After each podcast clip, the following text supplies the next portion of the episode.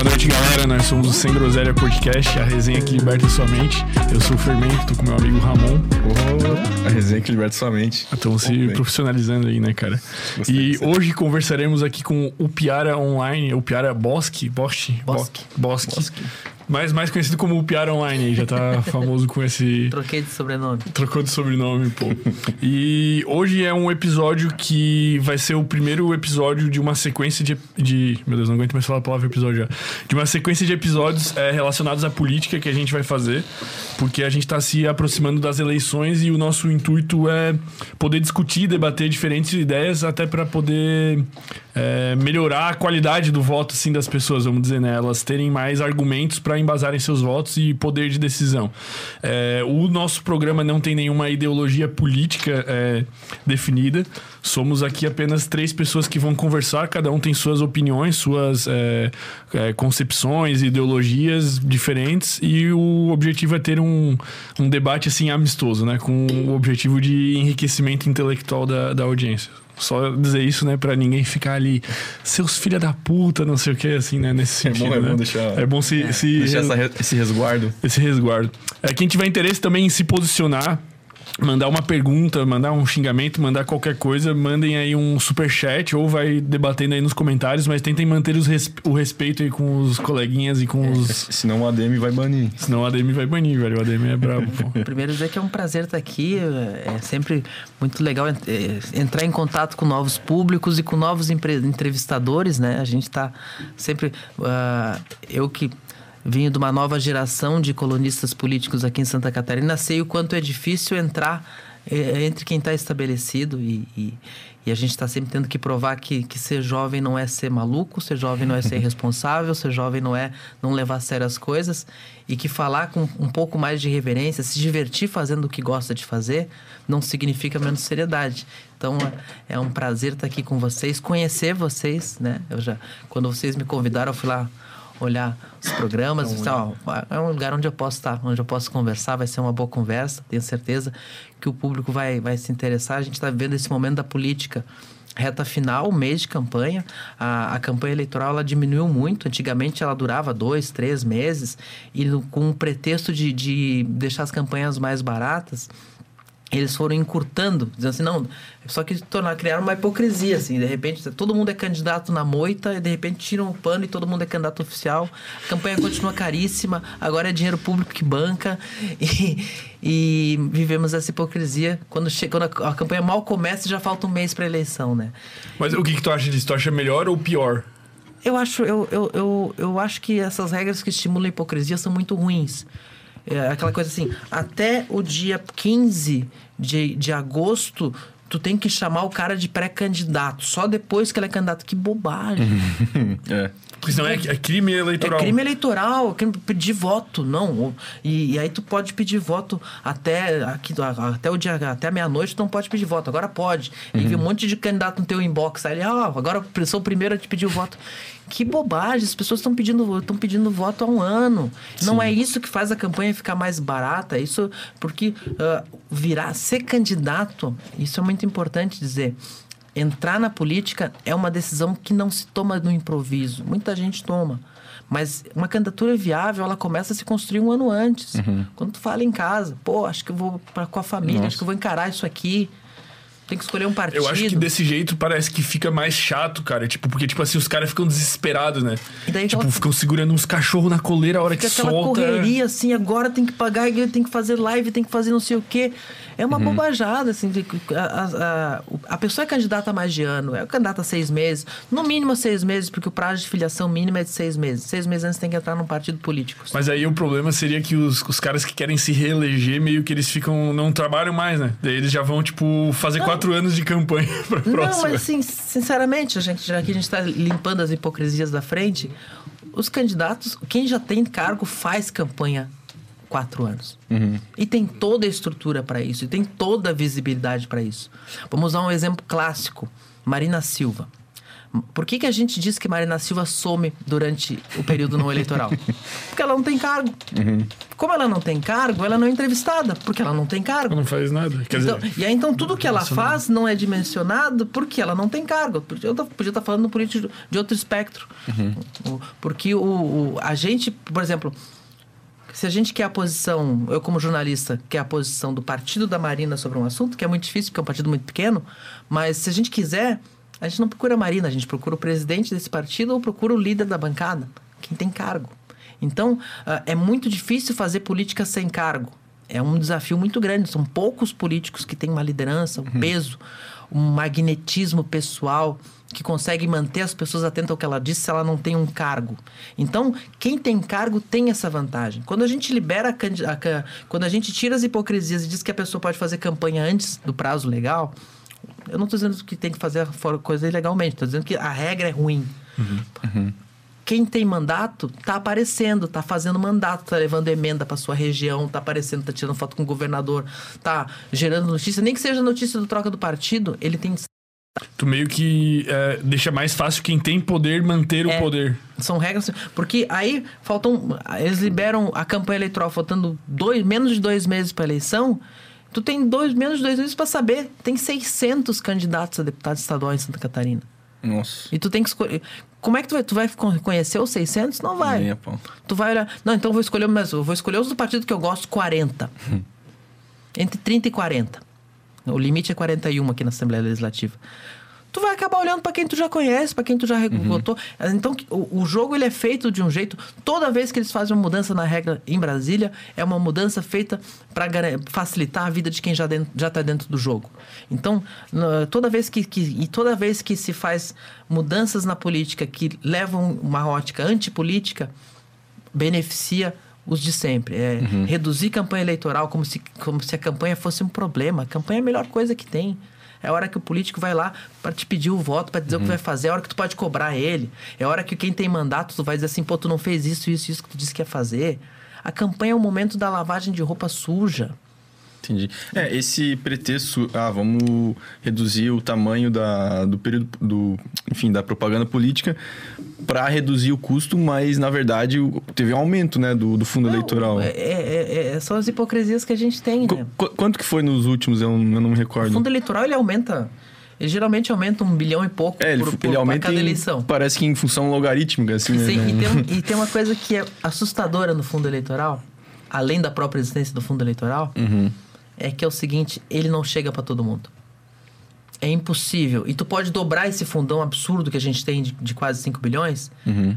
e vai ter candidato dizendo não chegou para mim. Porque o fundo, porque não é suficiente. Eu falei que são mil candidatos em Santa Catarina, que é um estado menor, que é um estado com bancada pequena, 16 deputados fe- federais e 40 estaduais. Ah, São Paulo tem 70 deputados federais. Então multiplica nessa proporção. O, o- mesmo que tu pegue esse, se tu pegar todos os candidatos do Brasil e dividir o 4 bilhões pelo número de candidaturas, fica um número, um valor pequeno.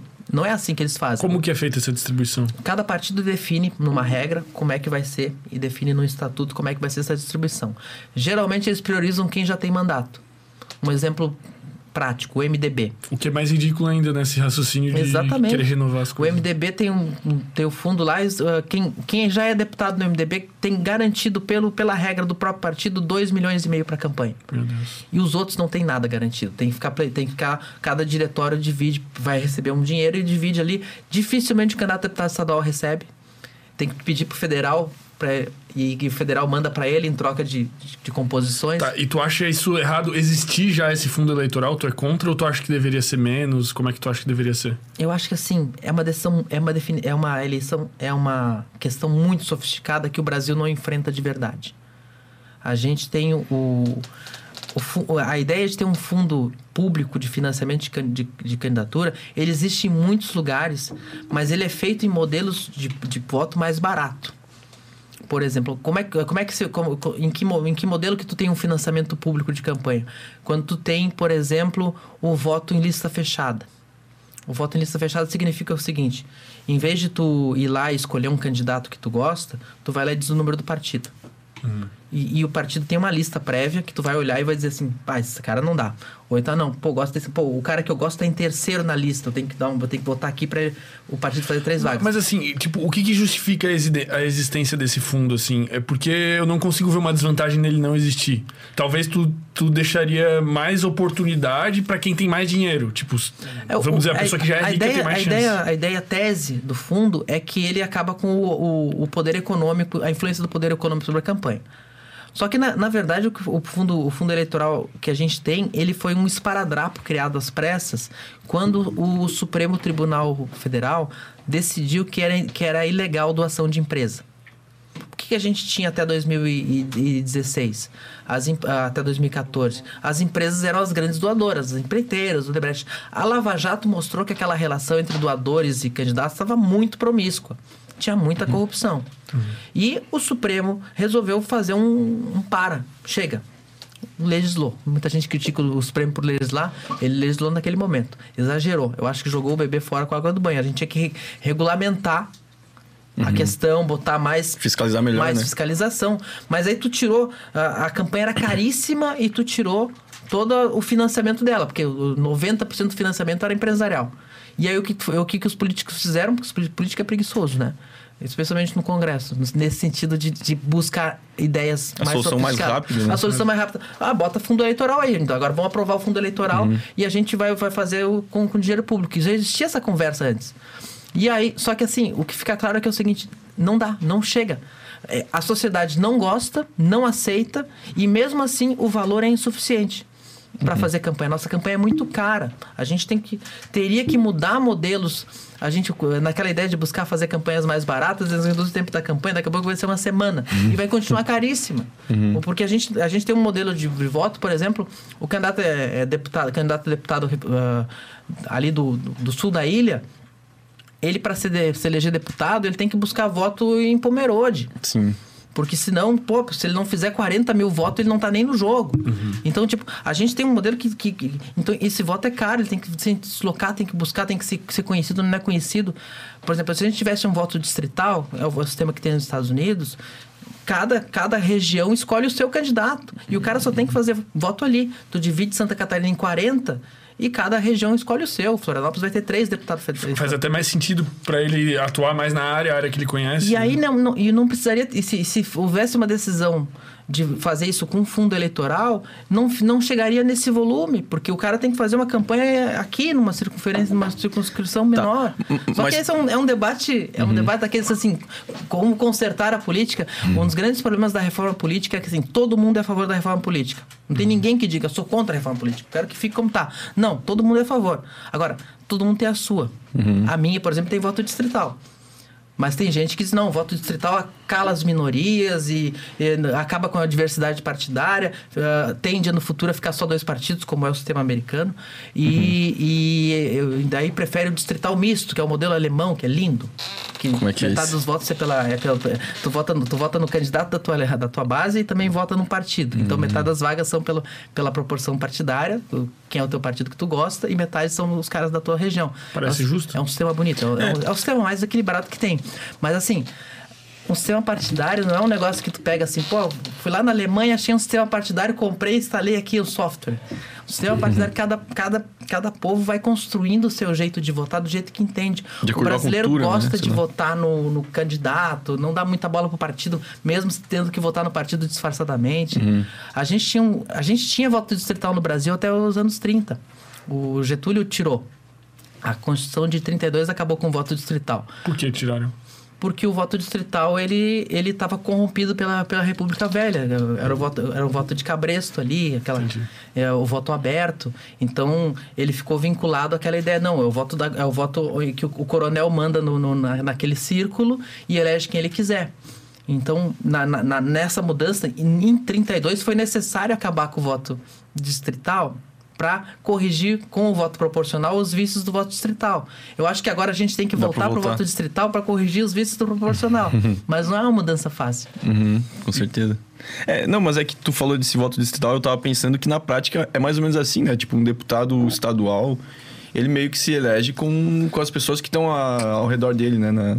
A tendência é essa, tu, obviamente. Tu, aqui na Grande Florianópolis, quando a gente for abrir as urnas, a gente uhum. vai ver que os candidatos daqui vão ter mais votos e tal. Uhum. Mas, uh, por exemplo, numa eleição de deputado federal, uh, o Hélio Costa foi o mais votado na eleição passada, disparado, mas ele teve voto em todos os municípios. E ele uhum. teve voto em todos os municípios, por quê? Porque o partido que ele estava na época tinha um vínculo com a Igreja Universal, que levava o Hélio hum. Costa para todo o Sim. estado. E porque então, ele era da televisão também, né? Então, mas ele era da televisão aqui. É. Ah, ele não era, não era Ele não era estadual. estadual. Ah, achei que era estadual. E aí, como é que pô. faz para Hélio Costa ter voto em Diniz Cerqueira? Um voto fiel. Igreja. Uhum. um voto fiel.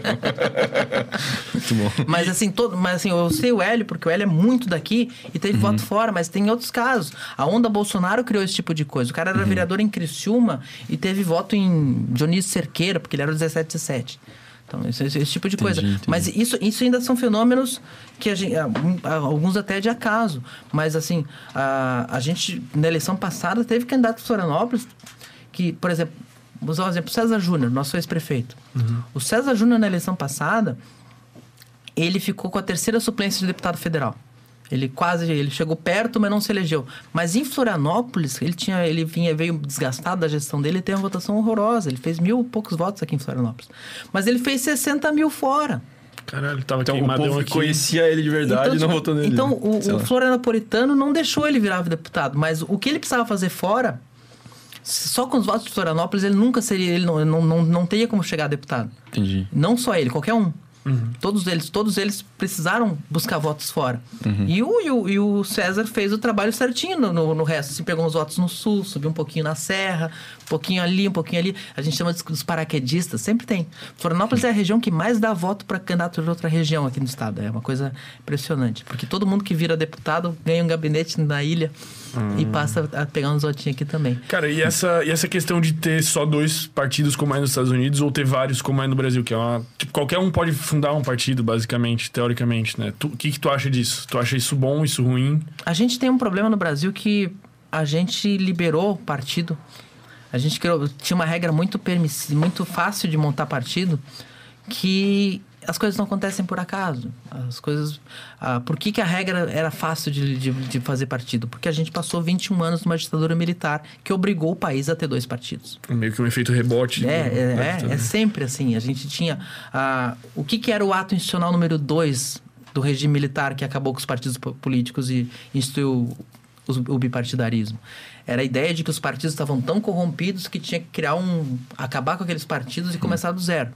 E a partir dali criaram regras tão difíceis de montar partido. Não é que, que, que o ato dizia que tinha que ter um partido de oposição em situação. É, a regra era tão difícil, tinha que ter um número hum, tanto de, de, de deputados, de senadores, que só dava para criar dois. Tentaram criar um terceiro, não conseguiram. Uhum. E aí, quando a ditadura tirou esse freio, quando, quando começou a perder para o MDB. Quando a oposição começou a ganhar a eleição no município, na coisa, eles disseram, não, agora vamos tirar a trava. Porque eles sabiam que o MDB era um condomínio de um monte de partido, que, de um monte de gente que nem se gostava muito, mas estava ali porque tinha que estava obrigado. Aí eles tiraram. E aí saiu o PT, PDT, começou a sair um monte de gente dentro do, do MDB. O MDB deu uma esfareladinha e, o, e eles continuaram agrupados no PDS.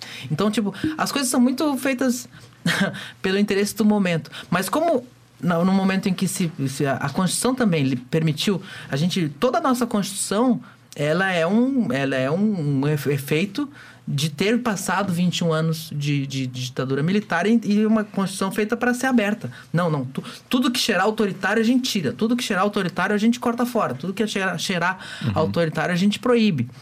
E foi muito. Foi, exagerou muitas coisas para lá. É uma Constituição que determina muita coisa. Tem muita coisa que não precisava estar no texto da Constituição. Mas era aquele momento do, do, do, do, do, do, rebote, como tu falou. É porque hoje eu tenho a sensação que o partido não importa, cara. Tipo assim, tu sabe que tu vai. Tá, tu sabe, sei lá, que o Lula é do PT. Mas tipo, Bolsonaro e tal, tipo, pessoa é, leiga que não vive Sim. política, ela, ela vota no político, tanto, tá ligado? o Bolsonaro passou por um sete. Vai, volta. Nunca foi importante para ele partido. Mas o, o, PT é um partido estruturado, é um partido que tem seus militantes, é um partido de verdade, digamos, partidos de verdade, assim. Uh, MDB. O MDB, em alguns momentos, tá, tá, fragilizado, mas ainda é um partido de verdade. O cara, cara é MDB. O MDB é um partido que tu vai no interior, assim, tu, tu uhum. encontra. E, e, o pessoal do MDB se leva muito a sério, porque eles, eles vão almoçar no restaurante do, do, do cara que é fundador do partido. Uma seita. Eles são, são uma coisa meio assim, eu digo que o meu MDB é uma, uma maçonaria, assim. Mas, mas eu acho bonito também, porque eles têm esse sentimento. Eu gosto de ver uma convenção do MDB, porque eles estão lá brigando entre eles. É, é uma coisa da formação do partido. O, a gente tem algumas agremiações que são mais. Tem, tem mais história, tem mais briga interna. Tem, eu sinto que um partido, tá, o partido existe quando ele começa a brigar entre eles, sabe?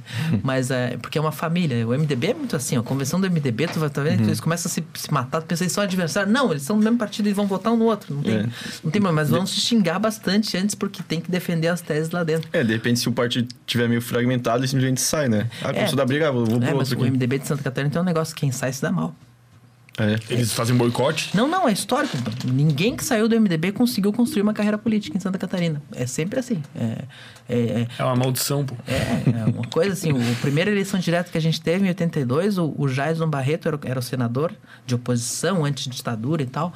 E ele enfrentou o Amin, que era um cara que foi trazido do, uh, como a, a, a direita estava desgastada pelo, pela ditadura militar, uh, os, os, grandes caciques disseram assim, não, se a gente botar um velhão nosso aqui vai perder, então vamos inventar um cara novo. A mim foi governador com 31 anos. Vamos botar um cara novo. Um ator pago. Pra... Não, não, o Amin, o Amin nunca. O Amin sempre foi um Amin. O, o jovem Amin já era um Amin. Já ele não, não, não, é, nunca foi fantoche. Mas era um, um rosto diferente, tipo. Uhum. E aí naquela eleição, o, o nome novo era o, era da continuidade. E o, e o Jason já era um cara mais velho, um tribuno, com cara de político velho. Foi uma estratégia interessante. Uhum. Ganharam por 17 mil votos. Depois o Jason se incomodou com, com outra ala do MDB, saiu pro PDT, nunca mais conseguiu se eleger. E era o cara que quase governou Santa Catarina. Então, a gente teve outro, outros exemplos na história, os senadores que foram eleitos nos anos 80 e que ganharam um baita de destaque pelo MDB, foram para o PSDB, foram para o PDT, também não, nunca mais conseguiram. O MDB de Santa Catarina, ele, ele, ele é um partido ele é um partido de verdade. Ele tem os defeitos, ele uhum. tem as suas manias, tem seus cacuetes quando tá no poder. Se fossem existir só dois partidos, seria tipo o PT, PMDB, não, não, não, talvez? Não, não. Se fosse, a gente, a gente ia ter um... A gente tem espaço para ter um partido de direita forte, consolidado, assim. Falta... Eh, eu acho que o Bolsonaro talvez consiga isso a longo a, a, se ele tiver um, se ele, eh, o problema é que o Bolsonaro ainda não conseguiu ser dono de um partido controlar um partido. Ele sempre ele sempre empresta um partido para ele. Ele ele tá num partido que tem dono. Valdemar da Costa Neto é o dono do Partido Liberal. Entendi. Mas e ele tentou fazer o aliança não conseguiu. Hoje em dia não é mais tão fácil criar ah, partido. tá. o que que precisa? Um milhão de assinaturas um milhão de assinaturas. Pô, mas como é que ele não consegue um milhão de assinaturas? É. é porque não é no WhatsApp mas é assinatura física? física. É chato, é física. Física ou papel. online com certificado, não? Não, mas se ele quiser muito, ele consegue. Tipo... Não, mas e, e, aí quando, e aí, e aí quando ele consegue, ele leva no TRE, o TRE conta uma por uma e fica checando a assinatura. Pra ter uma ideia, quando a Marina Silva tava fazendo a rede, a rede, quando a Marina Silva tava fazendo a rede, a, não, não aceitaram a assinatura da filha dela. Por quê? Não, não, não bateu. Nossa. é, né? Nossa, velho, mas os caras querem, tipo, dar uma freada assim. Pô, tu sabe que não é na sala de justiça eleitoral em qualquer lugar. Quando o burocrata não quer, não vai, né? qualquer coisa, né? Tipo, tu vai abrir um lugar, tu não tem a licença dos, dos bombeiros. Se o cara não quiser, tu não vai abrir nunca, pô. Porque o teu corrimão não tá da altura exata, em milímetros. Exatamente. Que merda, velho. Que merda, então, a, a, legislação de criar partido, para alguns funciona uma beleza. O cara do Solidariedade, o Paulinho da Força fez o Solidariedade em seis meses. O Kassab fez o PSD em seis meses. E a, a Marina lá, que a gente que tinha 20%, do, tinha tido 20 milhões de votos, não pois é. conseguiu é. fazer o partido. A tempo de disputar a eleição, teve que esperar a seguinte.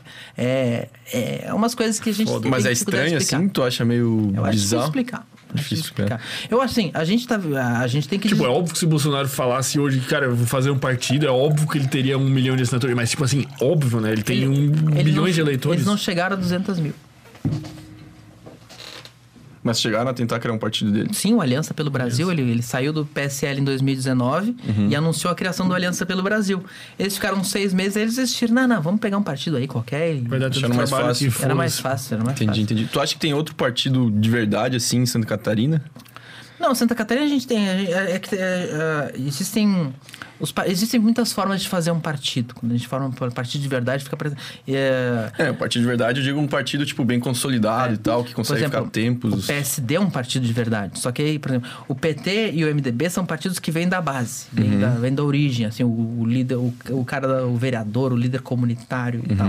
O, o, o militante, o sindicato. Que é um jeito de criar, geralmente, o partido mais à esquerda nasce da, da base, assim, com uma liderança forte em cima, é claro. O, o PSD que é o herdeiro do antigo PFL, o herdeiro direto do antigo, um dos herdeiros do antigo PFL, é um partido que nasce no parlamento, nasce de uma geralmente um grupo de parlamentares que está insatisfeito vão fazer um partido e tal.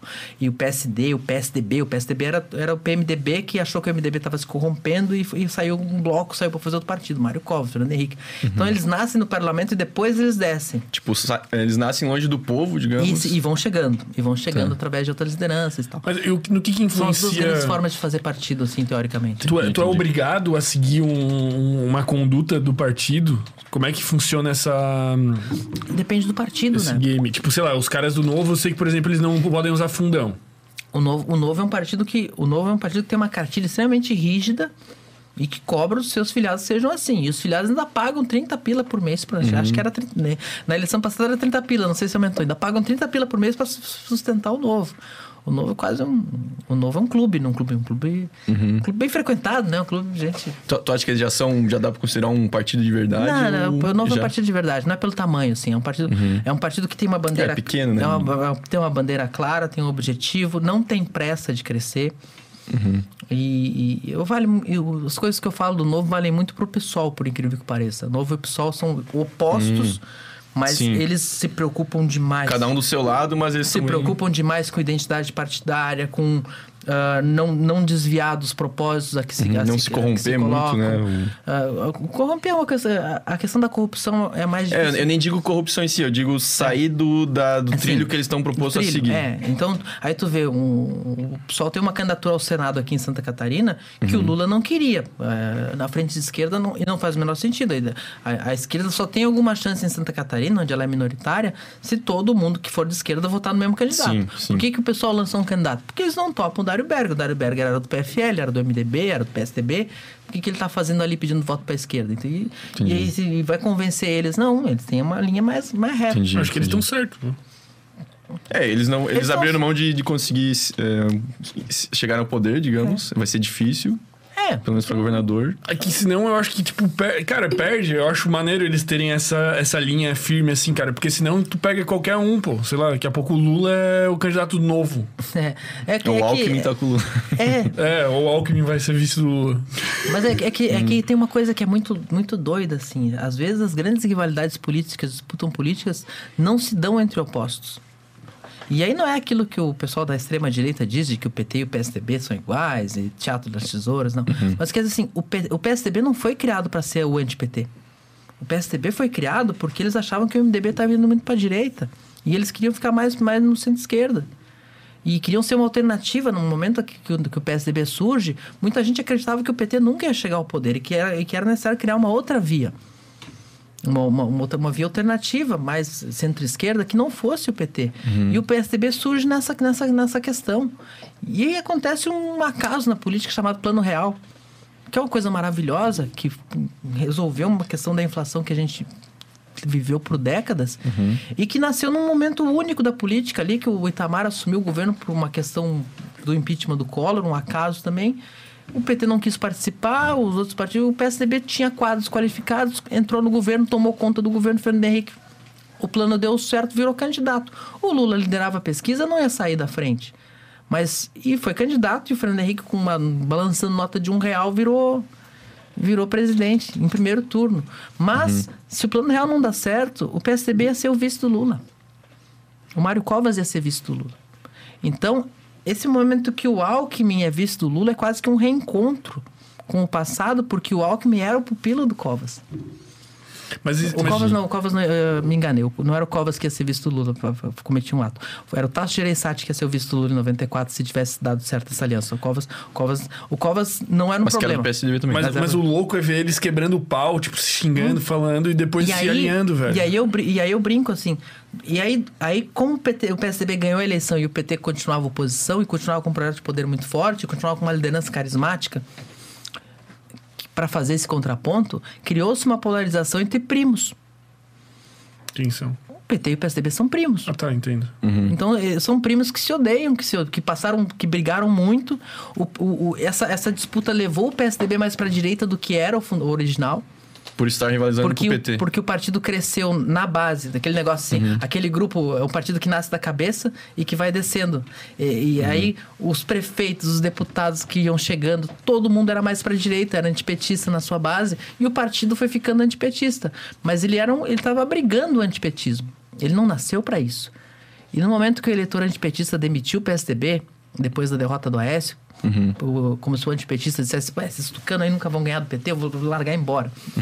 E, Por pouco, né? E, foi, e aí eles demitiram, demitiram o PSDB como, como, como portador do antipetismo. O PSDB chupa. E abraçaram murchou. o Bolsonaro. Daí. Murchou. Abraçaram o Bolsonaro. O Bolsonaro ainda ganhou do PT pra comprovar a tese de que Sim. os tucanos é que eram os frouxos. Mas, Mas eu acho que faltava um, um nome, um nome forte, se pá, né? Alguma coisa assim, tipo um, um líder carismático, vamos Mas dizer. é que É, mas assim, o de- o, o- o Bolsonaro virou carismático em 2017, 16, 18. O Bolsonaro tá ali. Eu era criança e o Bolsonaro tava falando bobagem na televisão e ninguém dava bola. Ele era mais broncão, assim, né? É, Não o- era muito levado a sério, sei lá. É, exatamente. Tipo, o, E o Aécio era um pouco carismático. O Aécio era um ver. cara, o Aécio era um cara que quando ele, quando ele surgiu, especialmente quando ele assumiu a presença da Câmara dos Deputados ali no, no final do governo Fernando Henrique, todo mundo disse assim, esse cara um dia vai ser presidente do Brasil. Era uma convicção que existia. E o IOS trabalhou para isso. Muito, muito hábil na, na, na- na articulação política. Pegou o governo de Minas, vendeu para o Brasil que tinha feito um grande governo em Minas. Depois a gente vai descobrir que o Estado estava completamente quebrado. Sim. Mas assim, tinha mão do PT também, então os dois são sócios ali na quebradeira de Minas. Mas a Minas também não é fácil, porque o Itamar, antes do, do, A- do AES, também deixou aquele estado complicado. Mas o, o, é, o estado quebrado sempre é uma construção de muitas mãos. Nunca, ninguém consegue quebrar um estado sozinho. Mas a. Então o Aécio era um quadro que todo mundo via. E em muitos momentos o Aécio era o cara do PSDB que dialogava com o PT. O, o- o- como, como- nas primeiras eleições, quem, quem contrapôs o PT foi o PSDB paulista, o, o Serra e o, e o Alckmin. O Aécio era o cara que o PT mandava recado. Não, o- o Aécio dá pra conversar, os paulistas é que são os furiosos. Aí quando o Aécio virou o candidato, eh, inverteu. Aí o, o PT começou a dizer que o Aécio que era o, era o bandido, era o fascista. Anticristo. O fascista. Não, o PT chamou todo mundo de fascista. Né? O, PT, o, PT, o, fascismo é ser, o fascismo é ser contra o PT. Pois é. Mas o- o- Eles meio que mudaram o o significado da palavra, né? Banalizaram, banalizaram. Banalizaram, assim, né? A gente tem, tem algum, alguns atos hoje no país de hoje, de alguns grupos políticos da extrema-direita que parecem fascismo, só que a palavra ficou tão banalizada que não Uhum. Perdeu dá a mais pra força. usar. É. Fascista. Chamaram o Serra de fascista?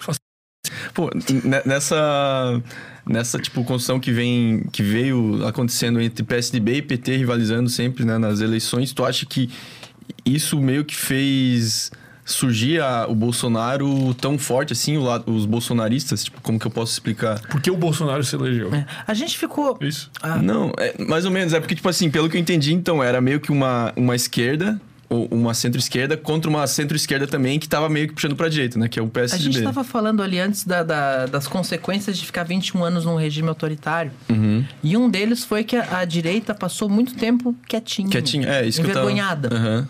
E, e, e, e votando no PSDB ali, porque não é esse aqui que está contrapondo e tal. Uhum, é menos esquerda, e, digamos. E, e o PSDB recebia aquele voto do- da, da direita com nojinho, sabe? recebia. tipo, Só vota na gente mesmo. Pra mim tinha um exemplo eloquente disso, foi na campanha do Aécio, em 2014. O último ato do Aécio no Rio de Janeiro, uma carreata enorme e tal.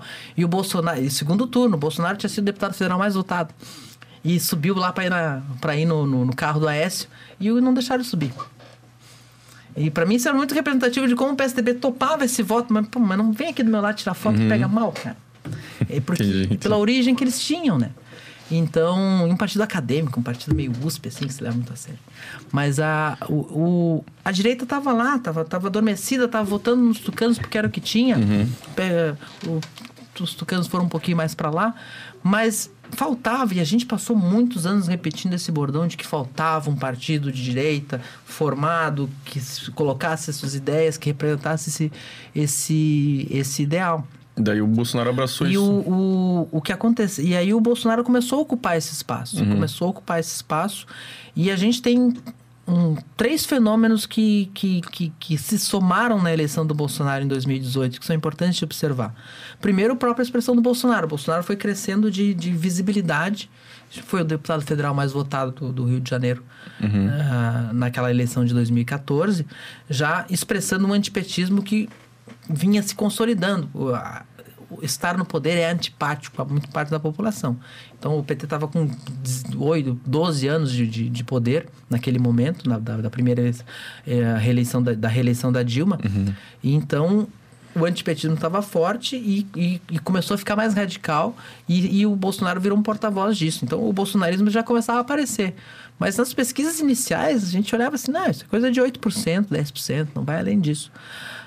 Somou a isso um bolsonarismo que já vinha aparecendo, somou o antipetismo, que era maior que o bolsonarismo.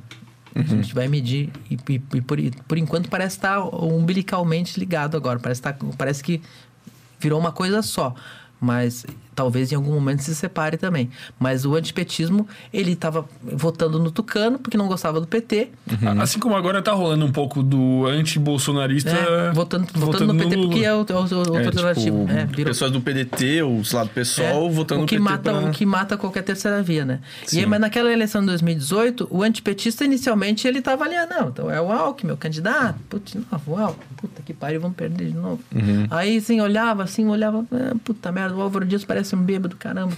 Aí, tipo, o antipetista tava assim, pô...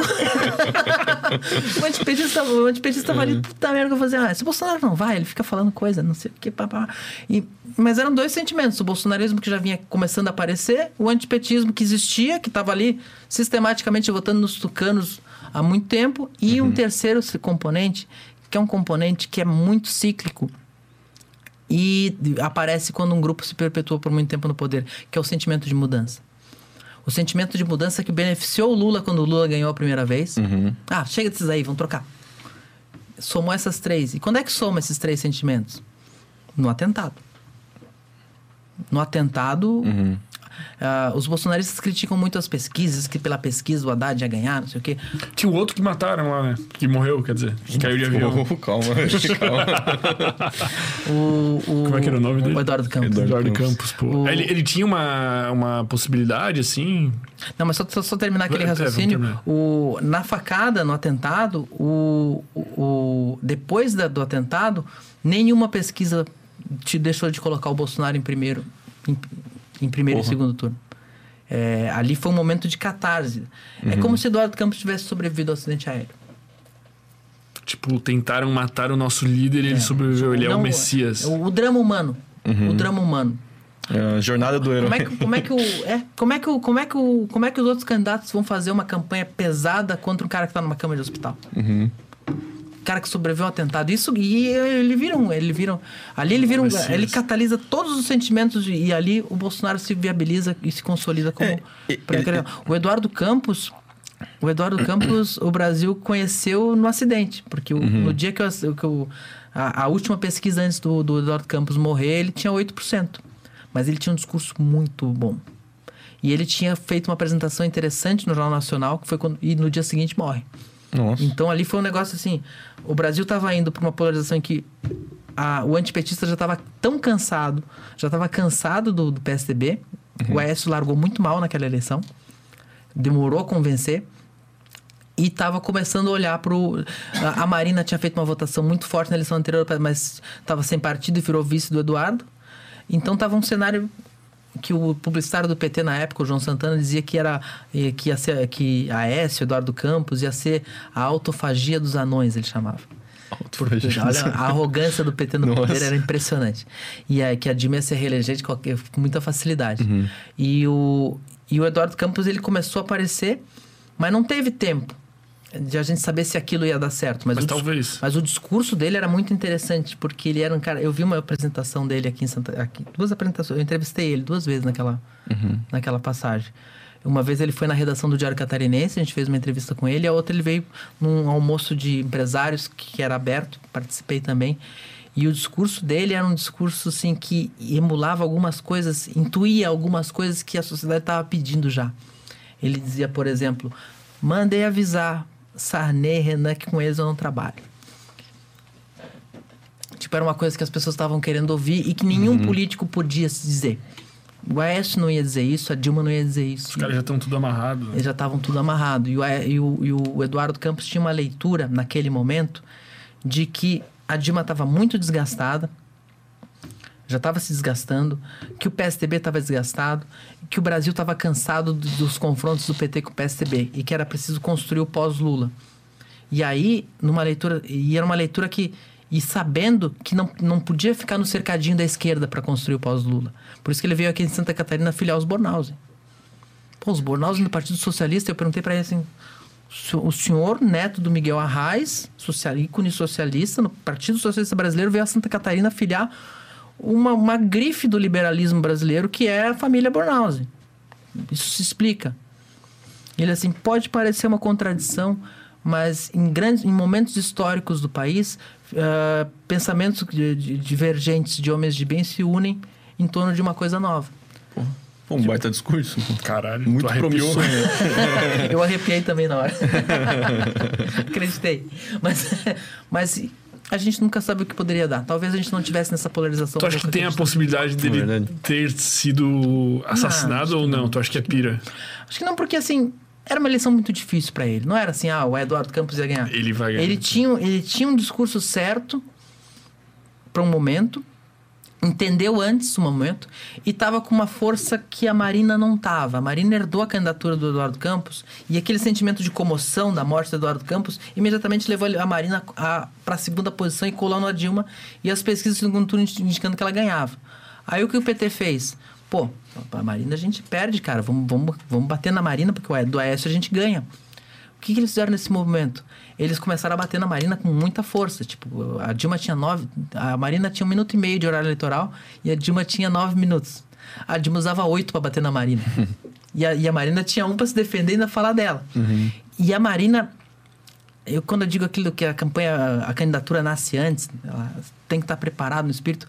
A Marina não tava, não tinha se preparado para ser candidata a presidente. Ela desistiu porque não conseguiu fazer o partido, se filiou no partido do Eduardo Campos e virou vice para dar uma força, para botar a grife dela ali na, naquela candidatura do Eduardo Campos, para ajudar na largada.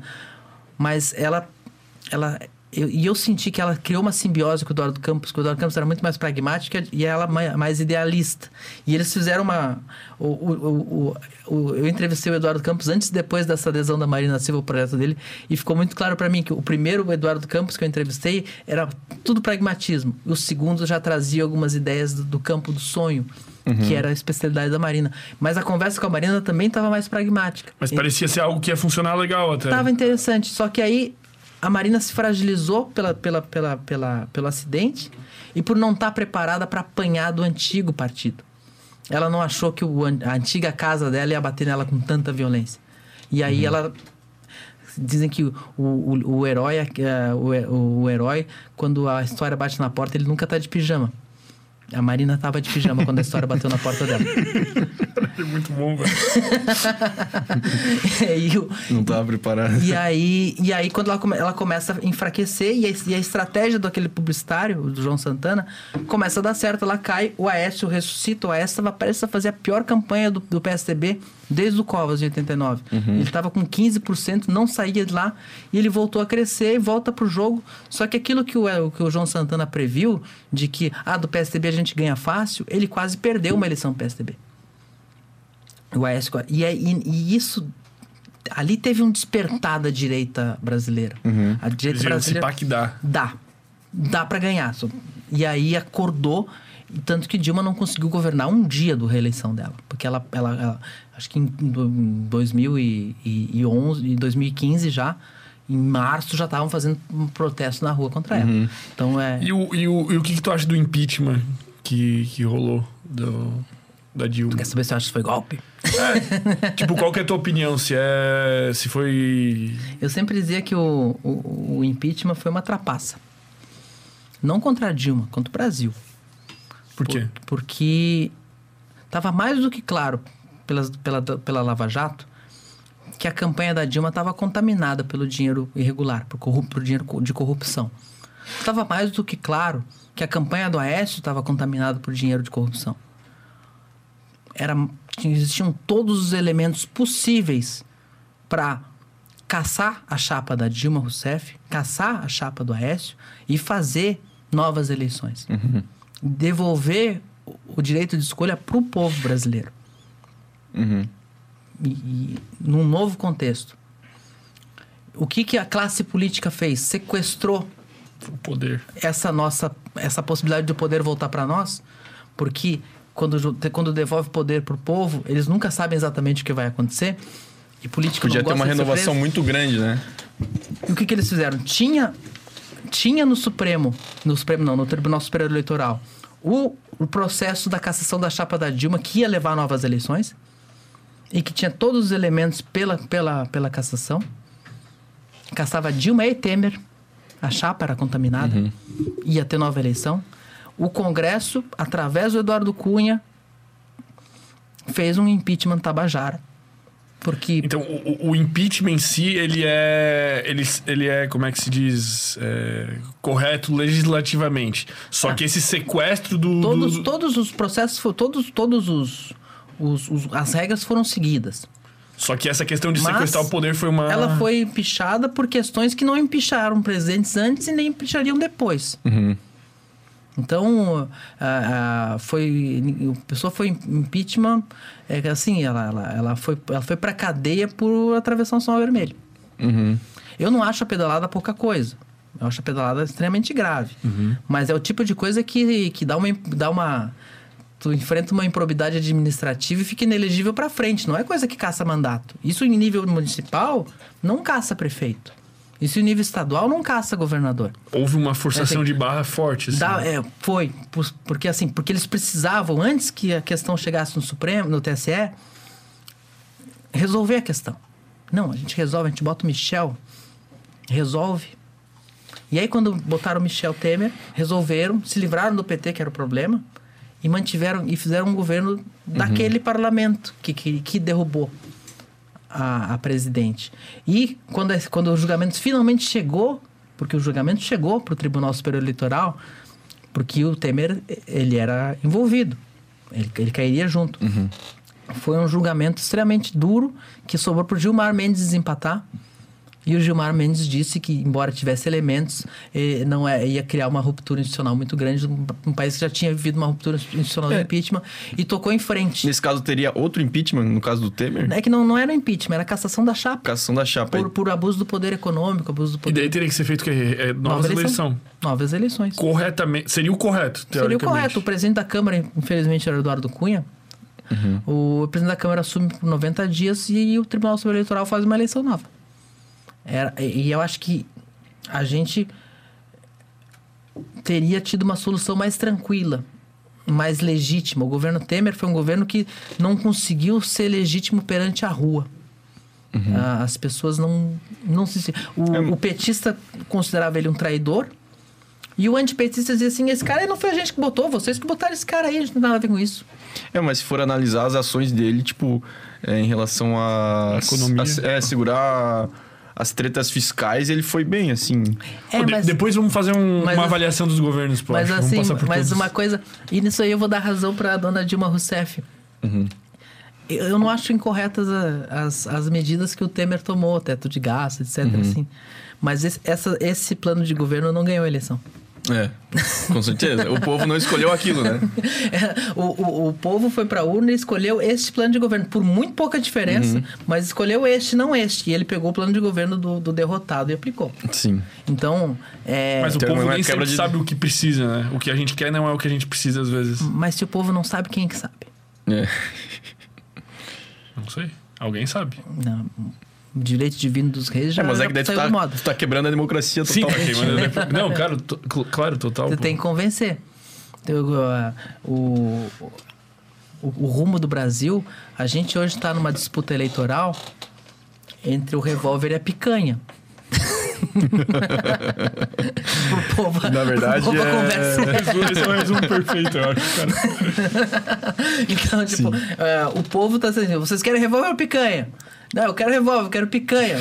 É, Não é isso que tá em jogo. Tem planos de governo mais, mais sofisticados atrás Sim. disso, mas o resumo é O resumo é esse. esse. Cara, e essa coisa que tu Assim, falou... tu tem que saber transformar o- a tua ideia de país num revólver ou numa picanha pra entregar pro povo. Tem que resumir? Sim.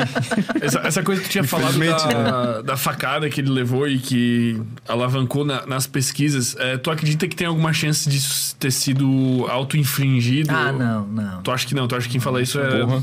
Eu acho isso. Extremamente perigoso, Eu né? acho isso, negacionismo de esquerda. negacionismo de esquerda? Tá, entendi. Não, não, não. não. É, eu acho assim. Eu sou extremamente. Eu, eu, eu não gosto de teoria conspiratória, nem de direita, nem de esquerda. Eu acho assim, gente, não. Não, não. Uhum. Assim, vocês estão vendo seriado demais. É muita Netflix na cabeça das pessoas. Tá. Cara, vamos falar um pouco então desse cenário político atual agora do, do revólver X picanha. X picanha não, do, do revólver X contra picanha. versus a, a, Picanha que Deus o tem. a picanha, cara. O que, que tu. Na verdade, eu acho que a gente deveria dar um passo mais atrás. Vamos fazer uma avaliação na- na- do teu ponto de vista da- da- dos governos anteriores, assim. Vamos pegar desde o Lula, depois Dilma, depois o, o Temer ali um, um, um pouquinho. É, o Temer já, já falou, né? Já falou. Mas, que- mas o que, que tu achou do governo do Lula? Do, do primeiro e do, do segundo mandato? O que, que tu acha que teve de pontos positivos, de pontos negativos, assim, na tua visão? A gente teve o, o governo do Lula, ele, ele era um governo muito baseado naquela assim. O povo brasileiro comprou a ideia do governo Lula no começo, assim, a ponto de tu ver assim. Tu vê a abertura do Jornal Nacional do dia que o Lula tomou posse, é uma- parece que era o carnaval no- na Terra, assim. E não é porque a Globo gostasse do, do Lula, porque a Globo sempre fez tudo para impedir que o Lula chegasse lá, né? Mas era o sentimento que as pessoas estavam. O Fernando Henrique tava feliz de passar a faixa para um operário. Tipo, tava muito, muito curioso. Tu pegava pessoas como o Sarney dizendo a gente tem que passar por esse gargalo em algum momento. Tipo, os, os conservadores, então vamos, vamos ver. Até um adesismo, assim, porque o, Pô, é é até bizarro tu pensar nisso hoje, né? Porque hoje a gente tá na situação completamente o o contrário. Bolsonaro não teve isso. O, ao Bolsonaro não foi dado esse. te- Teve, teve o, é, o entusiasmo dos seus apoiadores, dos seus eleitores, mas ele nunca viveu esse. O Lula teve uma trégua de três, de dois anos. Eu tenho, um exemplo bom, cara. É tipo o time que vai pra Copa, né? Daí não escalou os jogadores que tu quer, aí tu torce contra. É, e daí no, no Lula, tipo, a galera, não, foi, não, beleza, vamos torcer, é o Brasil. É, o, o, o- o Lula teve uma trégua. Até o mensalão ele teve uma trégua. Ele teve uma trégua que assim. Deixa, deixa o homem. E vamos ver no que vai dar. Que o Bolsonaro não teve. O Bolsonaro teve oposição sistemática desde o primeiro dia. Não tô dizendo que é errado. A disputa pelo poder não é para não é para ninguém ninguém pede licença na disputa pelo poder. Mas ah, em aquele momento, naquele contexto, com o governo Fernando Henrique muito fragilizado como terminou, e aí, o sentimento de mudança e tal, o Lula conseguiu ter uma folga, assim, de vamos ver como é que é isso, que, que, que até o mensalão, o mensalão começou a ter uma uma posição mais sistemática, mas foi um governo que teve dinheiro. Um governo que surfou muito na questão do, da Pô, economia, na- economia internacional. no- que Os emergentes estavam muito todos se dando Mas bem, um né? governo que trabalhou muito, muito, muito, muito a sensação de felicidade. Então, Uhum. tu vê muita gente dizendo porque no tempo do Lula as coisas. Então, então a, a- que, que- que criou uma ressaca imensa quando as coisas não deram certo. É isso que eu ia falar, uma hora a conta É. chega. E assim, enquanto a conta não chegou, foi divertido, digamos assim. Mas, e que a gente viu que o. O que, eu, o que eu posso dizer sobre o governo Lula é que é o seguinte: ele não assustou ninguém, não mexeu em nada muito grave. Ah, vai se falar do aparelhamento, né? Mas todo mundo aparelha tudo, né? Uhum. Ah, ninguém, ninguém, todo mundo é contra o aparelhamento dos outros. E ele é um cara mais morno também, né? Tipo, O- na comunicação, assim. o Lula é um dizer. cara que é o seguinte: o Lula é um cara que ele tem uma visão sindical da vida. O que, que é uma visão sindical da vida? Na mesa de negociação. Ele sempre acha que se tem duas, duas posições, ele pode sentar ali e chegar numa posição intermediária. Que é uma, é uma discussão de patrão empregado sobre salário. Entendi. Então, quando ele diz que ia resolver a, a briga, a, a guerra da Rússia com a Ucrânia sentando com eles no boteco, é a visão sindical da vida que ele tem. Então todo o governo Lula foi uma, uma coisa assim, tem uma, tem uma disputa interna aqui e, vai- e vai arbitrar. O que é legal, de certa forma. É o jeito dele. Ele acha que tudo é arbitrável. E isso incomoda muito a esquerda mais radical, que acha que certas questões não são arbitráveis. Incomoda muito a esquerda, que nesse momento está calada porque não, não pode atrapalhar, mas a esquerda que, que pega as questões mais identitárias acha que nem tudo é arbitrável. Eles estão calados porque eles. Não, não. Hum, uma É coisa- isso, é o que mas, temos agora. Mas dentro do governo vão brigar. Então, o, então é, isso marcou muito o governo Lula. O, governo, o Lula fez um conselho de empresários para opinar sobre questões de desenvolvimento econômico. Foi um conselhão. Tava lá os grandes empresários do país. O país comprou a ideia. Então, quando o Lula sai do poder, ele sai do poder com 80% de popularidade. Elege a Dilma, que não existia. Então, assim, o governo Lula é muito diferente do governo Dilma. A Dilma é uma atriz paga, assim, de certa Não. forma. O fantoche. Talvez o Lula quisesse que fosse. E não tenha conseguido. A Dilma não é uma atriz paga. O, o Lula, se, se ela fosse, o Henrique Meirelles teria sido, teria sido ministro da Fazenda. Entendi. E o, a, por que, que ele não foi ministro da Fazenda? Por que, que foi o, o Manteiga, Guido Manteiga, um ministro fraquíssimo? Porque ela quis. Porque a Dilma é economista. Entendi. A Dilma é economista e desenvolvimentista. A Dilma e a Dilma é extremamente centralizadora. E a Dilma queria um ministro que ela pudesse mandar. E ela mandou no ministro da Economia dela, no ministro da Fazenda dela. Então, ah, quando se separa algumas coisas do governo Lula com o governo Dilma, não é, um, não é mera retórica. São governos diferentes. Entendi. Eu acho que o, o Lula palpitou menos do que gostaria naquele governo. A Dilma fez um governo com as feições dela. E um grupo do PT que queria que o Lula fosse candidato na reeleição em vez dela, o Lula estimulou, mas a Dilma segurou firme. Ela, ela, quis, ela quis ter o teste da urna. Então, a, a- a- e, e- e eu tive uma sensação quando eu cobri o impeachment lá em Brasília, que boa parte do PT fez um corpo mole no impeachment da Dilma muito grande porque queria se livrar dela. Ô, louco. Por causa de- dessa sensação A aí. ideia é do... assim, se a Dilma terminar o mandato, a gente não elege o Lula na próxima. Então eu vi muita gente fazendo corpo mole lá. E o objetivo deles é sempre ter o Lula de volta. Tipo, O Lula assim. ou outro deles, né? Mas Outro- é que. O- não existe outro, né? O, o PT, a, a sucessão do PT não, não é bem feita, né? Eles têm um líder carismático que metade da população gosta e metade da população não gosta, mas eles não conseguem, e- mais que Sim, o Haddad não funcionou muito bem, né? Não, É que eu sinto. O, o- nisso o Ciro tem razão. O Haddad tinha perdido em primeiro turno uma eleição para prefeito de São Paulo na reeleição. Sim. Como é que esse cara vai disputar a presidência? Uhum. Mas, é- mas esse era o melhor nome que eles tinham? Ou tu acha que tinha É. algum? Não é que, o, é, na verdade, Eles não conseguiram formar alguém melhor, né? na verdade, o Haddad não é um nome, não era um nome ruim para disputar a candidatura. Só que ele tinha que ser candidato de verdade. Ele nunca foi. O, Sim. o- o- Tinha sempre a imagem do Lula. a vaidade do Lula naquele, naquele momento, e preso, a gente não pode esquecer disso, ele estava preso, Uhum. e ele ele quis transformar a eleição brasileira de 2018 num plebiscito sobre a prisão dele. Ele queria, ele se certeza. lançou candidato sem poder ser, Uhum. para tentar criar uma situação que as pessoas iam votar nele, Sim. mesmo não podendo, Tá, e, e, e o. e não aconteceu. Sim. Que não aconteceu. Ele, ele Se o criou... Haddad tivesse sido E aí eleito. o, o, o Haddad aceitou Essa ser vice né? fake Aham. e ficar atrás de uma candidatura fake. Uhum. Ele se deixou ser poste. Depois o Bolsonaro ficava pegando num debate com poste. É, De certa forma, tinha ele, razão. Uhum. ele, ele aceitou ser poste. O Haddad não precisava ser um poste e aceitou ser poste. E aí, quando tu aceita ser poste, tu é tratado como poste. O Lula quis transformar algo muito importante, que é a eleição presidencial, num plebiscito sobre ele. Mas ainda é, na verdade. Perdeu o plebiscito sobre ele. É, mas é que na época ele tava preso. Então, É. se, se o povo Ele elege queria- o Haddad, queria quer dizer que o povo ele queria- quer que ele Eles queriam saia. que o povo brasileiro deslegitimasse a prisão dele. E isso não aconteceu. A urna não disse isso. E aí, a gente entrou num cenário que tinha um, um Bolsonaro e um candidato fraco, o Haddad, como alternativa, porque o PT também não quis abrir espaço para o Ciro. O Uhum. Ciro Gomes ficou 16 anos esperando o momento que o PT ia abrir a porta para ele e descobriu que aquela porta estava trancada para sempre. Aí, ah, porque o Ciro tá muito bravo com o PT, tá Porra, muito, mas também ele ficou debate. 16 anos esperando. Agora, agora sou eu, não, tu não. Agora eu vou ter uma candidatura fake do Haddad aqui. Tá, e, e daí o que que tu vê como, é, então, tipo, aspectos positivos dessa questão? O governo Lula trabalhou muito essa questão que tu quis dizer da felicidade, né? E até que ponto isso é importante, até que ponto isso traz consequências muito ruins, assim, tipo assim, que nota tu daria pro governo Lula? Eu não acho o governo Lula um governo ruim, não. Eu acho o governo Lula o melhor governo Dilma. Por causa desses aspectos sociais que Eu acho que a gente, da- teve, da a gente teve avanços interessantes, assim. Eu que, eu que vim de universidade pública, universidade federal, por exemplo. Uhum. E eu peguei a universidade federal praticamente toda no governo Fernando Henrique. Eu peguei o finalzinho do governo Lula nela. Eu entrei numa turma que tinha uma mulher negra. E eu, inicialmente, eu era bem reticente com a questão de cota. Né? Era, uma- era um debate muito, muito sólido na época, muito, muito forte na época, a questão da cota.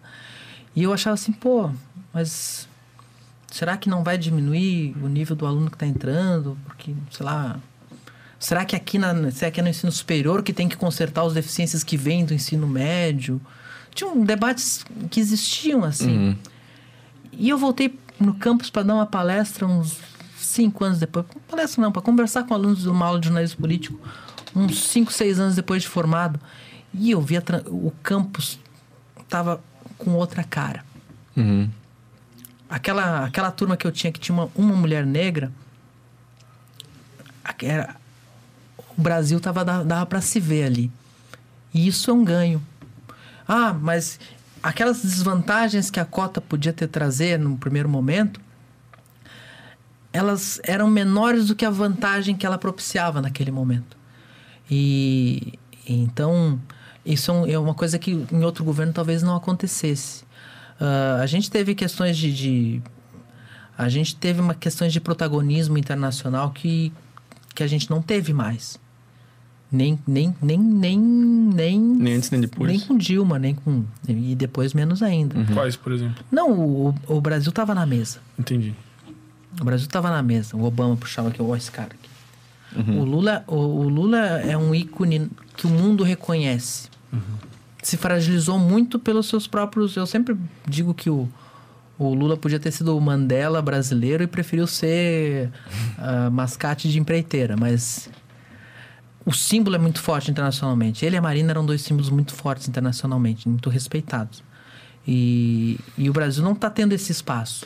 Mas o, o- tu, tu acredita que essa a questão tipo da corrupção do governo chegou a impactar lá fora, tipo assim essa essa questão do- do- dos casos mensalão e toda a operação Lava Jato, Lula Eu acho que- preso. eu acho que sim. Tu acha que tipo assim, vamos supor que o Lula se eleja é, novamente agora para 2023. Tu acha que o Brasil começa com uma imagem manchada internacionalmente de certa forma? Não, o Brasil está com uma imagem manchada internacionalmente. Por causa que tá uma suruba política Exatamente. o tempo todo. pô. Ele, porque o Bolsonaro é visto externamente como uma figura de extrema-direita. E isso, isso, especialmente a Europa, não tolera. Tá, mas, mas tu acha que não tem muito jogo, tipo assim, a gente entrando num, num cenário geopolítico mais, sei lá, com os Estados Unidos e a OTAN com medo dos BRICS? Tu, tu não acha que isso tem a ver também? Tipo, o pessoal usando a Amazônia como um pretexto pra enfraquecer o. É. Mas os BRICS eram mais fortes na, na época do. da Sim, na época do. Lula. É. É. mas ainda não tinha meio que essa Guerra Fria anunciada, sei Acho lá. que a questão é, é- a, a questão é muito assim, a, a Europa vê com muita, muito medo a, a extrema, a direita mais extrema Entendi. no poder. Eles vêm com, porque eles viveram isso, né? Uhum. Eles viveram isso. Então qualquer coisa que cheire a isso, eu não, nem tô dizendo que é, tô dizendo que qualquer coisa que cheire, que Uhum. É, pareça. na prática não tá sendo assim. não, não, é, né? não, não é, não é, não é, é. Pode falar sem vergonha aí, velho. O cara tá lúcido, né? Porque hoje em dia o cara tem, Não é tem, tem medo de se posicionar, tá ligado? Tem medo de falar, não, eu acho que isso aqui é legal, assim. O cara já fala meio com medo, né? É foda, velho. Não, foda. mas é, a gente vive muitas patrulhas e, e tá Uhum. todo mundo querendo te carimbar. Na ah, esquerda, ah, direita. É. Gente, então, É, mas isso eu não tenho mais medo, eu, pelo menos. Tipo, assim, sei lá. eu acho, eu, eu, eu não gosto, eu, eu, eu gosto do buffet aquilo de ideologia, sabe? Tá ali tudo, tá ali tudo, eu, assim, ah, eu gostei disso aqui, né? Isso aqui eu não como. Eu não vou comer Legal. prato feito de ninguém, cara. eu não sei por que, que alguém tem que comer prato feito dos outros. Eu faço meu prato. Um buffet é aquilo de ideologias, velho. Perfeito. eu, eu gosto de ser assim também, que tem tudo. É, e a gente vai ter sangue. Tem coisas que. Tem coisas na esquerda que eu abomino. Assim. A esquerda, eu acho a esquerda autoritária. Eu acho a esquerda. A esquerda tem, tem esse negócio de pensar em bloco. E, ah, tem coisas. Eu, eu acho que a liberdade. É Tipo, de extremamente- doutrinar, assim, o povo, tu diz? Tem, tem, tem. O, o- E a direita também tem coisas odiosas. Eu quero. Eu, eu não preciso comprar o pacote completo de ninguém. Sim.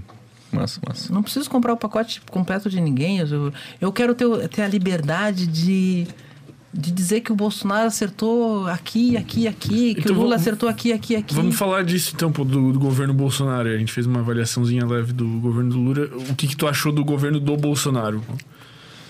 Ah, eu gosto muito do Pix, cara. Faço Pix todo dia. Os Estados Unidos estão copiando o Pix agora, Não, né? A gente tem um sistema bancário foda. Isso, é, isso, é, isso, é, isso, é, isso é construído no tempo, né? A gente tem um, um sistema bancário foda porque a gente tinha uma inflação de 100% ao mês. Então, Foi as obrigado. Mas o, o, A gente obrigou a dar atenção Ao a mesmo tempo extremamente concentrado, o que nos, o que nos, nos dá taxas de juros caras, etc. Uhum. Tudo, tem, tudo tem seu... Eu acho que o, o, o governo Bolsonaro ah, ele tem as- as ações pontuais na economia, a gente vê as- algumas econômica, especialmente para micro e pequena empresa, algumas facil... ah, tá mais fácil abrir empresa, tá mais fácil, tá mais fácil empreender. A gente tinha a, a esquerda tem um fetiche com regulamentação, tem um fetiche com com eu não suporto o fetiche que da esquerda tem com burocracia, cara, com carimbo, com fiscal.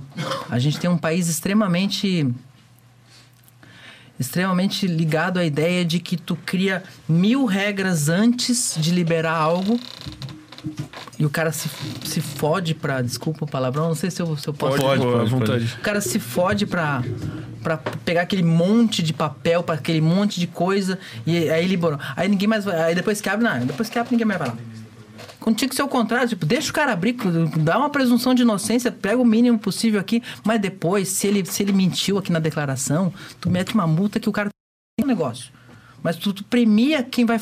Em ve- em vez de tu a boa índole e punir quem sai dela, a gente tem um país cartorial, burocrático, que tu inferniza a vida de todo mundo e depois tudo bem. Então, é, e, e a esquerda é muito apegada a isso. As- a- o nosso, o nosso CLT, ela a, a esquerda fetichiza ela também, tipo, tem que- eu, perguntei, eu tive a oportunidade de perguntar isso pro próprio Lula, né? Quando eu entrevistei ele na, Som na Rádio São Maior lá de Criciúma, agora no início do ano. E a minha primeira pergunta pro Lula foi a seguinte: ah, eu disse para ele assim, o presidente Lula, que obviamente quem passa pelo cargo a gente chama pelo cargo mais, mais forte que teve. O Bolsonaro ficou bravo porque eu chamei ele de presidente Lula. Quando o Bolsonaro não for presidente, eu vou chamar ele de presidente Bolsonaro também, não se preocupe. Mas o eu falei, presidente Lula, eu tenho ouvido o que o senhor tem falado, o que o senhor está prometendo e tal. Não falei da picanha, mas imaginando a picanha. Mas Qu- Quando foi isso? Só por. foi agora em março, eu acho. Ah, foi recente, É. E eu falei assim, a gente tem ouvido o que o senhor tem falado e a impressão que eu tenho é que o senhor está prometendo para nós a máquina do tempo. Elege o Lula e volta para 2006. mas eu ainda não sei, mas eu não sei o que o senhor e o que o PT tem a propor para o mundo do Uber, do iFood, da startup, da criptomoeda. Caralho, bom, né, velho? Porra. Esse mundo que mudou. Esse mundo que é completamente diferente de quando era quando o senhor assumiu. Que a gente tem uma. Eu, eu queria saber o que. e o Lula não deu uma resposta satisfatória. Ele foi pra lá, pra cá, pra cá. pra cá. Não, o Lula tentou me convencer de como era bom antigamente. Eu, assim, eu, pô, eu acho. É, eu acho que é na- na- que nem tu falou antes, né? Ele, ele, ele disse: Tu vai ver como era bom. Quando, porque a resposta dele, ela, ela, não é que seja uma, uma resposta desprovida de verdade. Quando ele diz que tem dó de ver um jovem com uma mochila desse tamanho nas costas, numa bicicleta, para entregar um cheeseburger para ti, para ganhar dois reais, sem direito trabalhista, sem seguro, sem ser contratado por ninguém, sem aposentadoria, isso não tá errado. Sim, de certa forma. Isso não tá errado, mas assim. E o que, que a gente faz para dar proteção para esse jovem? Só que ele não responde, né? É. Ele só fala que ele tem dó. Ele, assim, ele, diz assim, ele, ele, ele fala assim: na resposta do Lula, o que, que vem? Eu vou criar tanto emprego formal que o jovem não vai precisar andar com o negócio de bicicleta.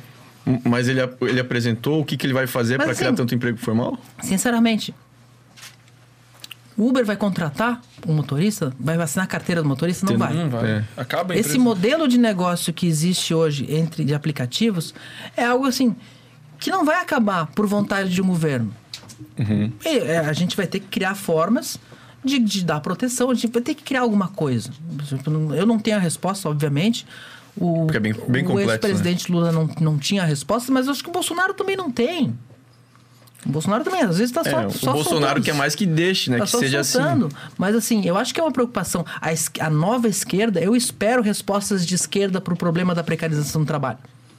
O Lula não me deu respostas para a precarização do trabalho. O Lula me prometeu fazer voltar o tempo em que tinha emprego para todo mundo. Tu já chegou a entrevistar Essa- alguém do PSOL, por exemplo, e, e saber o que, que eles pensam sobre isso? Ou de algum partido que seja nova esquerda? Eu, eu não vi no PSOL ainda respostas modernas para isso. Ninguém, acho que ninguém responde essa pergunta. O, o PSOL, o PSOL eu, eu tenho um monte de amigos no PSOL, gosto muito deles. Mas o PSOL me parece assim: o, o PSOL parece um monte de jovem falando coisa que velho fala, sabe? Parece, parece uma esquerda velha vocalizada por gente Por jovem e jovens. bonita. Entendi. E tu. Tu reforçou essa pergunta de novo? Quando Não, tu não, percebeu? eu, eu, assim, eu, Pô, eu, eu quero muito ver essa entrevista, pô. eu tenho um negócio que é o seguinte: o, quando eu faço uma entrevista, eu conto que o. Eu não faço William Bonner. Tu não fica. Não, William Bonner batendo, Bolsonaro batendo. ou William Bonner contra Lula? Não, qualquer. O, se pegar, Qualquer. o, pegar o William Bonner na eleição presidencial, o, e eu não- eu não estou dizendo que não há crítica pessoal ao William Bonner, que é um jornalista de respeito. Mas o, o William Bonner é um cara que só faz entrevista a cada quatro anos, ele não tem o traquejo. Entendi. Então, ele, ele entrevista quando leva um presidenciável para a bancada do JN. Essa entrevista com o Bolsonaro e com o Lula foi uma prova de fogo, mas a a- o que eles tinham nas eleições anteriores era. Eu já vi o Bonner falando, falando isso em entrevista, de que um candidato do Jornal Nacional é muito valioso para deixar o candidato falar o que ele bem entende. Fazer propaganda. Então, quando ele começa a não responder a pergunta, tu tem que ir lá e cortar. E se ele continuar respondendo, tu corta de novo, e tu corta de novo. Então, assim, vira uma entrevista tensa, uma entrevista chata, uma entrevista clinchada, brigada. E eu não fiz concurso para promotor público. Cara, mas eu acho, eu acho legal, mas eu acho que ele passou um pouco do limite. Mas ele sempre passou. Ele sempre passou. Ele sempre passou. As entrevistas, eu, não, eu, eu sempre gostava assim. Tinha a série de entrevistas do Jornal Nacional que eu não gostava, e tem a série de entrevistas à noite da, da, da Renata Lopretti que eu gostava. Mas a Renata Lopretti é repórter de política, era de jornal. Escrevia coluna, entrevistava, tenha. O tato. O negócio é assim, porque uma entrevista é uma dança. Vocês sabem disso, vocês sabem, fazem, sabem fazer essa dança. O que, que é, por que, que é uma dança? Tem horas, é uma coisa meio, meio. Tem que dar liga entrevistado, entrevistador. Mesmo que tu não goste dele. E, e dar liga significa que tu vai fazer uma entrevista boa? Não. Significa assim. Que eu vou fazer a pergunta ruim. Ele sabe que eu vou fazer a pergunta ruim. Ele não sabe quando, mas ele sabe que eu vou fazer a pergunta ruim. Mas ele sabe que eu não vou ficar fazendo pergunta ruim todo o tempo. Que vai ter uma hora que eu vou soltar uma. Ó, essa aqui é pra tu. Essa aqui é pra tu dar uma. Essa aqui é pra tu dar uma, Sim, uma sim, sim. relaxada. Entendi, entendi. Toma aí uma. uma Joga boa. aí o Toma lugar aí. que tu, tu, tu joga respira aí, bem. respira aí. Fala aí, quais são suas obras? Aí, aí o cara dá uma maneira, aí depois tu vem com outra. E assim a coisa flui. Agora tu fica ali só. Tu, tu, tu fica Espremendo. o, cara, o cara já fica assim. Já se tranca na cadeira assim. Pô, esse cara quer me fuder. Pô, e, e, e pra quem tá assistindo, parece que tu tá tenso também, né, cara? Assim, pra, tu- Fica um clima olha, olha estranho. o clima se criou pra entrevista do Bonner com o Bolsonaro. Parecia que o Bonner era o candidato. Uhum. Parecia que era um debate. Pô, que- Mas tu achou que o Bolsonaro ele tava desviando muito das perguntas pro Bonner tá toda hora interrompendo? Eu acho que foi menos do que da entrevista do- da eleição de, de 2018. 2018. Eu acho que ah, eles mudaram a estratégia. Em 2018, o Bonner foi com aquela ideia do promotor público. Não, O cara não vai vir aqui no meu palco falar o que quiser. Nessa, eles viram que não deu certo em 2018. Eles vieram com a questão do. O que é dar certo? Dar certo é o cara sair como, nossa, Dá ele foi certo, mal, ele foi ru- humilhado. Não, ficou ruim a entrevista. Ficou, pegou mal. Tipo, não deu certo. Eles, eles acharam. ah, o Jornal Nacional talvez tenha se acostumado com a ideia do candidato, e isso era, era, era a regra. O candidato tinha medo do Jornal Nacional. E o Bolsonaro, em 2018, não teve medo do Jornal Nacional. Pegou um kit gay e esfregou na cara deles, cara. Porra, bizarro. Mas, mas- mas o objetivo deles é esse? Então, eles assim. Eu, eu tô aqui tentando pensar com a cabeça deles, né? Eles assim. Ele não vai ter medo da gente como os outros candidatos normalmente têm. Então a gente vai ter que mudar a abordagem. Então, como é que é? Vamos, então vamos, vamos no, no humor aqui. Vamos, vamos fazer um. um tentar. eles meio que imitaram um podcast, né? É, fizeram assim. Aumentaram o tempo, não, fizeram uma, uma... Uhum. bababá. Tipo, tentaram mudar uma, uma leveza. Mas mesmo assim ficou uma entrevista tensa, uma entrevista dura. E o Bolsonaro Uhum. saiu bem dela. Saiu inteiro, que era o que ele precisava. Mas. E aí eu acho que daí acontece o seguinte: é uma cobrança muito grande para a entrevista do Lula ser daquele jeito. Só que tem uma coisa assim: o Lula não é o Bolsonaro. O Lula é o encantador de serpente.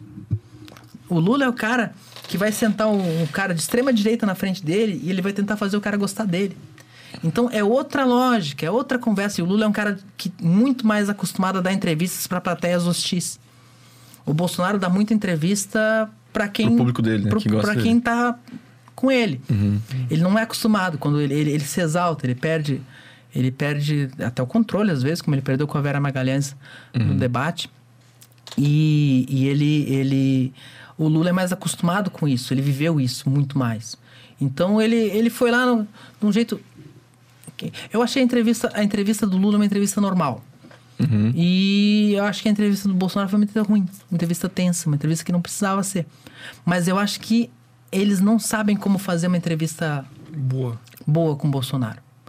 Porque Eu acho que talvez ninguém saberia, estando na Globo, assim, com É, essa disputa. sei lá. Porque é muito difícil, eu não sei, eu não, não, não, não pude É que entrevistar o, o Bolsonaro já vai, já vai pra entrevista pensando em se defender e pensando que é uma guerra, uma É, batalha. ou então ele vai pro veículo amigo e fala. Que daí fala. É. É, mas tipo, no, no Flow eu acho que foi uma entrevista boa. Ou não? Tu acha que foi muito amistosa? Eu acho que foi amistosa, mas eu acho que tirou coisas boas. Eu achei Só que assim. o podcast ele tem um negócio que é o seguinte: quatro horas. Dá tempo de ser bom, ser Com ruim. quatro horas, o, o entrevistado. Não, é. Tem uma hora que ele assim. Não, Perde o personagem. e o- e Tem hora que ele, que ele sai, ele não consegue ficar quatro horas tenso. E ele- tem uma hora que ele dá uma relaxada, ele já tá ali falando e tal. Eu vi a do Bolsonaro, a do Ciro foi assim também. São entrevistas que. Todo, todos os Que, que, políticos que, foi que assim, acabam né? que, que acaba criando eles acabam relaxando durante a conversa e Uhum. falam coisas que normalmente não falam é um modelo muito interessante mas quem é que tem quatro horas para ver uma entrevista Tipo, Não, e nem o candidato às vezes tem quatro horas pra estar lá. É, né? e TV aberta. TV aberta com aquele negócio. Pô, 40 minutos de TV aberta é tempo pra cacete. Sim. No- 40 minutos da TV aberta é um dinheiro que a gente vai trabalhar a vida inteira e não vai ter dinheiro pra comprar. Com certeza. Então, entendi. Então, o Jornal, o Jornal Nacional, a Globo, tá, já tem esse, esse, esse jogo meio velado de ser contra o Bolsonaro. Eles vão dar 40 minutos pra ele falar o que ele quer, né? Tipo, óbvio E- que o Bonner vai, vai ter essa eu, isso, iniciativa. porque eu não, eu não- eu- a gente entrevistou o Lula na Som Maior, lá na Rádio Criciúma, que eu faço comentário todo dia. E a gente entrevistou todos os presidenciáveis, menos o Bolsonaro, porque o Bolsonaro não aceitou. A gente tentou. Todos os canais possíveis. Por que, que tu acha que ele não aceitou? Ah, acho que ele não. bom, Primeiro, é um veículo, uma, uma rádio do, do interior de Santa Catarina. É, não é. Não, não, não tá na lista de. É uma rádio que ele não conhece, não é uma rádio. Ele não sabe se ele vai estar jogando em casa. ele não né? sabe, ele não sabe se era uma entrevista ruim ou boa e tal. A gente já escalou. A gente usou o deputado Daniel Freitas, o, o candidato a senador Jorge Seife, a Júlia Zanata, que é minha amiga, que também é bolsonarista, é amiga do, do Eduardo Bolsonaro. A gente usou todos os canais possíveis para chegar nele, dizer que ia ser uma boa entrevista e tal. Não rolou. Agenda de presidente, não, ah, não quis a entrevista pra gente. Pô, a gente, presidente, pô, normal. E ele não é só candidato, ele é presidente. Exatamente. Tá então, então, aí, todas as rádios do Brasil querem entrevistar o cara. Então, tipo, Inclusive, TV, o Sem Groselha convidou também os presidenciais. Então, é isso aí, é difícil. Mas era uma entrevista que eu não sei como é que eu ia conseguir fazer. Qual que ia ser o teu posicionamento? Eu não sei. Não, o meu posicionamento é sempre fazer com que o, o entrevistador se sinta à vontade, se sinta conversando com alguém que não tá sacaneando ele. Isso vale pro Lula, vale pro Bolsonaro, vale para qualquer um. Mas tu tem que. Tem alguns assuntos que tu tem que. Aquela que- coisa, aquela dança que, tu falou. assim, e que quando eu fizer a pergunta ruim, eu não vou fazer de um jeito sacana. Eu não, não, não gosto de pegadinha. Esse é o meu jeito de fazer. Mas, mas eu achei, cara, do, do flow, né? tudo bem Mas que é um assim, podcast. o difícil é assim, como fazer pra ele se sentir à vontade. E aí a primeira pergunta, ela, geralmente, ela é fundamental. E tem um monte de, por exemplo, eh, como eu comecei muito novo com, com, com política e tal, e às vezes pare... tinha uma época que eu parecia mais novo também. Às vezes eu tinha que fazer uma pergunta meio cabeça na- na- de cara pro cara perceber assim, pô, esse cara, esse cara tem que levar a sério. Sim. Com o Ciro eu usei esse expediente. O, a primeira vez que entrevistei o Ciro, ele era num almoço lá e eu tinha 10 minutos para entrevistar o Ciro.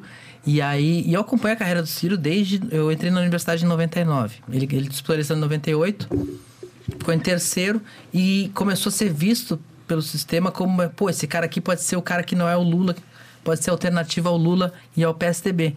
Então tinha muita, muito holofote em cima dele. E ele deu entrevista na época para uma revista humorística chamada Bundas Bundas. que era, que era uma revista que queria ser antítese de caras. Ah, Era uma revista que o pessoal do Pasquim montou e que a, o slogan era assim: quem mostra a bunda em caras não mostra a cara em bundas.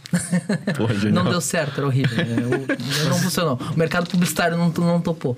Mas boa. Talvez né? hoje em dia daria certo. era uma puta sei lá. sacada fora de tempo.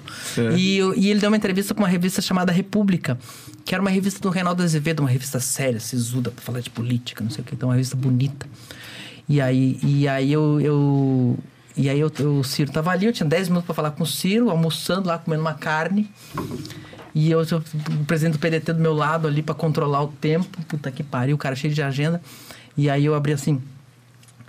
"Ah, ministro, eu lembro do senhor na capa da revista República em 99. E a manchete era: Ele tem um plano. Eu queria saber o quanto esse plano mudou depois, nesse, nesse tempo que passou. Caralho, E ele assim, e ele assim, tu era vivo.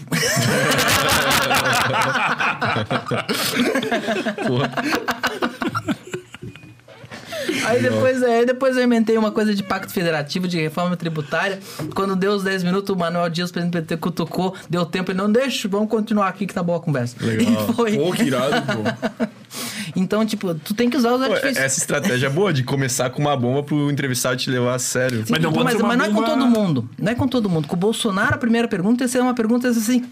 Pra relaxa. deixar ele tranquilo. Fica tranquilo que Porque aqui. é- Fica tranquilo que aqui, ó, que aqui não vou te sacanear. Não, mas é que nunca pode ser uma. Essa É. pergunta que tu fez pro Ciro não é sacana. É uma pergunta assim. Ela não é uma pergunta, tipo, vamos dizer, fácil, ela é média. A minha pergunta, a minha primeira pergunta pro Lula era uma pergunta do tamanho de um ex-presidente da República. E ao mesmo tempo, sabendo que eu tava falando pra uma audiência. Foi essa que tu falou ali? É. Não, eu achei muito ácida, pô. Não, mas ela foi feita com docilidade. Ela foi feita Foi com. feita com um tom Da de forma voz. certa. Foi feita com, com- com- foi feita com, com respeito e tal. Uhum. Eu quero saber, o que, que- eu não disse, eu não sei o que o senhor tem para oferecer, assim, o que o senhor tem para oferecer para esse mundo da startup e tal. Uhum. Ah, ah, mas eu, eu fiz a pergunta do tamanho do Lula, respeitando a figura do ex-presidente, mas sabendo que eu estava falando para uma audiência majoritariamente bolsonarista Entendi. sul do estado. Que queria saber, Então tinha que agradar um que, pouco que, eles, que, né? que tava que, que tava que, que ali eu tava não era só pro Lula que eu tinha que mandar um recado na primeira pergunta era pro meu eu- meu ouvinte dizer assim ouvinte não, Uhum. Não vou vou fazer passar a mão na não cabeça não tô aqui pra passar a mão na cabeça do, do, do, do, do petista Legal. então eu, eu- era uma pergunta que era tipo Cara, mas é uma, um malabarismo, né? e é uma dança Cara, mas eu acho que o, que, o, que, o, que o Flow fez isso bem, cara. Tudo bem que é podcast, tu quis dizer assim, mas assim, ó, o Flow, eu, eu, na, na minha opinião, depois que saiu o Monark, assim, eu achei que tinha dado uma decaída, assim. Eu achei que tava muito largado lá, o Igor com o pé em cima da mesa e tal, e, e foda-se. E o dia que chegou o episódio do Bolsonaro, cara, eu pensei, não, eles vão trazer um, um co-host que seja muito bom de política, que seja um jornalista político, que seja um cara foda, pra meio que conduzir a parada. Cara, e chegou o Igor, eu achei ele muito bem preparado, cara. Eu achei assim, eu fiquei. Caralho, velho. Nem sabia que Eu achei- podiam ser tão eu- bom. Eu, não, não, não consegui ver inteiro, mas os trechos que eu falei, achei, não, tá tranquilo. E eu acho que o podcast tem esse papel, assim, as pessoas muitas vezes, ah, porque não sei o quê. Eu, sei, não, eu acho que podcast, é, o podcast é um tipo de entrevista diferente.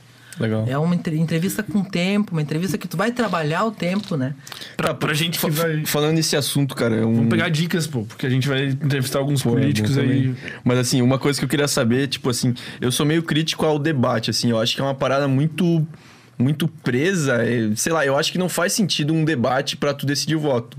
Tipo, se eu tivesse escolhido, ah, você vai ver teus os candidatos em um debate ou os seus candidatos em podcasts, qual que tu ia escolher? Eu escolheria podcast porque eu acho que dá pra entender melhor, dá pra Porque a gente conhecer melhor. Ninguém consegue preparar uma fala de quatro horas. Uhum, exatamente. Isso é a parte, é a parte o, pro- o problema é que muito pouco, nem todo mundo tem quatro horas pra ver. Mas Sim, sim, Mas a, a, a questão do debate é que é o seguinte, eu acho que talvez, se a gente comparasse o debate com o mundo do futebol, o debate não é o jogo, o debate é, é, é, é depois do jogo, atrás do posto, quando as torcidas se encontram. né? E não, não faz nem sentido dizerem que alguém ganhou ou perdeu o debate, cara. o tipo, debate, isso é a maior o debate hoje, hoje em dia, ele... O debate até alguns anos atrás, ele tinha um poder mais importante de definição de voto. Aquele debate da Globo, normalmente era o debate em que Definia. o, o eleitor via os programas eleitorais, porque eles atrapalhavam a hora da novela. E no último debate da Globo, com uma audiência imensa, ele viu os debates se, os candidatos se confrontando. Com o tempo, todo mundo foi pro, se preparou para debate, para não perder. Ninguém quer ganhar o debate, todo mundo quer não perder o debate. E como é que funciona a regra do debate? Então, ah, o, o debate é muito engessado, as regras são antiquadas. A regra do debate não é definida só pela emissora. Ela tem que ser aceita pelos candidatos. E o marketing dificilmente aceita coisas muito diferentes. Coisas que, que tirem. Uh, que deem, espaço para um improviso que, que o, o, improviso pode, tu pode ganhar e pode perder. E, per, e perder é não pode. arriscado. Que não esteja ensaiado. Então, aí qualquer tentativa de afrouxar um pouquinho e, o engessamento e tornar mais atrativo até como produto de televisão, muito, muita, muita dificuldade de implantar e tal. Mas com o tempo, os debates ficaram tão chatos, tão. Seu tempo, candidato, seu tempo, candidato. Não tem picotado um monte de nanico que não interessa para ninguém. Não, e, e tu tem que preparar a tua fala pra acabar. É, é difícil acabar naquele ponto. É melhor, é melhor até acabar antes, mas daí o cara quer continuar falando um pouquinho. Pô, eu acho bizarro assim. É. e aí cara. o. o, o eles, eles, passaram a servir para animar a torcida. Animar a torcida. Animar eleitor Tipo, engajado. o próprio eleitor que já vai votar Vai na lá pra torcer. Lá no, lá no Vilela teve um episódio que ele fez com. Porra, com o Nicolas e com. O Nicolas, que é deputado.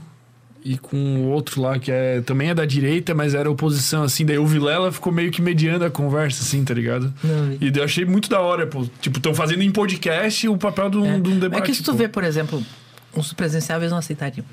Mas tu vê. Não. Tu, Eles nem, eles nem se. tu vê o primeiro debate que a gente teve na, na redemocratização foi um debate para a eleição de São Paulo em 82.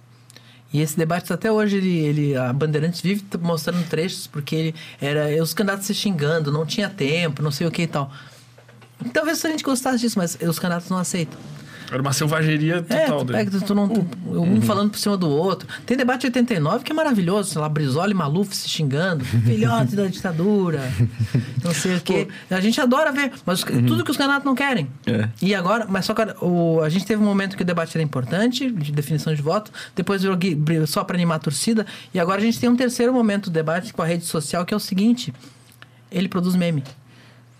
Ele produz os cortes, os cortes que vocês fazem do programa. Sim. O pessoal, o, o, de- TikTok, o, o, né? o, o, o que o Bolsonaro e o que o Lula disseram no debate foi muito mais visto na rede social em cortes pré com a edição que quem fez queria que tivesse Sim, sim. do que do que ao vivo. E dá pra criar narrativas. Então tu cria né? narrativas. Nossa, total, velho. Ele Tipo, viu- tanto que tem, tem corte aqui do próprio podcast que eu tô cancelado, tá ligado? Daí o mesmo corte de outro ponto de vista, eu tô muito Sim. certo no que eu falei, mas é. Não, porque, é, assim, sinceramente, assim, Isso uma é das formas bizarro. mais sofisticadas de mentir é descontextualizar. Então tu, tu, tu corta ali um pedacinho. Tira o começo. Tira o começo, blá, tal. E tu. E, e, e é um problema o que a gente vive hoje. E é talvez, eu, fa- regulamentar isso. talvez hoje eu fale alguma coisa aqui que me destrua. Já foi, já. Os caras já estão cortando ao vivo ali. Aí- E tu tava falando do podcast, cara. Pelo que eu tô vendo, todo candidato ganha em podcast. Tipo, tu vê o Lula no Podpah, o Bolsonaro agora. Tu falou do Ciro no Flow. é, teve, teve o Boulos do Flow também, que ele, ele tipo, ganhou muita popularidade. O Daciolo também foi no Flow. Tipo, eles estão vendo que é muito bom pra eles. Deu quatro horas de Baciolo?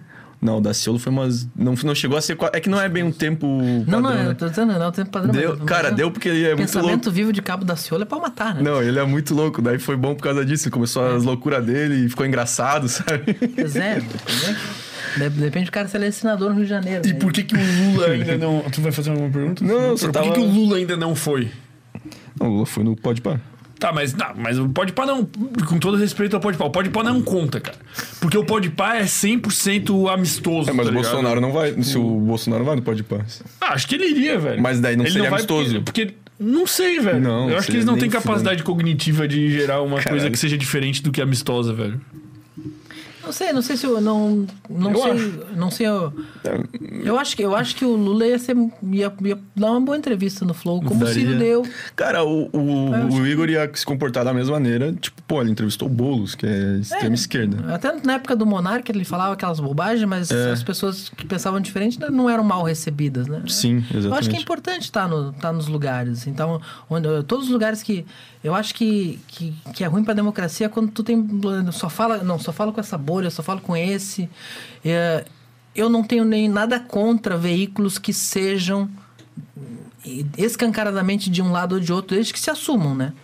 A Jovem Pan é Bolsonaro e todo mundo sabe que é. Tem outras emissoras que são. É, ma- mas veio um radialista da, da, da Jovem Pan, ele veio aqui e falou que não é.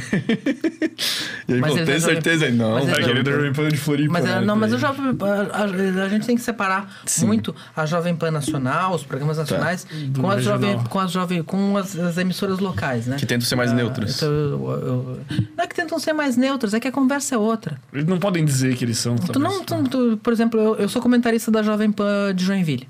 Uhum. Eu fa- faço um comentário todo dia no Jornal da Manhã. O meu foco é política estadual. Eu- eu- a gente fala de política nacional no que interfere na política do Estado. Então, eu eu- o, o jornal que eu é o Jornal da Manhã, que é um jornal extremamente ligado à vida da cidade, trânsito. Esse é um perfil. Então, ali não é pingos dos is. Ali é diferente. O, o, o pessoal aqui do, do, do, do- da Jovem Pan News aqui, que, é, um, é recente, o Emanuel lá, o povo, eles tocam um jornal que é muito mais focado na vida da cidade e na política do Estado do Que do, do que na política nacional. Então eles não, não dá para achar Nem esse, tem espaço pra esse ser viés bolsonarista. bolsonarista Entendi, entendi. ali. Eles são, eles são um foca- é mais focados na cidade tal. Eles têm a concorrência da CBN, que também não, não, não tem muito espaço para fazer essa conversa. Já tem ali a programação deles. Pô, esse programa aqui é, o- é, é notícia do trânsito, esse programa aqui é. E, e que dica tu daria pra gente se posicionar em frente aos candidatos aí do, do governo e tal, assim? O que que tu diria que a gente não pode fazer, o que que a gente deve fazer, assim? Tu que Eu acho tens- assim. Uma regra que eu tenho sempre é a gente tem que ter muito respeito por quem a gente convida para vir para nossa casa. Então todo candidato tu convidou, tu tem que tratar ele com o mesmo, o mesmo respeito. Tenho certeza que vocês vão fazer isso com maior, naturalidade. Nem sempre é assim. E fazer esse candidato se sentir à vontade. Saber que ó, tua história está sendo respeitada tal. Tem candidato que a gente, pô, tem candidato que tem candidato que eu só falo profissionalmente. Pô, tem candidato que olha assim, putz, tem que entrevistar esse cara, velho. Mas o, o meu ouvinte não tem nada a ver com isso. Uhum. Tem nada a ver com isso. Eu tenho que respeitar o- candidato e os eleitores do candidato.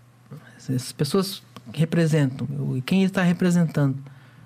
E quando é o presidente da República, então, quando é o governador do estado, mais ainda, porque daí tem um cargo. Pô, ele foi eleito. Mas tu, tu não se É a sente um pouco esse papel de fazer assim, de fazer as perguntas ruins? Não é, não é fácil fazer pergunta ruim, não. Não é fácil. Mas não. eu acho que a gente tem a obrigação. Mas Eu, eu me fazer. sinto obrigado. Tem que fazer, tem que fazer, tem que fazer, tem que fazer. Agora tem que fazer, tem que ver como é que tu faz. Uhum. Como é que, que tom que tu vai usar. Não pode começar, tipo. Não, tipo, é, Eu entendo, eu entendo o que tu quer é, dizer. não, não é, mas assim, é muito de, de, de, de, de- traquejo. Assim, vocês vão conseguir fazer uma conversa que ficar agradável, tranquila. Às vezes, às vezes a estratégia é começar mais leve. Muita gente faz. Depois vai apertando e tal. Mas eh, eu acho que, acho que tu consegue fazer qualquer pergunta, se tu, se tu fizer um tom. Qualquer pergunta difícil, dá para fazer com um tom respeitoso, dá para eu, eu perguntei pro Antígio Nelly sobre o caso de pedofilia dele. Meu Deus. Porra. E eu tava pensando no, no do Jean. Não, não, isso aí É pior? fala. Será que é pior ou, ou, ou- Não, isso aí menos não mal? tem como falar. sobre- Eu acho que isso aí é difícil. É, Depende do tempo. Porque, Agora, por exemplo. agora eu vou ter que contextualizar, porque eu falei uma coisa pesada aqui, né? O É, Antídio não- vai contextualizar. Foi denunciado por um jornalista que teria um inquérito envolvendo o Antídio Lunelli com um caso de pedofilia. E aí eu perguntei pra ele, e, e- e o caso estava todo mundo comentando porque o jornalista noticiou. E eu, e eu tinha que fazer a pergunta porque ia parecer que eu não fiz a pergunta. Mas obviamente tu não aí eu- começou com essa pergunta. Não, era a entrevista que eu faço em parceria com a Delor Lessa lá em Criciúma, mas eu falei assim, candidato, na última semana o, o- o jornalista tal publicou tal assunto. A gente sabe que é um assunto que tem muita repercussão numa campanha eleitoral e eu queria saber como é que o senhor se posiciona sobre ele. Nossa, tu perguntou completamente E ele, de disse, boa. e assim. ele disse assim, ó, isso é uma história que já aconteceu em outras campanhas eleitorais, que sempre me denuncia, uma denúncia forjada, blá, blá, blá, blá, blá, blá, blá. Falou, fiz a pergunta. Fez a pergunta e tu, tu era meio que obrigado a fazer. Eu tinha que fazer. Eu tinha que fazer. Inclusive, eu encontrei ele depois eu disse assim, candidato, eu tinha que fazer. Ele disse, não, tu- tu- do jeito que tu, tu fez uma pergunta do jeito respeitoso. Eu não posso não fazer. A gente vai Cara, ter então, que eu não, fazer. eu não sei se a. O respeito tem que ser. O respeito É. tem que estar em todas as perguntas, nas ruins e nas, nas boas.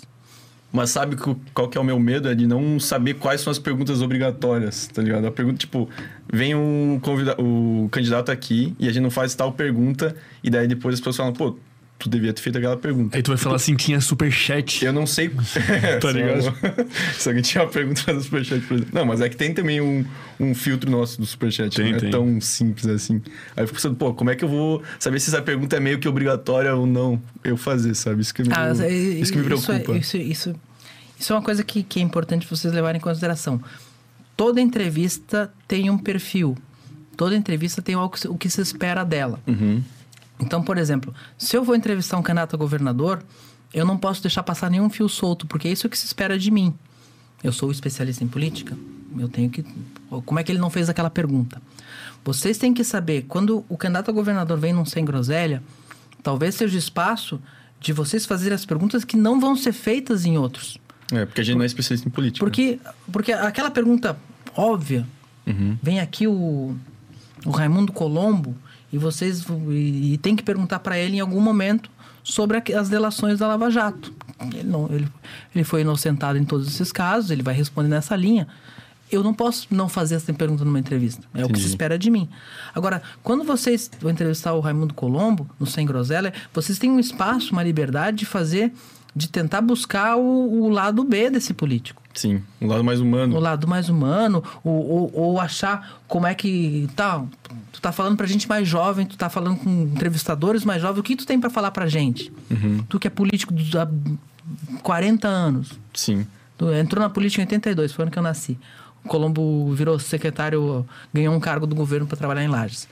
Ah, ele tá no. O que, que esse cara tem a dizer para um público diferente que ele não tá acostumado? Acho que esse papel vocês podem fazer. Legal. Vocês não têm que mimetizar. Pô, irado. Pô, perfeito. Vocês têm que fazer vocês. E aí vai ser uma entrevista que só vocês fazem. Então não se preocupa com, com a checklist. Pô, vem aqui o Jorginho Mello, tem que perguntar sobre como, por que, que ele votou a favor do contra, o- contra o impeachment do Paulo Afonso em 94. Pô, deixa que eu faço essa pergunta. Pô, irado. Massa. Muito massa essa, essa consultoria gratuita de hoje. Foi, valeu, né? A gente disse que a gente faz consultorias gratuitas aqui. Hoje é centésima, décima, Décima sexta. sexta. Mas é que assim, se vocês fazem, se vocês se preocupam em fazer uma entrevista com a pauta do Engessada. PR Online, Porra, a gente não é o vai ficar, vai ficar estranho na boca de vocês. Vocês vão parecer aquele candidato do marketing que engessado que falando uma coisa Não, que tu pode falar, vai ficar mal feito. não mal feito. Acho que Pô, assim, vai. Fica esquisito. o, o que, que o mais bacana que a gente tem é, se tem uma coisa que a gente não pode reclamar desse momento conturbado da política é que o eleitor e, e o eleitor também é o telespectador também é o ouvinte está demandando autenticidade da gente Uhum. A gente tem, só tem que aprender um pouquinho a separar autenticidade de grosseria. Não é uma coisa não é ligada à outra, mas a, a, a gente tem que ser o que a gente é, trazer as nossas a, a nossa verdade, né? Então ah, vocês têm que fazer o que só vocês podem fazer. E eu certamente, se, se fosse fazer um programa e, e botasse um, um, um sem groselha também, alguma coisa mais divertida, mais leve, blá, blá, blá, e eu falei assim, putz, o que, que o cara tá fazendo ali, cara? Uma vez fizeram comigo, uma vez tentaram fazer comigo. Eu lembro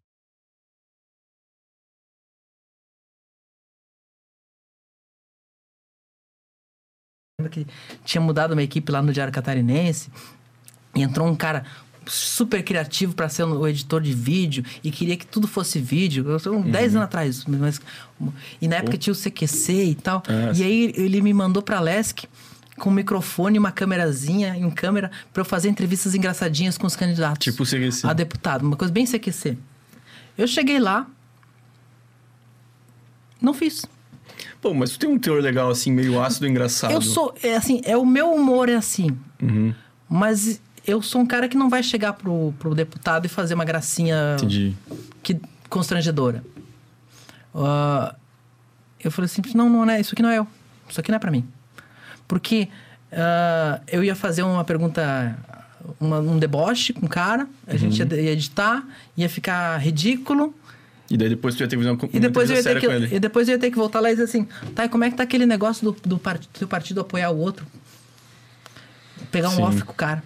Pô, Aí tava me debochando, cara. Uhum. Eu tô- agora tu quer Entendi. que eu te dê entrevista? Tu ia até se queimar no meio, É. né? Quem faz uma Mas coisa não pode fazer é, outra. cê- E isso não, e não é só engra- a graça, é também jornalismo, mais investigativo, denúncia, que é extremamente importante e relevante para a sociedade. Já fiz muito, já ganhei prêmio. com matéria de jornalismo investigativo, de denúncia e tal.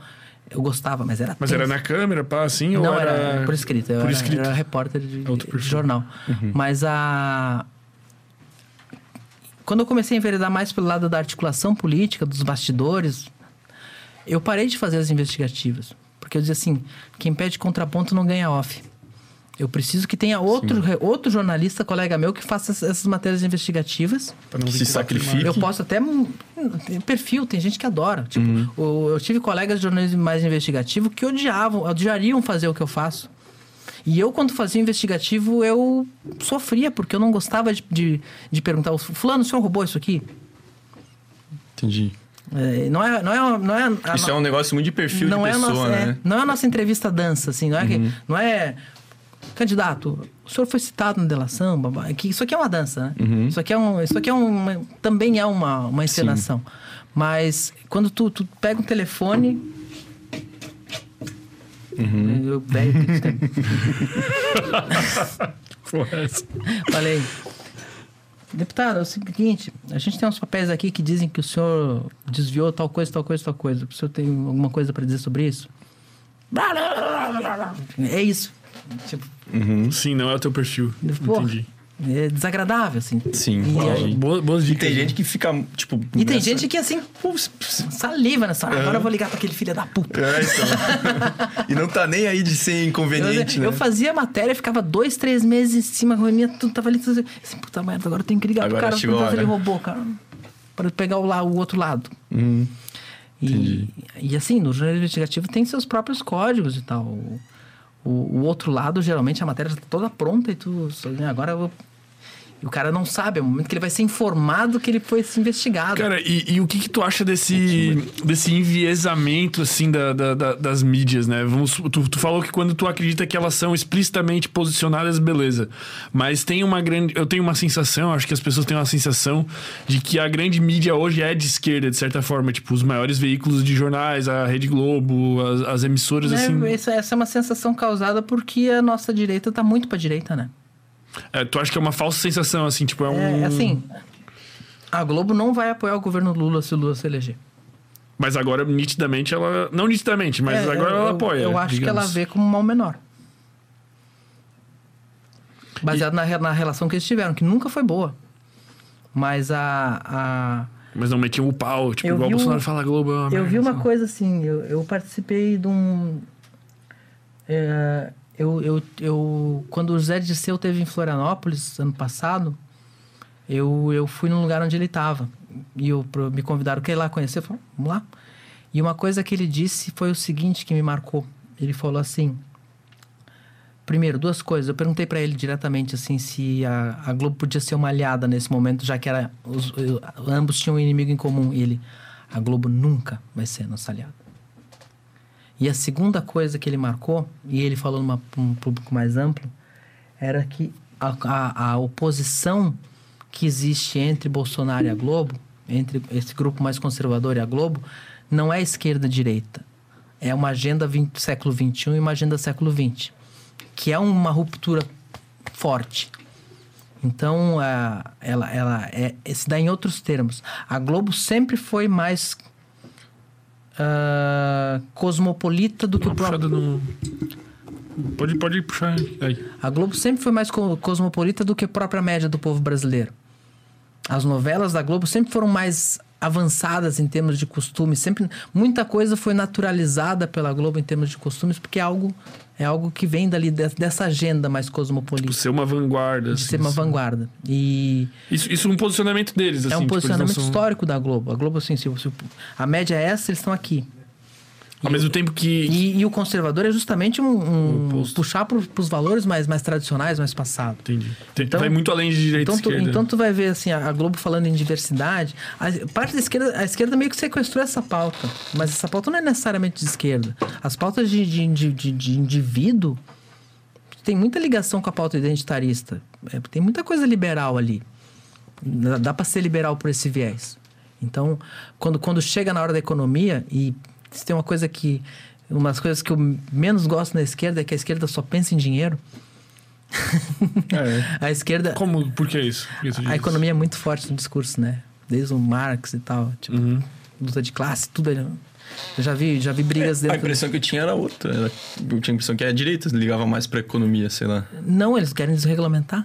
Eles querem Entendi, entendi. Que- Tirar do Estado. É, e, e tu, tu vendo uma discussão, ah, por exemplo, na, na, numa esquerda mais clássica, tudo é a luta de classes, né? Nada, tudo é derivado da luta de classes. Então, eu, eu brincava com meus amigos marxistas, vocês só pensam em dinheiro. Mas eu ficar putz. as outras nuances da sociedade. E a esquerda identitária briga muito com essa esquerda mais tradicional por causa disso, porque eh, eles acham que tudo é derivado. Não, isso aí é derivativo, o importante é isso aqui. Entendi. Mas ah, a Globo, ela tá mais pra- Eu não digo que a Globo é de esquerda, nunca vai ser. Mas, ela tá mais perto de uma agenda século XXI que os valores mais tradicionais colidem. Entendi. Então, ela não vai ser aliada do PT, mas ela consegue tolerar o PT. Eu acho que ela não consegue conviver com esse governo Bolsonaro. Sim, pelo fato do PT É. ter meio que puxado essa pauta de diversidade pra. É, não, mas assim, o, o- a Globo, acho que ela pensa muito assim, não, é quatro anos depois a gente só livro assim. Entendi, entendi. Eu, eu acho que, tipo assim, no meu- o meu posicionamento, né? Eu vou falar aqui um pouco pessoalmente. Eu gosto da, da parte da direita nas questões econômicas, tá ligado? Da visão econômica que eles têm desse liberalismo econômico e, e dessas questões. E gosto da parte da esquerda da questão liberal social, na questão, tipo, de. Vamos supor. é, liberação ou regulamentação das drogas, tipo, da- essas outras pautas, sabe? E daí parece que ou- se tu compra um, a gente não tá no, no, no buffet É. ideológico, tá ligado? Tu compra um, tu é Tu obrigado a tem que comprar o um outro. pô. pacotão inteiro, assim. Tipo, não é porque eu quero que, sei lá, que o correio seja privatizado que eu quero ter uma arma em casa. Ou que, tipo, e, e hoje em dia tá assim, né? Tu é, É obrigado a ter uma arma em casa se tu quer que o correio seja Toma arma. privatizado. É o arma picanha, nem vem. Arma picanha.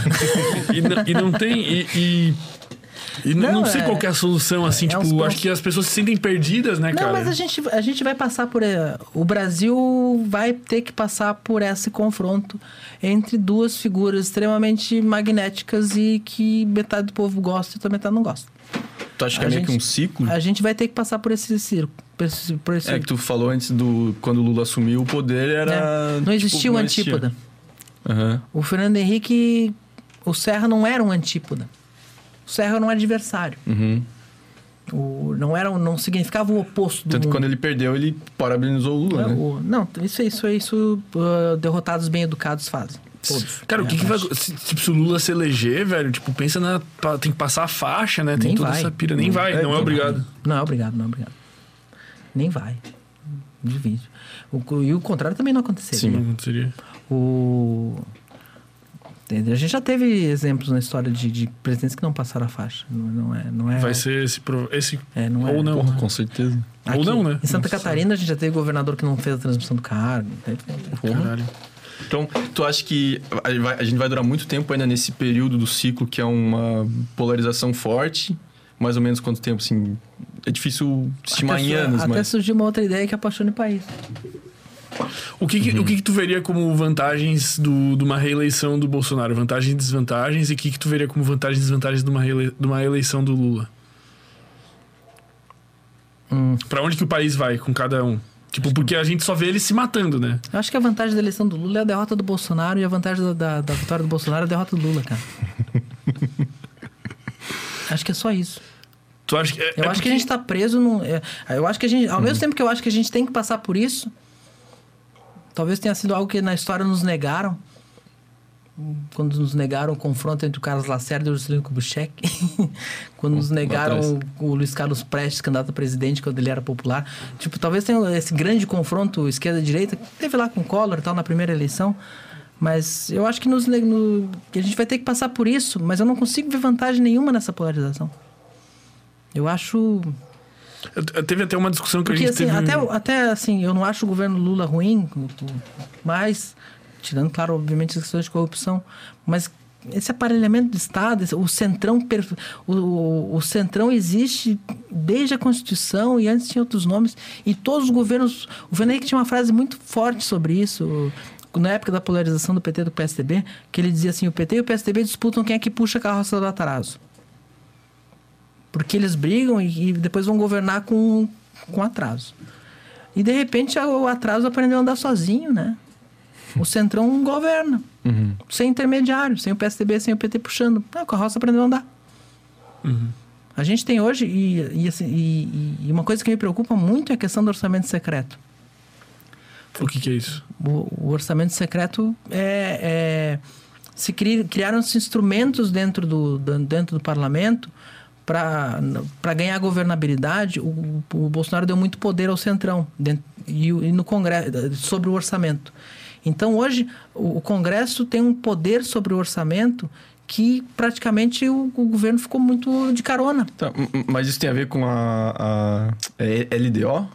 Não, tudo. A LDO, e a LDO e o orçamento são, São duas coisas que separadas. existem. Primeiro, tem a, primeiro tu faz a LDO, a Lei de Direitos Orçamentários. Primeiro tu faz o plano plurianual. Aconteceu até, acho que on- ontem, que, é, hoje. que, que define o, as, as diretrizes para quatro anos. Uhum. A LDO aprova no meio do ano, determina o, o macro e depois tem a lei do orçamento que define especificamente onde tu vai ser gasto. Entendi. Que é da onde outro, o É, parlamento entra. E aí, isso é a regra do jogo. Ah, a margem para os parlamentares mexer, os parlamentares para mexer em tudo, mas o governo sanciona, define, veta e tal. Mas a, o orçamento secreto criaram um instrumento lá, através das emendas do relator do orçamento, que ele tem muito poder para manejar um orçamento, para distribuir entre outros parlamentares. E sem ficar claro exatamente para quem. Isso, isso é um, isso é um, isso é o, é o, é o maior problema que a gente tem na, na relação atual do, do Bolsonaro com o atual Congresso, porque foi só a partir dali que ele conseguiu ter uma estabilidade política. Mas na prática ele entregou o governo para o Centrão. Todos os governos de alguma forma fizeram isso, mas não tanto. E aí tem um problema muito grave, que independe do Lula e do Bolsonaro, que é o seguinte: quando tu dá poder para deputado, é muito difícil pegar de volta. A- a- tá- fica muito promíscua a relação. Então, qualquer presidente que se eleger ano que vem vai ter muita dificuldade de recuperar esse poder sobre o orçamento. E isso é uma coisa que me preocupa, porque não é uma coisa que está a gente não, não, não a gente não está num país parlamentarista, a gente tem um executivo, mas um, um executivo está Enfraquecido. enfraquecido. Ele está falando de revólver, ele está falando de valores, ele está falando das coisas, mas o, o controle do- da, da grana, para onde que vai, está muito mais terceirizado. E Isso, isso, tipo assim, tem, tem uma dose ali que vai ser a dose boa, né? Mas não pode ser muito um nem muito outro. Porque é, o senão. problema é assim, a gente já tem dentro do orçamento as emendas parlamentares. Uhum. Cada um tem uma cota no orçamento para definir para mandar para suas bases. E aí, os, os deputados que estão alinhados ao, ao governo, de uma forma muito difusa e muito pouco verificável, tem muito mais. E por isso apoiam o governo. O Lula fez o mensalão. O mensalão era uma forma de comprar parlamentar também. Todos eles vão criando formas de. de... E por quê? Porque o cliente é o mesmo. Tipo, Não tem como tu fazer uma forma diferente de governo se ela, ela consiste em cooptar 300. Os mesmos 300, ou herdeiros dos mesmos 300, ou pessoas que fazem a política como aqueles 300 faziam. Então a gente está meio. O Bolsonaro e o Lula, a picanha e a arma, ficam falando de trivialidades.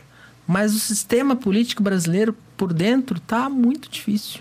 Entendi. Por isso que tem tanta É. gente falando, assim, influencers de- da política, falando que o, o foco tem que ser no, no- nos deputados, sempre, né? sempre, Eu, sempre. eu acho que isso tem Tá até a ver com o que a gente falou aqui o outro dia lá, que o Maurício É, tinha sido sim. cancelado, cara. Porra. Que é assim, é, as pessoas ficam se matando nessa polarização e brigam com a família e brigam uma com a outra, cara. E no final das contas, não vai fazer uma Nenhum- diferença tão grande. Não, não, não, assim, faz diferença. Mas não é tipo Faz assim, diferença. o quanto Mas é o vai- seguinte, nenhum político vale uma briga de família.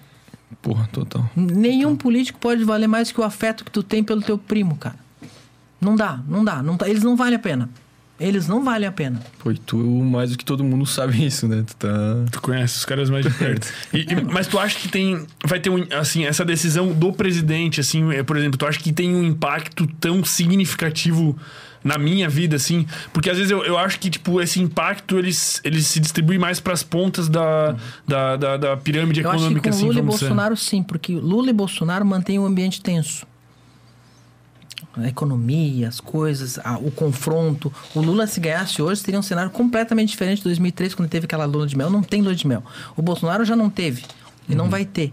Ah, não tem aquele momento de arrefecimento, todo mundo volta pro lugar. E a calmaria pra governar, né, uma digamos. coisa calma. E a gente dá uma 100 dias pro governo relaxar Não vai Isso ter. não tem. Já o. Bolsonaro não teve e não vai ter de novo. O Lula não vai ter também. Vai ter protesto na rua, vai ter gente querendo impugnar. A culpa é da urna. E, e vai ser aquela loucura. Então, o, a gente. Então, isso é muito ruim pro país. Mas o país quer Lula ou Bolsonaro. Então, o que, que eu vou fazer? Vou, vou, vou fazer. Não, o Piara acha que não. Foda-se. Eu tenho, que, eu tenho que viver com os fatos que eu tenho. Os fatos que eu tenho são que estamos capturados por uma polarização, que eu acho ruim, mas que é o material que eu tenho para trabalhar. Sim. Cara, eu, eu, eu tento ter a postura seguinte, né? Eu- obviamente a gente vai ter que votar em um dos dois. Todo mundo que vai votar vai votar em um dos dois, ou vai votar nulo, mas daí a pessoa é burra. Na minha opinião. Ah, tá. E. E, e- e- e, cara, depois que for eleito, torce pra dar certo, velho. Tipo, não fica torcendo pra dar errado, tá ligado? Se tu tá num papel que tu tem que fazer oposição, pô, faz oposição. Se tu trabalha com isso, se tu é jornalista, se tu é político e tu tem que fazer essa oposição, porque a po- a oposição tem que existir. Mas se não, cara, tipo, já é o país que tá indo pra Copa, velho. Tipo, entendeu? Se, tipo, se o teu jogador não foi escalado, velho, mas torce pra ganhar igual, Aquela pô. metáfora, né? Não, tem, tem, tem coisas que eu acho que é importante, assim. É, primeiro, quando a gente torce para dar errado, a gente é, é, é masoquista. Porque a gente vai ser. Tipo, Atingido por Se a isso. economia se deteriora e gera desemprego, o desemprego nos pega pela, Olha, o cara vai estar tá fudido, vai estar falando, eu avisei, É, eu avisei, o cara vai estar gente tem que, Eu prefiro ser feliz a ter razão. Uhum. Sempre. Mas eu já torci contra o Brasil na Copa. Por, por, por questão de posicionamento, por exemplo. Mas a Copa foi só um exemplo. tá? Não, não, mas eu acho que é importante porque é uma metáfora boa. E assim. Também tá falando da metáfora. É. O, o, por exemplo, quando o Dunga em 2010 levou uma seleção de Brucutu propositalmente pra Copa, eu torci contra. Porque time ruim pra torcer eu já tenho. Torce pra que time? Eu, eu torço pro Grêmio. Eu, eu, tenho, eu já tenho um, um time ruim pra me incomodar, pra sofrer, pra. Pô, tem que torcer pra esse desgraçado, Não, eu a seleção torcer. é pra dar show, né? Ah, ah, Não é que seja para dar show, mas a, a seleção é o nosso showroom, a gente- o que a gente tem de melhor. E quando um Sim. treinador, por ser um brucutu, dec- decide deliberadamente que, Colorado. em, ve- em vez de tentar recon- re- eh, fazer os melhores jogarem bem na seleção, ele vai fazer uma seleção com os reservas dos melhores da Copa passada. Eu não quero que esse cara dê certo, porque se esse pensamento perpetuar, eu vou viver três Copas assim. Mas isso pra política é aplicável também. Exatamente. Aí que entra o problema. Tá, eu entendo. Faz, faz, faz muito sentido. Faz muito sentido, pô. Essa analogia é boa, essa analogia É, tu, da tu me deu uma analogia boa com essa da Copa. Eu, eu escrevi textos dizendo por que que eu torcia contra aquela seleção do Dunga. Torci, fui lá, Holanda, Mas estamos falando de metáfora ainda ou não? na, na Holanda, do Dunga. Tá. E, e- e tu, tu se posiciona, tipo, claramente nas tuas é, redes, assim, tipo, tu deixa explícito o teu posicionamento ou tu se- tenta Não, Eu ser. me protejo. Tu se protege. Eu me protejo porque, assim, qualquer declaração de, de, de, de voto, de simpatia, vai ser caracterizada como ah, aquele carimbo que eu não quero. Eu quero falar com o bolsonarista com o bolsonarista me levando a sério, sabendo que eu não tô ali pra enganar ele. Mas, mas dentro de ti tu tem um posicionamento muito tenho, claro? Tem, tem. Tem um posicionamento muito claro. Mas faz parte desse buffet ideológico ou tu é um cara enviesado e tu transparece? Não, faz cara, eu sou, eu sou muito buffet Eu gostei ideológico. muito dessa. Por que que eu... Vai ser minha resposta se alguém perguntar. Por que, que eu tava, ou por Bolsonaro? que, que eu comprei aquelas ideológico. revistas do Ciro Gomes em 99? Porque me interessava muito o que, que existia além do PT e do PSDB. Eu achava que. não- Eu já não gostava daquela polarização, eu queria outra coisa. Então, por que, que, eu, por que, que eu fiz uma fala grande aqui sobre o Eduardo Campos? Porque o fenômeno do Eduardo Campos me chamou a atenção. Então, tu vê assim, eu, como, como, como, como gosto político, eu tenho uma paixão por conciliação, cara. Eu não posso ver os adversários se apertando a mão, eu me emociono. O adversário, adversário faz um gesto de, de, de galhardia, um gesto de, Trégua. um gesto de trégua, um gesto de, de respeito pelo adversário. Assim, Pô, isso me comove. Eu sou esse cara. E ao mesmo tempo, quando é o contrário, tu fica pé da vida, É, assim. eu, eu acho assim que eu não preciso, mas eu- teve uma, uma cena uma vez assim que teve um debate aqui da eleição para pre, prefeito do César com o Jean. Primeira eleição, aquela que o César ganhou. E o. A gente fez um debate lá e o Mário, Mário Mota, entrevistado de vocês, fez uma pergunta que era assim: o senhor consegue apontar um- uma virtude no seu adversário? E aí o César Júnior disse O Mário é assim, foda, né? o César Júnior disse assim: Olha, em que pese todas as críticas que eu tenho ao Jean, eu tenho que admitir que ele é um cara trabalhador. Pô, da hora. E aí o. Ele foi pro Jean. E o Jean, não foi imitar o Jean. Aí o. É melhor não, ele vai vir aí. Aí o. o Jean disse. A única coisa boa dele é o marqueteiro dele. Caralho. Porra. Anos depois eu, o Jean me disse assim, pô, eu acho que ali eu errei. Ali eu errei porque fui deselegante, não precisava. Que com certeza E tinha pegou muito coisa. mal na hora. Pegou muito mal na hora. Foi um tiro no pé. Foi tiro no pé, foi tiro no pé. Ficou feio na hora, tipo, porque o César baixou a guarda e Porra, fez total. um elogio. E ele, "Ah, baixa. Faz. a-" Daquele E eu gosto do. do- Ali o, ganhou meu- ali o César ganhou meu voto. Esse voto de, de 12 anos atrás eu posso entregar. Mas o. O. Esse. Esses gestos de se permitir ver no adversário um adversário, mas não um inimigo, são muito raros na política. São muito raros na política. Me, me encantam. Eu lembro que eu era guri, era menino, né? Ah, e teve uma eleição em São Paulo que o que o, o Maluf era o anticristo, né? E, mas ele ia pro segundo turno. Eventualmente ganhava, mas ele não, não ganhava. Estava indo pro segundo turno. E o PT e o PSDB em São Paulo foram onde eles nasceram, onde eles são mais primos, mas também se bicam, né? E eram adversários também. E o, só que o segundo turno foi o Maluf e a Marta, do PT. E o Covas era o governador do PSDB. E o Covas era muito anti-Maluf. E, e o Covas fez a, a- Estamos apoiando a Marta não porque a Marta. Não porque o nosso adversário tem defeitos, mas porque somos do mesmo lado. Estamos no campo. Quando fizemos o comício das diretas, eu estava lá, Fulano estava lá, Lula estava lá, não sei o que estava lá. E o Maluf não estava lá, porque o Maluf é outra coisa. Então, tipo, essas, Essa maturidade, de certa forma, assim. então, de, de, de botar. Pragmaticamente, era mais importante para o jogo nacional naquele momento, era mais importante o, o, o PSDB e o PT se fortalecerem, não deixar um vencer, ganhar a prefeitura de São Paulo. Mas o Covas não, não é o Maluf. Tem o meu limite. Depois que o Covas morreu, acabou o limite, né? O Lula foi lá abraçar o Maluf, o, o PSDB o- o- apoiou quando precisou.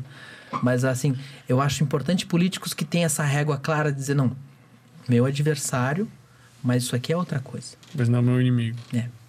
Então, o meu inimigo é aquele. Ou então, tipo, Cara, mas o, o problema é que eu vejo, assim, é, não nesse sentido, assim, por um outro lado, é que o político hoje, cara, ele não é o cara mais capacitado, provavelmente, pra governar, cara. Ele é um cara que consegue mostrar, fazer uma propaganda, fazer um marketing, fazer um jogo político, uma prostituição de hipocrisias, etc, pra conseguir aparecer, conseguir aliados e conseguir se eleger. Tipo assim, Assim- o objetivo final do político não é ter um país melhor, é ter poder. Mas é uma, uma, vou fazer uma coisa bem cínica agora. Ninguém é o mais capacitado para governar se não conseguir convencer a maioria da população de que ele é o mais capacitado para governar. Senão a gente fazia um concurso público de provas para escolher o governador. O líder lidera pessoas. Se ele não convence as pessoas, ele pode ser um gênio, mas ele não é um político. Ele tem que convencer as pessoas de que ele é um gênio. Tu olha o Ciro Gomes, tem solução para tudo. Então, uma cabeça assim, lá, lá, lá, muitos planos, não sei o quê. Ele não consegue convencer o povo brasileiro de que ele consegue. Então, tipo, ele é o então ele é o mais capacitado para governar o Brasil? Não é. Não é porque ele não convence o Brasil disso. E já tentou, tá tentando há 20 anos. É, é importante essa união do É, é líder. importante, é import, o, é- o líder precisa liderar. E, e, e, assim, ah, tu botar um. A gente. eh, Tu botar um, um burocrata extremamente inteligente, com todos os títulos, mestre disso, doutor daquilo, para comandar uma máquina pública, para comandar um, um- algo que precisa de, da, da relação com as pessoas, de, de as pessoas se sentirem cuidadas.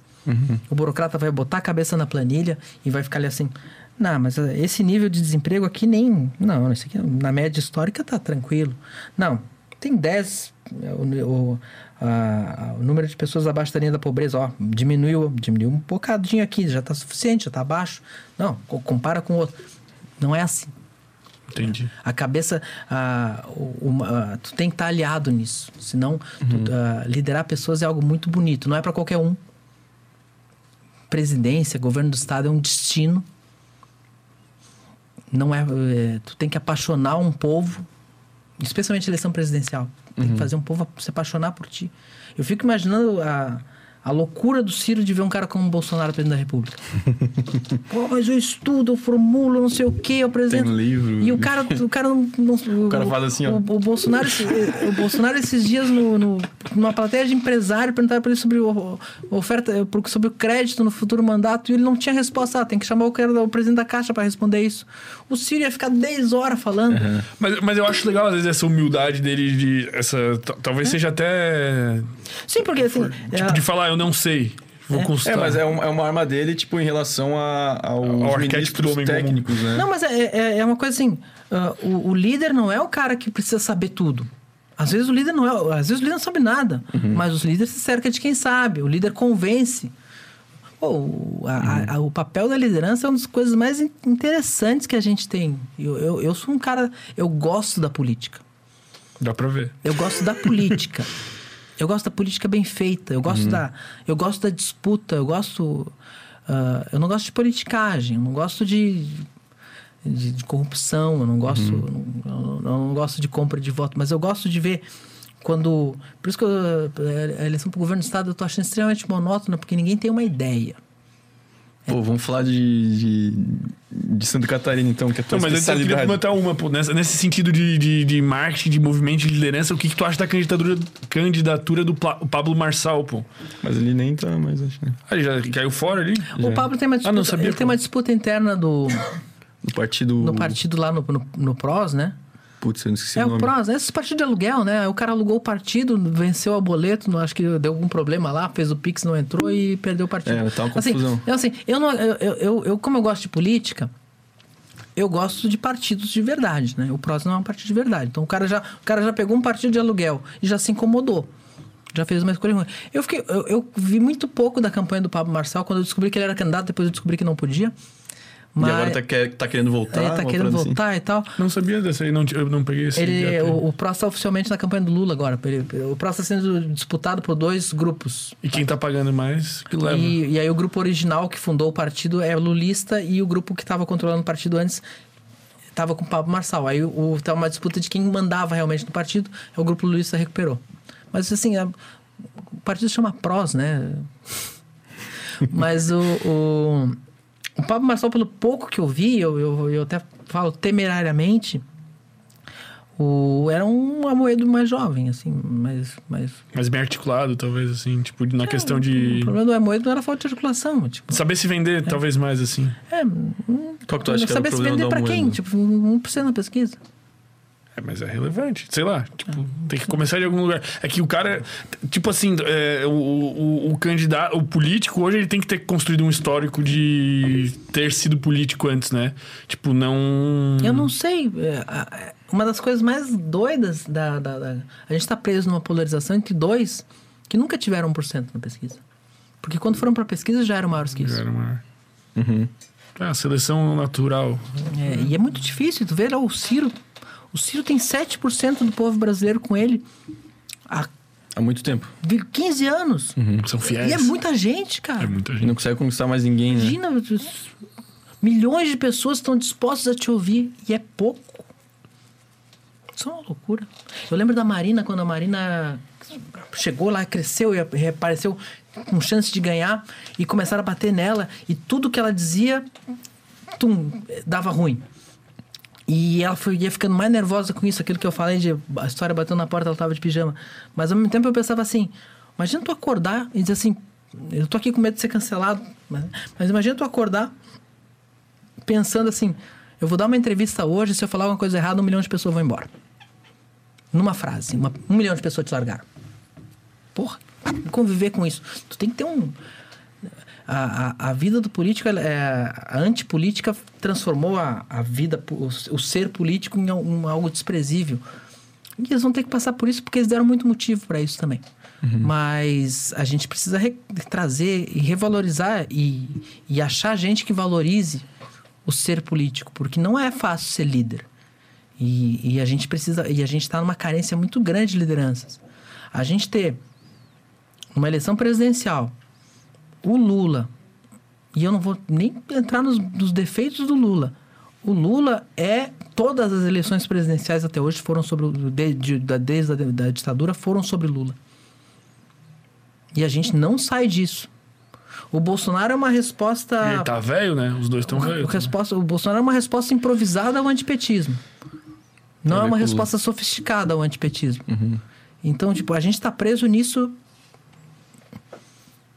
Mas. Tu, tu acha que é um, existe, tipo, um- uma dificuldade no Brasil a gente formar tá preso. líderes? Eu queria. É exatamente isso. Eu, eu- perdi o raciocínio. A gente tá preso nisso porque a gente não conseguiu nos últimos 20 anos formar lideranças nacionais. Uhum. Toda eleição, tu, não, agora, agora vai ser o Eduardo Leite. Porra, o Eduardo Leite ia vir lá do Rio Grande do Sul com 2%. Pra, ia ser Simone Tebet. Uhum. Ah, não, opa, dobrou, foi de 1 para 2. Foi 2 para 3. Não, não. Eu- eu- quando me perguntam sobre a Simone Tebet, eu digo assim, pô, eu gosto dela. Eu gosto dela.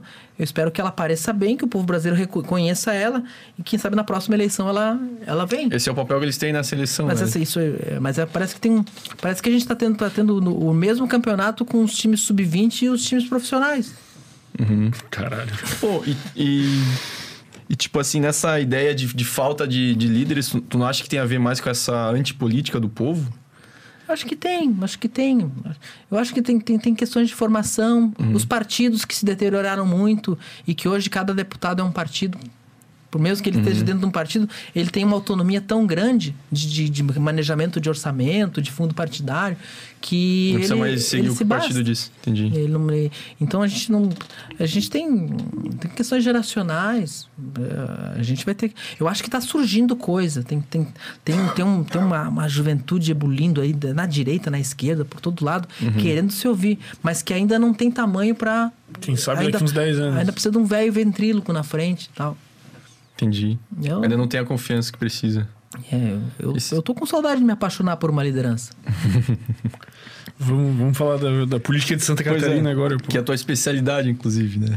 É, eu, eu, eu, eu, eu, eu foquei muito nisso. Eu comecei a trabalhar em 2006 no, no antigo Jornal Notícia, que ainda existe, mas ele era um jornal que não era, que era, não era da, NS, da, da RBS na época. Ele era o concorrente do Diário Catarinense. Tinha uma sede aqui em Florianópolis, uma, uma sucursal imensa em Florianópolis, que eu fazia parte. Depois ele foi comprado pela RBS, que focou em Joinville, porque é a sede dele. Eu passei lá um, um tempinho, depois voltei. Mas desde, desde, desde 2006, sempre com política. Política de Florianópolis, política de Joinville, política estadual. Acompanhei essas eleições todas. E eu sempre gostei de... Eu era aquele menino chato que gostava de política, aquela criança chata que gostava de política. que Ficava vendo o horário eleitoral. Eu Tipo, lembro... a única criança da sala. É, que entender, ficar ouvindo o Jornal Nacional. Eu tenho lembranças muito vivas, eu com 12 anos do, do impeachment do Collor, do Plano Real, a implantação do Plano Real é uma coisa que me marcou muito, porque, porra, o- a, a figurinha não aumentava o preço toda vez que eu ia no mercado comprar. Então, Cara, e, e é muito irado isso aí, né? Tipo, não, não é todo mundo que tem essa, essa vocação, é assim. a vamos doença dizer. Se todo minha, né? mundo tivesse isso, nós não tava com o Bolsonaro e Lula. não, se todo mundo tivesse isso, ia ter um monte de comentarista de política. É, mas tem, né? Meu emprego ia ficar menos valorizado. O, o que, o que tu acha do, do cenário atual, assim, de Santa Catarina, cara? Porque parece que é um, é um estado que fica um pouco deslocado, assim, tanto em, às vezes, em, em opiniões, assim... Não tô conseguindo me expressar bem, mas digamos que a, a dinâmica aqui parece que é outra do que no, no resto do, do, do, do país. A, a a política de Santa Catarina ela sempre foi muito previsível. Os grupos, os grupos, os partidos sempre foram muito fortes e dominavam o espaço e tu, tu olhava assim, ah, esse partido juntou com esse, se juntar com esse ganhou a eleição. E era. O tabuleiro era muito bem montado assim e era um, e um estado de, de grandes articuladores políticos também que não conseguiam expressão nacional, não conseguiam entrar no jogo nacional, mas o jogo aqui muito bem jogado. E aí a gente, isso a gente pode ir lá para os anos 40, quando tinha o PSD antigo, a UDN e o PTB, eles já eram era muito mais brigado, muito mais conflituoso. Aí tem a, a ditadura faz a Arena MDB, a Arena fica uma coisa muito grande, o MDB não tinha poder. Mas esses grandes estrategistas e tal. E o, eu falei que não, não, não entravam no jogo nacional, tem, alguns entravam, como o Jorge Bornhausen, por exemplo. Mas o, a partir dos anos da redemocratização, a gente teve. A, o PDS e o MDB continuaram sendo os, os, os, os manda-chuvas da política local por bastante tempo. A Arena, os, os partidos oriundos da ditadura. o contra e o a favor. Por causa da liderança do Amin e da força do MDB. O MDB é aquela coisa, assim, tu no interior e tá lá o cara do 15, não sei o que e tal. Então, só que aí teve um momento ali nos anos 2000 que uma figura que era o Luiz Henrique da Silveira consegue quebrar essa espinha ao trazer o PFL, pra, que era aliado do Amin, para ele, para o MDB. E com o PSDB fez o que chamaram de Tríplice Aliança. E era um momento que, assim, tinha cinco partidos no Estado que tinham 99% do poder. 99% dos deputados, 99% das prefeituras. Esses cinco partidos, o MDB, o Progressistas, o PDS, Arena, muda de novo o tempo todo, mas hoje é Progressistas. O, o PFL, que hoje, hoje o PSD ocupou o espaço, o PSDB e o PT, quem, quem pegasse três partidos, quem juntasse três partidos ganhou a eleição. Era matemático, porque assim, o voto ele era muito um, controlável, digamos assim. Pô, tu tem o MDB, tu tem um milhão de votos. Tu tem o, PF, PS, o PFL, tu tem 500 mil. Tu tem o PSDB, tu tem 400. O resto dilui. Então, tipo, tu, tu, tinha uma largada muito forte. E, tu, e esses partidos eram que tinham mais, maior número de candidatos a deputado, não sei o quê. Isso era muito definido. Uhum. E, e, a gente passou 20 anos assim. Uhum. E desculpa interromper, e também não tinha internet, né? Fazendo é, não tinha. Tantos tudo dependia. Assim. E aí, o que a gente viveu no ano passado foi, primeiro, esse grupo político que ficou no poder 20 anos, uma fadiga de material. Essa ideia, todo mundo compõe com todo mundo, não sei o que e tal. E o. E, e, e Santa Catarina foi aderindo à tese do bolsonarismo também, com muita força. Uhum. Via antipetismo, porque o PT teve muitas dificuldades em Santa Catarina de apresentar resultado palpável. Especialmente em obras de infraestrutura. Você pega o Vale, o vale do Itajaí, odeia o PT por causa da não duplicação da 470, que o PT prometia, prometia, prometia. a, e não a conseguia. BR que mais mata. É, né? e, e, aí, eu acabei de passar por ela, meu Deus uhum. do céu. Mas a, a, a é, é, o tipo de coisa, assim, porque o, o PT tem, tinha problemas na questão ideológica, mas o PT também tinha problemas na questão gerencial. Muita coisa que ficava na promessa, que não, não avançava, que eles não conseguiam fazer.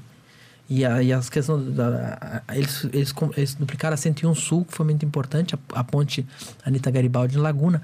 Mas ali no Vale, e o Vale já votou no PT, teve prefeito do PT, o Décio Lima, que é candidato ao governo, foi prefeito duas vezes. Mas hoje é a região mais antipetista do país, talvez. Muita, e, e, Tem muita e, gente que mora ali. Porque o, a, a, espinha dorsal daquela região, que é a BR-470, é um problema diário na vida das pessoas. Uhum. Ali morre gente, ali atravanca o desenvolvimento, ali até o passeio é um problema. Tipo, eu tava falando lá, o, cara, o pessoal lá de, de Rio do Sul. Pô, a nossa praia era Balneário Camboriú, a gente chegava em duas horas. Hoje, se você chegar em quatro, tá no lucro. Atacou em todas as áreas possíveis, então, negativamente. Azedou a vida da, da região. É um, é um negócio que. Então, e eu, eu digo assim, o pessoal do Bolsonaro, vocês dupliquem logo isso aí, porque. Estão duplicando? Então, porque o Moisés mandou um dinheirinho, né? Hum. Pois é, tá rolando umas reformas lá, Beira Mar de São José, agora tá uma belezinha o asfalto, pô. A galera tá mas querendo o, movimentar então, Mas, então, 2018 foi um ano de ruptura.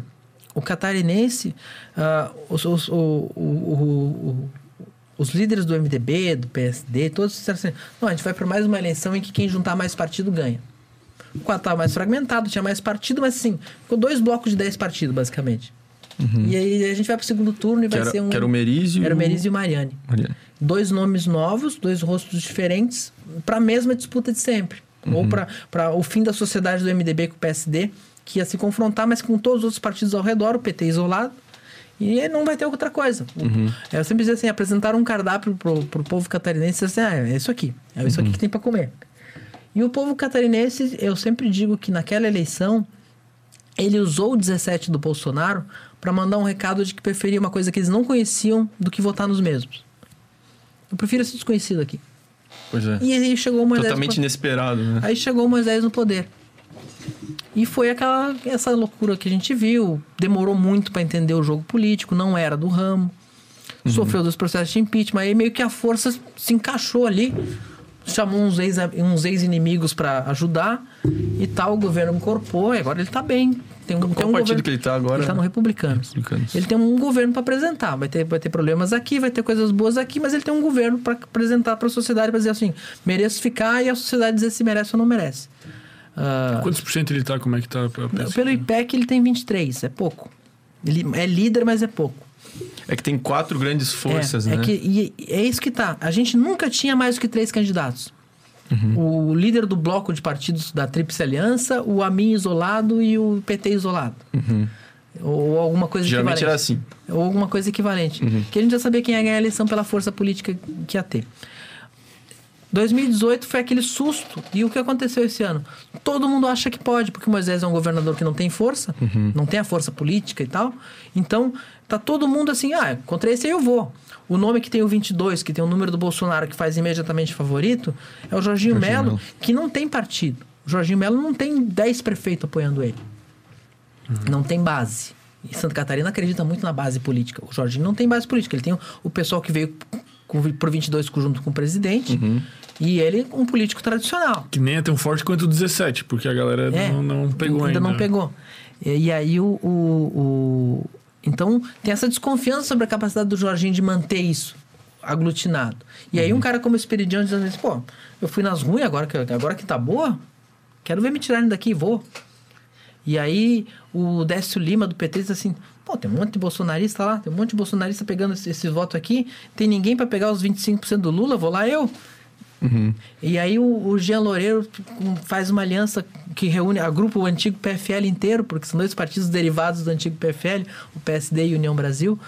E diz assim, não, tem uma estrutura, tem, uma, tem a minha gestão na Prefeitura de Florianópolis, quando esses precisa ir, lá vou eu. Ninguém cedeu. Então são cinco candidatos fortes. Cinco candidatos fortes. Tal- Talvez se dois É tivessem bizarro. se unido já seria o suficiente. É, é, é, e é bizarro que, tipo, tu falou que, Bolsolula. que a, história sempre foi muita previsibilidade, agora é o contrário, né? Eu Totalmente nunca vi, imprevisível. eu nunca vivi e nunca estudei, porque eu gosto muito de estudar política catarinense. Uhum. Eu nunca vivi e nunca estudei uma eleição tão aberta. Tu tá achando maneiro isso? Eu gosto. Tipo, tu Eu acha, gosto. caralho, tô vivendo. Primeiro- E rende, rende papo pra tu, eu imagino. Primeiro porque assim, temos bons candidatos. A gente boa ali. Então, eu acho que Santa Catarina pode sair bem dessa eleição. Tem, tem, ah, tem mais de um nome votável. E segundo que eu sempre, como eu gosto de partidos, eu gosto de política, eu sempre quis que os partidos apresentassem o seu melhor nome na disputa eleitoral para e que a composição ficasse para depois. Eu nunca, me, eu nunca gostei, embora goste da trama, da articulação, eu nunca gostei desse negócio assim, ó, ah, esse aqui juntou com esse, então o terceiro vem correndo porque, ah, eu não posso ficar fora.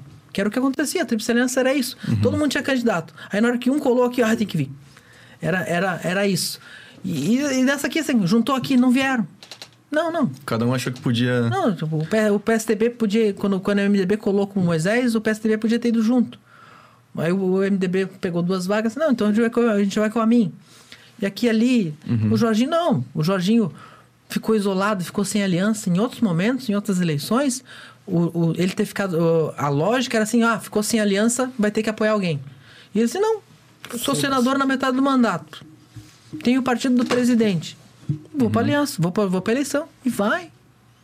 Então. E, e tem também o Tramontim, né? Que tu não. É, é que o, o- é, é, o, o novo sofre nessas horas porque a gente fica falando da trama de quem compõe e quem não compõe. O novo não compõe de antemão, acaba a gente não. Uhum. Sim, sim. O novo, o novo é o pessoal da direita, né? Então o novo ele tem. Tem chances, né? Sei lá. De, de governar, não. Tu acha que não? Não. é. Eles conseguiram ganhar Joinville num- numa eleição muito, muito, Acirrada. muito parecida com 18. Que era uma eleição assim, o MDB apresentou eh, o MDB estava com desgaste de- do governo, estavam governando com o Dudeler, uma gestão mal, mal avaliada, apresentou um candidato novo que fugia do prefeito, mas que tinha uma boa avaliação, o candidato estava bem na pesquisa. O Darcy de Matos era um deputado de alguns mandatos, federal primeiro de federal, mas alguns de estadual, que já tinha disputado a prefeitura duas vezes e perdido, e que tava assim, agora é minha vez. E aí o, o, o Joinvilense olhou assim, putz, esses dois Esses aí... dois não dá. E aí o Adriano, o Adriano foi o Moisés Joinville. Entendi. Mas para esse cenário no estado não se repete. Porque uh, tem um governador candidato à reeleição, tem um, dois senadores de peso. O novo ainda não vingou, assim, vamos E o dizer. Novo é um partido muito diferente. Ele é um partido que ele é meio grife, assim. Ele é- Tem gente que gosta do Novo porque gosta do Novo. O partido é mais importante que as pessoas que compõem o partido. Isso é uma coisa interessante. Mas o Novo, formalmente, existe em 10 partidos, em 10 municípios de Santa Catarina. Sim. Ele não é um partido que está capilarizado. Então, Aí pega pouca gente, então, né? a meta do Novo nessa eleição, a vitória do Novo nessa eleição, claro que todo mundo que candidato quer ganhar. E o Tramontim não é um mau candidato. Ele é um candidato interessante na, na raia dele, na raia de uhum. direita, centro-direita ali. E ele fala bem, ele tem um bom porte. Fez uma eleição interessante para Blumenau, que ele ficou em terceiro. Mas a grande vitória do Novo nessa eleição é ele manter vaga, as vagas no parlamento, continuar existindo formalmente, ter o cargo. Se possível, aumentar. Aumentar. Uh, eles, eles elegeram um deputado na última, na, na sobra, numa regra que não tem mais, uh. e, e, e, eles filiaram o Bruno Souza, que não era do Novo, ele se elegeu pelo Partido ah, Socialista verdade. Brasileiro. Então eles pegaram um que já tá, foi eleito eles por outro partido um, e puxaram pro... É, eles, é, eles elegeram... Quem que é outro deputado, desculpa? O Gilson Marques, Gilson foi Marques. deputado federal lá, lá de Pomerode, se elegeu com a menor votação da, da bancada catarinense, numa regra da, da sobra lá de vagas. Uhum. E o Bruno Souza, eles, não, eles na, na, eleição passada, o Novo, não teve candidato a governador, nem a senador, nem a deputado estadual, só federal. Eles pegaram os 30 nomes que eles tinham, acho que eram 30, e assim, todo mundo vai a federal porque a gente somando os votos a gente consegue eleger um. Uhum. Uma eleição de time, uma eleição bonita. Conseguiram fazer. Nessa eleição, eles têm o desafio de ter a chapa completa e tem que manter a cadeira na LESC, ou até fazer mais uma. Acho que dá, porque eles ganharam Joinville, fizeram boas votações em Blumenau, Jaraguá, cidades importantes, Florianópolis, elegeram vereador em todas elas. Uhum. Em todas as cidades que eles disputaram eleições, elegeram vereador. Então eles têm toda a condição de fazer uma ou duas cadeiras deles na LESC, não precisa pegar de outros. Uhum. E, e, Brasília acho que dá para fazer uma com a regra nova que é um pouco mais difícil de entrar. Pela regra atual o Gilson não entraria. Como é que funciona? O, como é que funcionava? É, é, tipo o regulamento do Campeonato Carioca, assim, de complicado. É assim, o a regra do é a questão do quociente eleitoral, né? Uhum. Tem e a grosso modo tem 4 milhões de eleitores em Santa Catarina, tem 16 cadeiras, divide 4 milhões por 16 é o número de votos que precisa para eleger um deputado. Uhum. Esse é o quociente eleitoral. Entendi. Só que aplicado na, na, na prática, essa regra. Vai faltar para pro, os últimos ali, Não, né? ele é. Tu, tu preenche, das 16 cadeiras, tu preenche 12. Fica faltando geralmente 4, 5. Aí para as 4, 5 tem um outro cálculo, uma repescagem. Hum. E nessa repescagem tu pega assim: tu pega o número de votos que o partido teve e divide pelo número de cadeiras que ele conseguiu mais uma. Quem, quem conseguiu o maior número pega a vaga da repescagem. E assim vai indo. e aí tu vai tirando. É uma, e, e, qual era a lógica que tinha, que beneficiou o novo na eleição passada? Antigamente, só participava da repescagem os partidos que elegeram deputados na, no, no consciente eleitoral. E naquela eleição se permitiu que quem não atingiu o consciente eleitoral, mas chegou perto e tal, disputasse Teria também. Ah, então tá. o Novo chegou muito perto de fazer o consciente eleitoral. Ah, foi zero mais um. E aí entrou na disputa da repescagem e na repescagem ele entrou como deputado. Ah. Hoje, o... eles endureceram essa regra porque muita gente estava entrando pela repescagem sem ter quociente eleitoral. E aí eles endureceram assim: tu tem que ter 80% do quociente eleitoral para disputar a repescagem, com a votação dos teus candidatos. E o candidato em si, que vai disputar a repescagem, ele tem que fazer pelo menos 20% com votos próprios do quociente eleitoral. Que é para não entrar um cara com pouco voto lá. Entendi, entendi. Então, o Gilson, eu acho que ele não fazia 20% do ah, Me, parece melhor essa regra. Não, é melhor. Mais justo, o, né? ideal era não, o ideal era não deixar participar da repescagem, porque a gente justamente faz as regras para que diminua o número de partidos. A gente quer que diminua o número de partidos. O fim da coligação na proporcional foi para isso. Né? Entendi. Só entendi, elege quem tem time. Uhum. Aí faz uma regrinha, não, mas o partidinho quer entrar aqui na repescagem. Uhum. Cara, outra dúvida que eu, ti, que, eu, que eu tenho é: tu falou do Jorginho Melo, que ele tá no segundo mandato de senador, né? Não. Ele tá na, é, o mandato de senador é o primeiro mandato, mas o mandato é de oito anos. Tá. Então ele. Ah, tá. Já tá chegando ao fim o mandato de oito anos. Não, ele tá chegando na metade do mandato. Na metade. Ele foi eleito em 2018 uhum. e o senador é diferente. Ele tem mandato de oito anos. De oito, uhum. Então é, ele, ele, ele fica uma eleição. É que nem o Dário. O Dário se elegeu em 2014 não precisou disputar tá, a eleição em 2018. Mas ele, ele, ele é obrigado a largar. Ele não é obrigado a largar o cargo. Se Só ele perder se... a eleição, ele volta para senador. Se ele, se ele perder a eleição, ele ah, continua senador. Então, o senador que está na metade do mandato é o melhor momento para participar da eleição, entendi. porque ele, ele não tem nada a perder. O Espiridião está no mesmo, quer dizer, ele foi eleito em 2018 se ele perder agora, continua senador. Então, então... O Dário, o Dário, o Dário não, o Dário tá no final dos oito anos, então se ele não ganhar agora. Ele, ele vai ficar quatro sem nada. Ele fica sem nada. Pô, mas o Dário não talvez seja. Eleição, né? Acho que todas que ele fez. O Dário perdeu uma lá no começo da carreira para vereador em São José que ele ficou de suplente. Hum. Mas aí eles esquecem. Talvez seja Saiu fora o... do slogan. Talvez seja esse o motivo de tipo ter essa, essa candidatura de vários várias opções fortes de Santa Catarina, né? Tipo ter o Amin e o Sim. São, são E o. Jorginho, tipo, coincidindo nesse, nessa metade do. Nessa metade do mandato, dois nomes fortes. A pesquisa bota um com 16, outro com 15. Vai ser uma briga de O foice. Moisés tá com quanto mesmo? 23. E teve também um debate até antes de, de, de, ser a data oficial, não, não teve? Quando eles eram pré-candidatos, acho que da Rede TV, foi? Não lembro. Teve um debate no SBT. SBT. Logo depois das convenções. A gente fez na sua maior, logo depois das convenções também, antes do registro formal. Uhum. O que foi bom, porque a gente conseguiu se livrar dos nanicos chatos. Tá. Mas nesse debate, assim, eu, eu pelo menos ah, assistindo meio super- superficialmente, eu, eu vi que o Moisés e o Jorginho estavam meio que fechando a casinha para ir os dois, assim. Foi mais ou menos isso? Como é que. É, porque eles. A tendência, a gente não tinha número de pesquisa confiável na época. A tendência que, que, que normal é que o governador, que tem a máquina, que tem o apoio do MDB, que é o partido mais capilarizado do Estado, esteja no segundo turno e que o Jorginho, que é o candidato do Bolsonaro, do partido do Bolsonaro Tá. em Santa Catarina, esteja no segundo Entendi. turno. Então- Esse era o cenário que a gente via. Eles estavam se preparando para esse combate. O que a gente está vendo é que. Ao contrário do- do- de muitas previsões, o Amin veio ainda retém alguma musculatura do tempo dele Pelo nome, E- pela, pela. que alguns bolsonaristas que não confiam no Jorginho estão com a mim. Então isso equilibrou a disputa. Então Entendi. o Amin. ah, só que. E aí a gente vê um cenário assim: ah, então o Jorginho e o Amin vão se matar pelo voto bolsonarista para ir pro segundo turno com o Moisés. Sim e não, porque 23 para Moisés, 16 e 15 tá muito perto. Dá pra. Dá pra tirar até o Moisés da Dá pra jogada. tirar até o Moisés da jogada. E aí vai ter o, o Décio Lima, que aparece com 6, mas o Lula tem 25 na mesma pesquisa. E o único que pede que, que tá linkado é ele. Tem toda uma raia para crescer. Não que o Décio tenha chance de ganhar a eleição. Eu acho que o Décio perde no segundo turno se for pro segundo turno. Mas pro Lula é importante manter um candidato a governador fazendo palanque para ele no segundo turno. Então. É um, e o Gia, que tem todo o potencial de crescimento, porque tem o maior tempo de televisão e tem bastante estrutura. Então, é uma eleição que os cinco podem ir pro segundo turno. Que loucura, né? É, eu nunca vi isso. Que massa. não é normal nem nos outros Deve estar bem animado. né? E, e, cara, o que, que tu acha das pesquisas, assim, cara? Tu acha que elas são. Porque tem essa, essa conspiração aí também de que as pesquisas são enviesadas ou financiadas ou tem uma tendência, tipo, manipulativa por Tem trás. muita pesquisa ruim. Tem muita pesquisa tendenciosa, tem muita pesquisa pesquisa feita para simular cenários que não existem. Mas as pesquisas nacionais, elas são as melhores que a gente tem. Elas porque elas elas as emissoras e elas precisam dessa credibilidade para continuar no posto que estão. Então, ah, é muito fácil dizer que, que a, a pesquisa boa é aquela que eu estou na frente, né?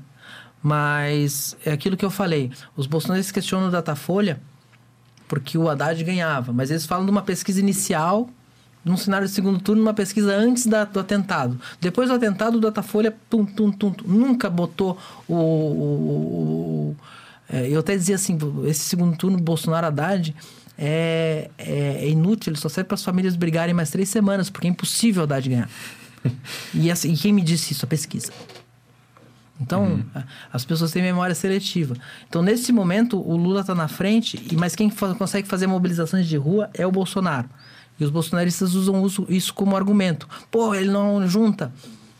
Tem que ver o perfil do eleitor. Claro. Ou assim, eu, eu digo assim, o Bolsonaro hoje é o líder nacional que consegue mobilizar. Mas quem está no sofá também vota.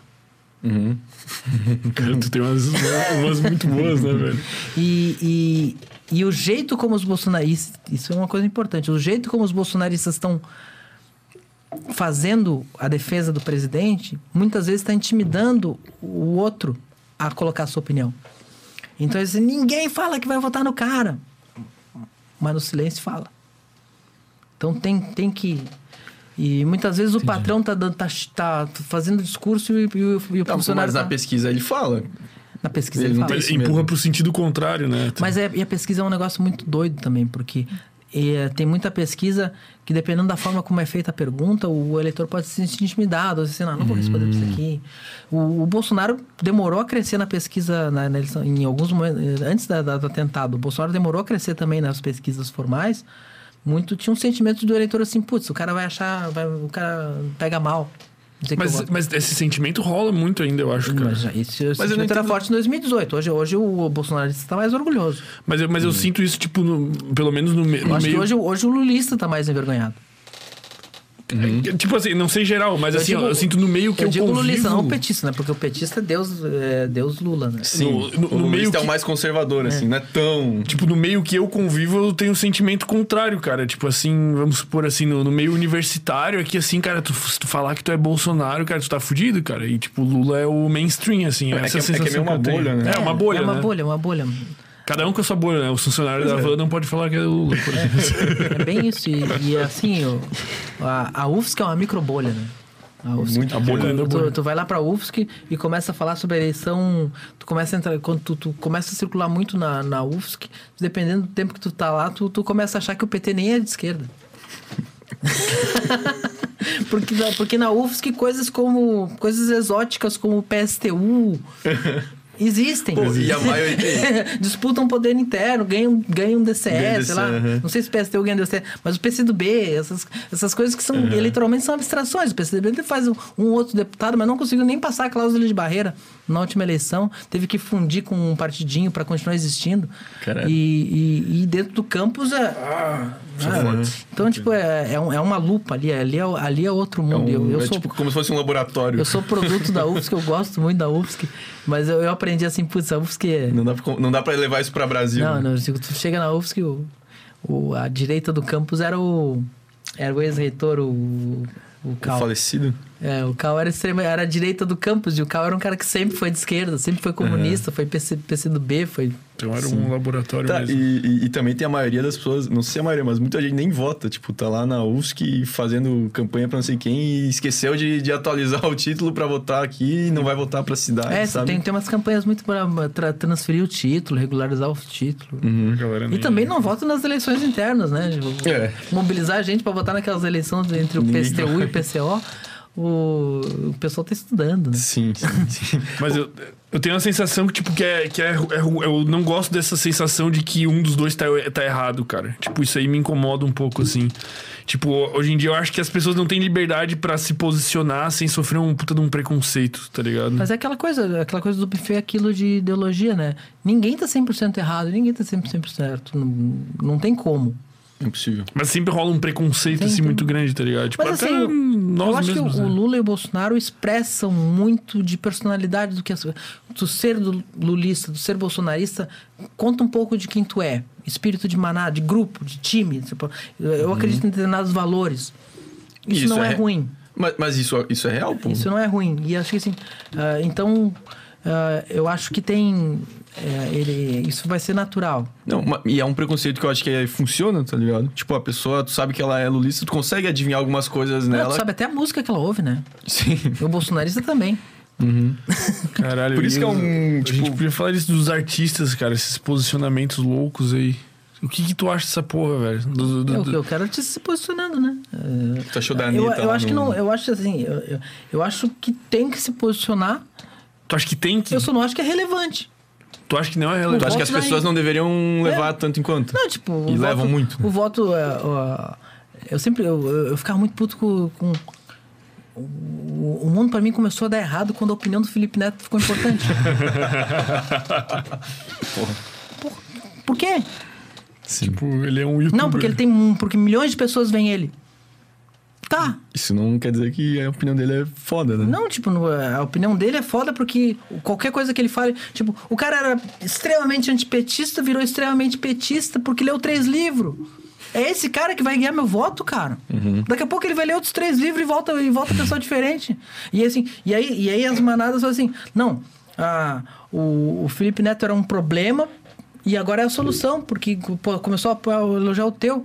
Pô, eu não quero o Felipe Neto elogiando o candidato que eu gosto, cara.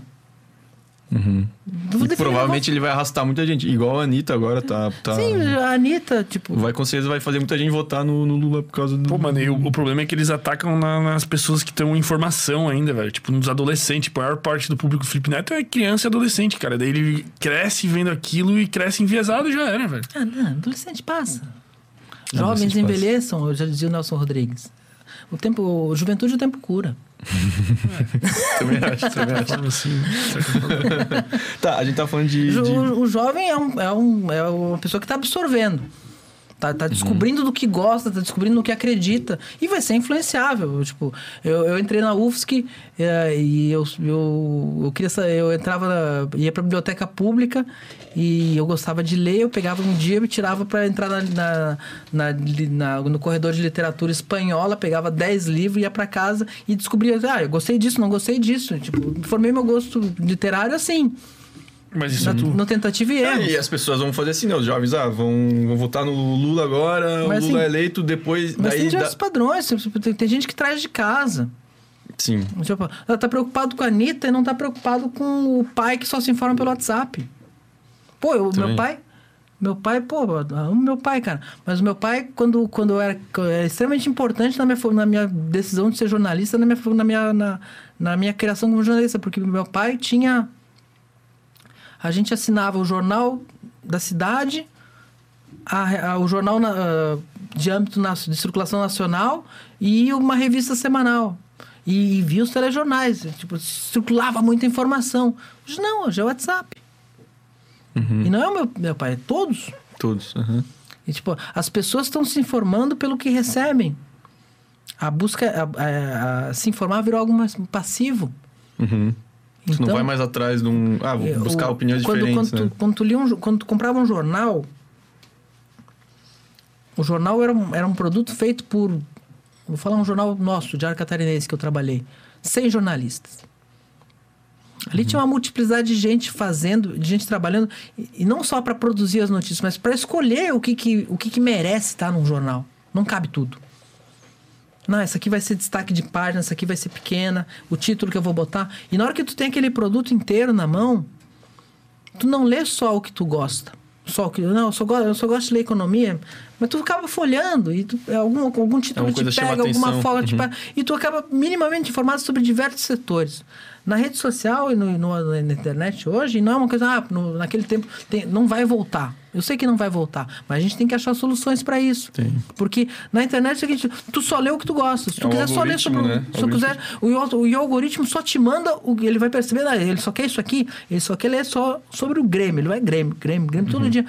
Tipo, tem, Mas não tem, tem que fazer, Tem cara. coisas que eu. Que, eu- não, tem. Tem. Tem. Mas em relação ao algoritmo, Não, os o caras algoritmo nunca vai mudar, assim, velho. mas tem que pen- Os pensar no caras nosso... mudam o algoritmo o tempo inteiro. Não, não, não, mas eles. o- qual o objetivo deles? Que tu fique a maior parte do tempo na rede social. pra tu ficar, tu tem que ver o que tu gosta. Tu gosta de ver mulher dançando TikTok, tu vai ficar vendo mulher dançando TikTok. É, mas aí vai emborrecer.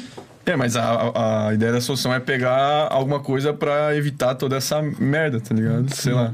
O, o TikTok o- reverso, o top R-. Tipo, o vai RD, ser um que só exemplo. mostra coisa que tu não gosta, tá ligado? Tipo, É. ele rastreia o que tu gosta e começa a mostrar coisas aversivas. Não, mas essa parada falou ali de, de, Mas assim, tipo. de informação ativa e passiva, não, né? não, não tô dizendo que tem solução. Eu tô dizendo que a gente tem um mundo que, assim, a gente não tem. A, a gente tá focado muito no. E aí eu, eu falei do, do- do- Pode ser a menina dançando, mas pode ser o. o- o- Bolsonaro, Só um, só um viés da, da vida política ser, ser abordada.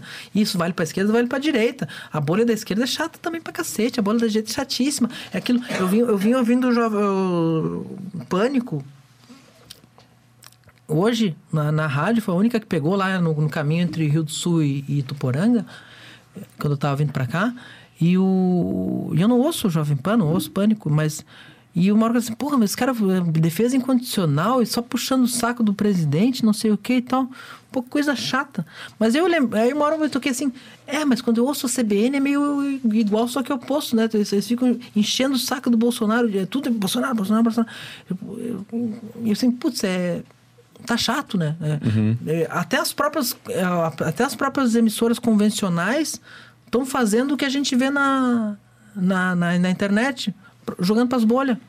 Pô, e a gente uma coisa que é chata é o seguinte, eu- eu- o meu sonho democrático o, dia que o Brasil eleger um chato, um Brasil um chato, um chato, um cara insuportável, não insuportável, um cara assim, tá, um cara que vai governar.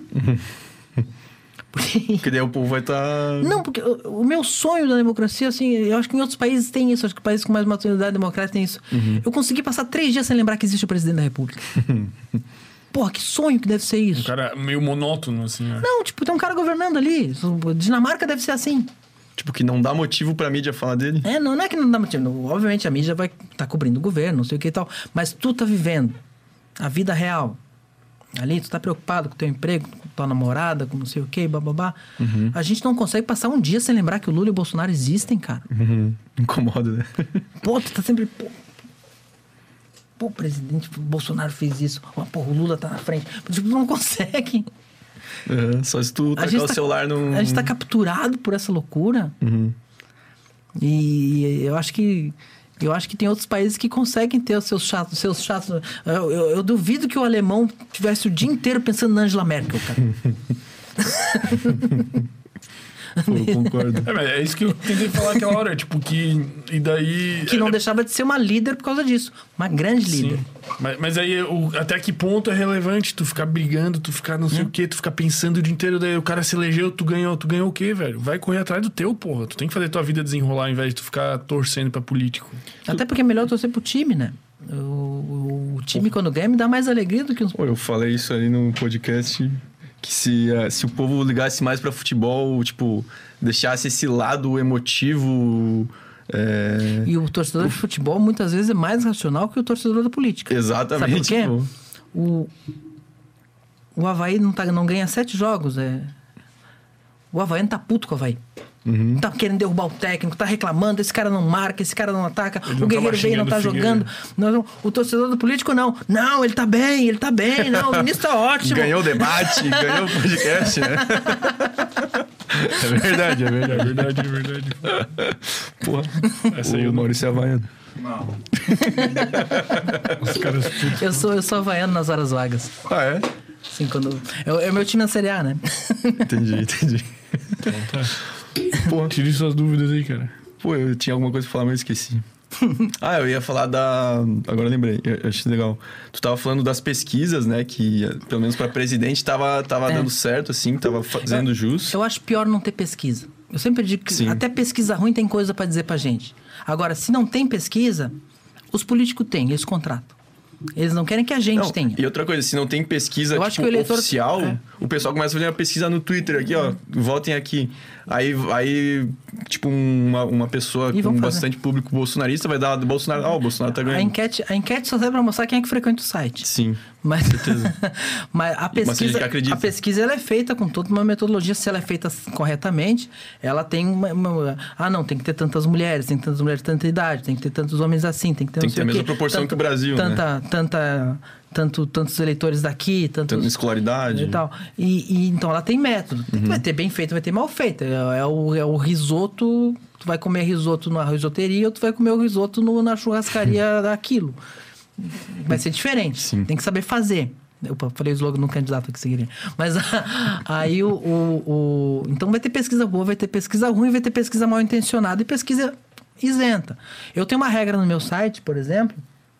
Tem essa época é, começa a pipocar um monte de pesquisa.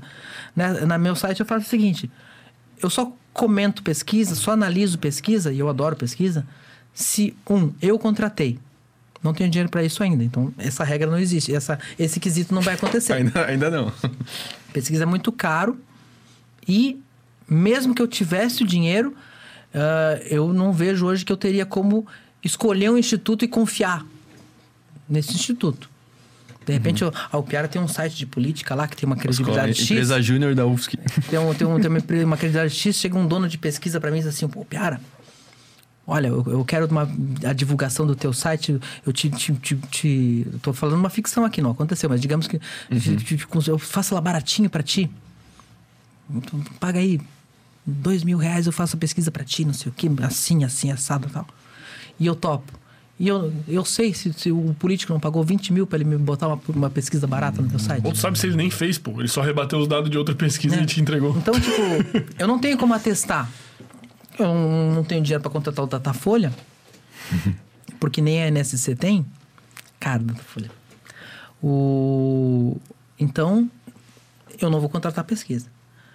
A- segunda regra que eu impus para mim, para comentar a pesquisa eleitoral em Santa Catarina, é o seguinte: a NSC contratou uma pesquisa e divulgou. O Grupo ND contratou uma pesquisa e divulgou.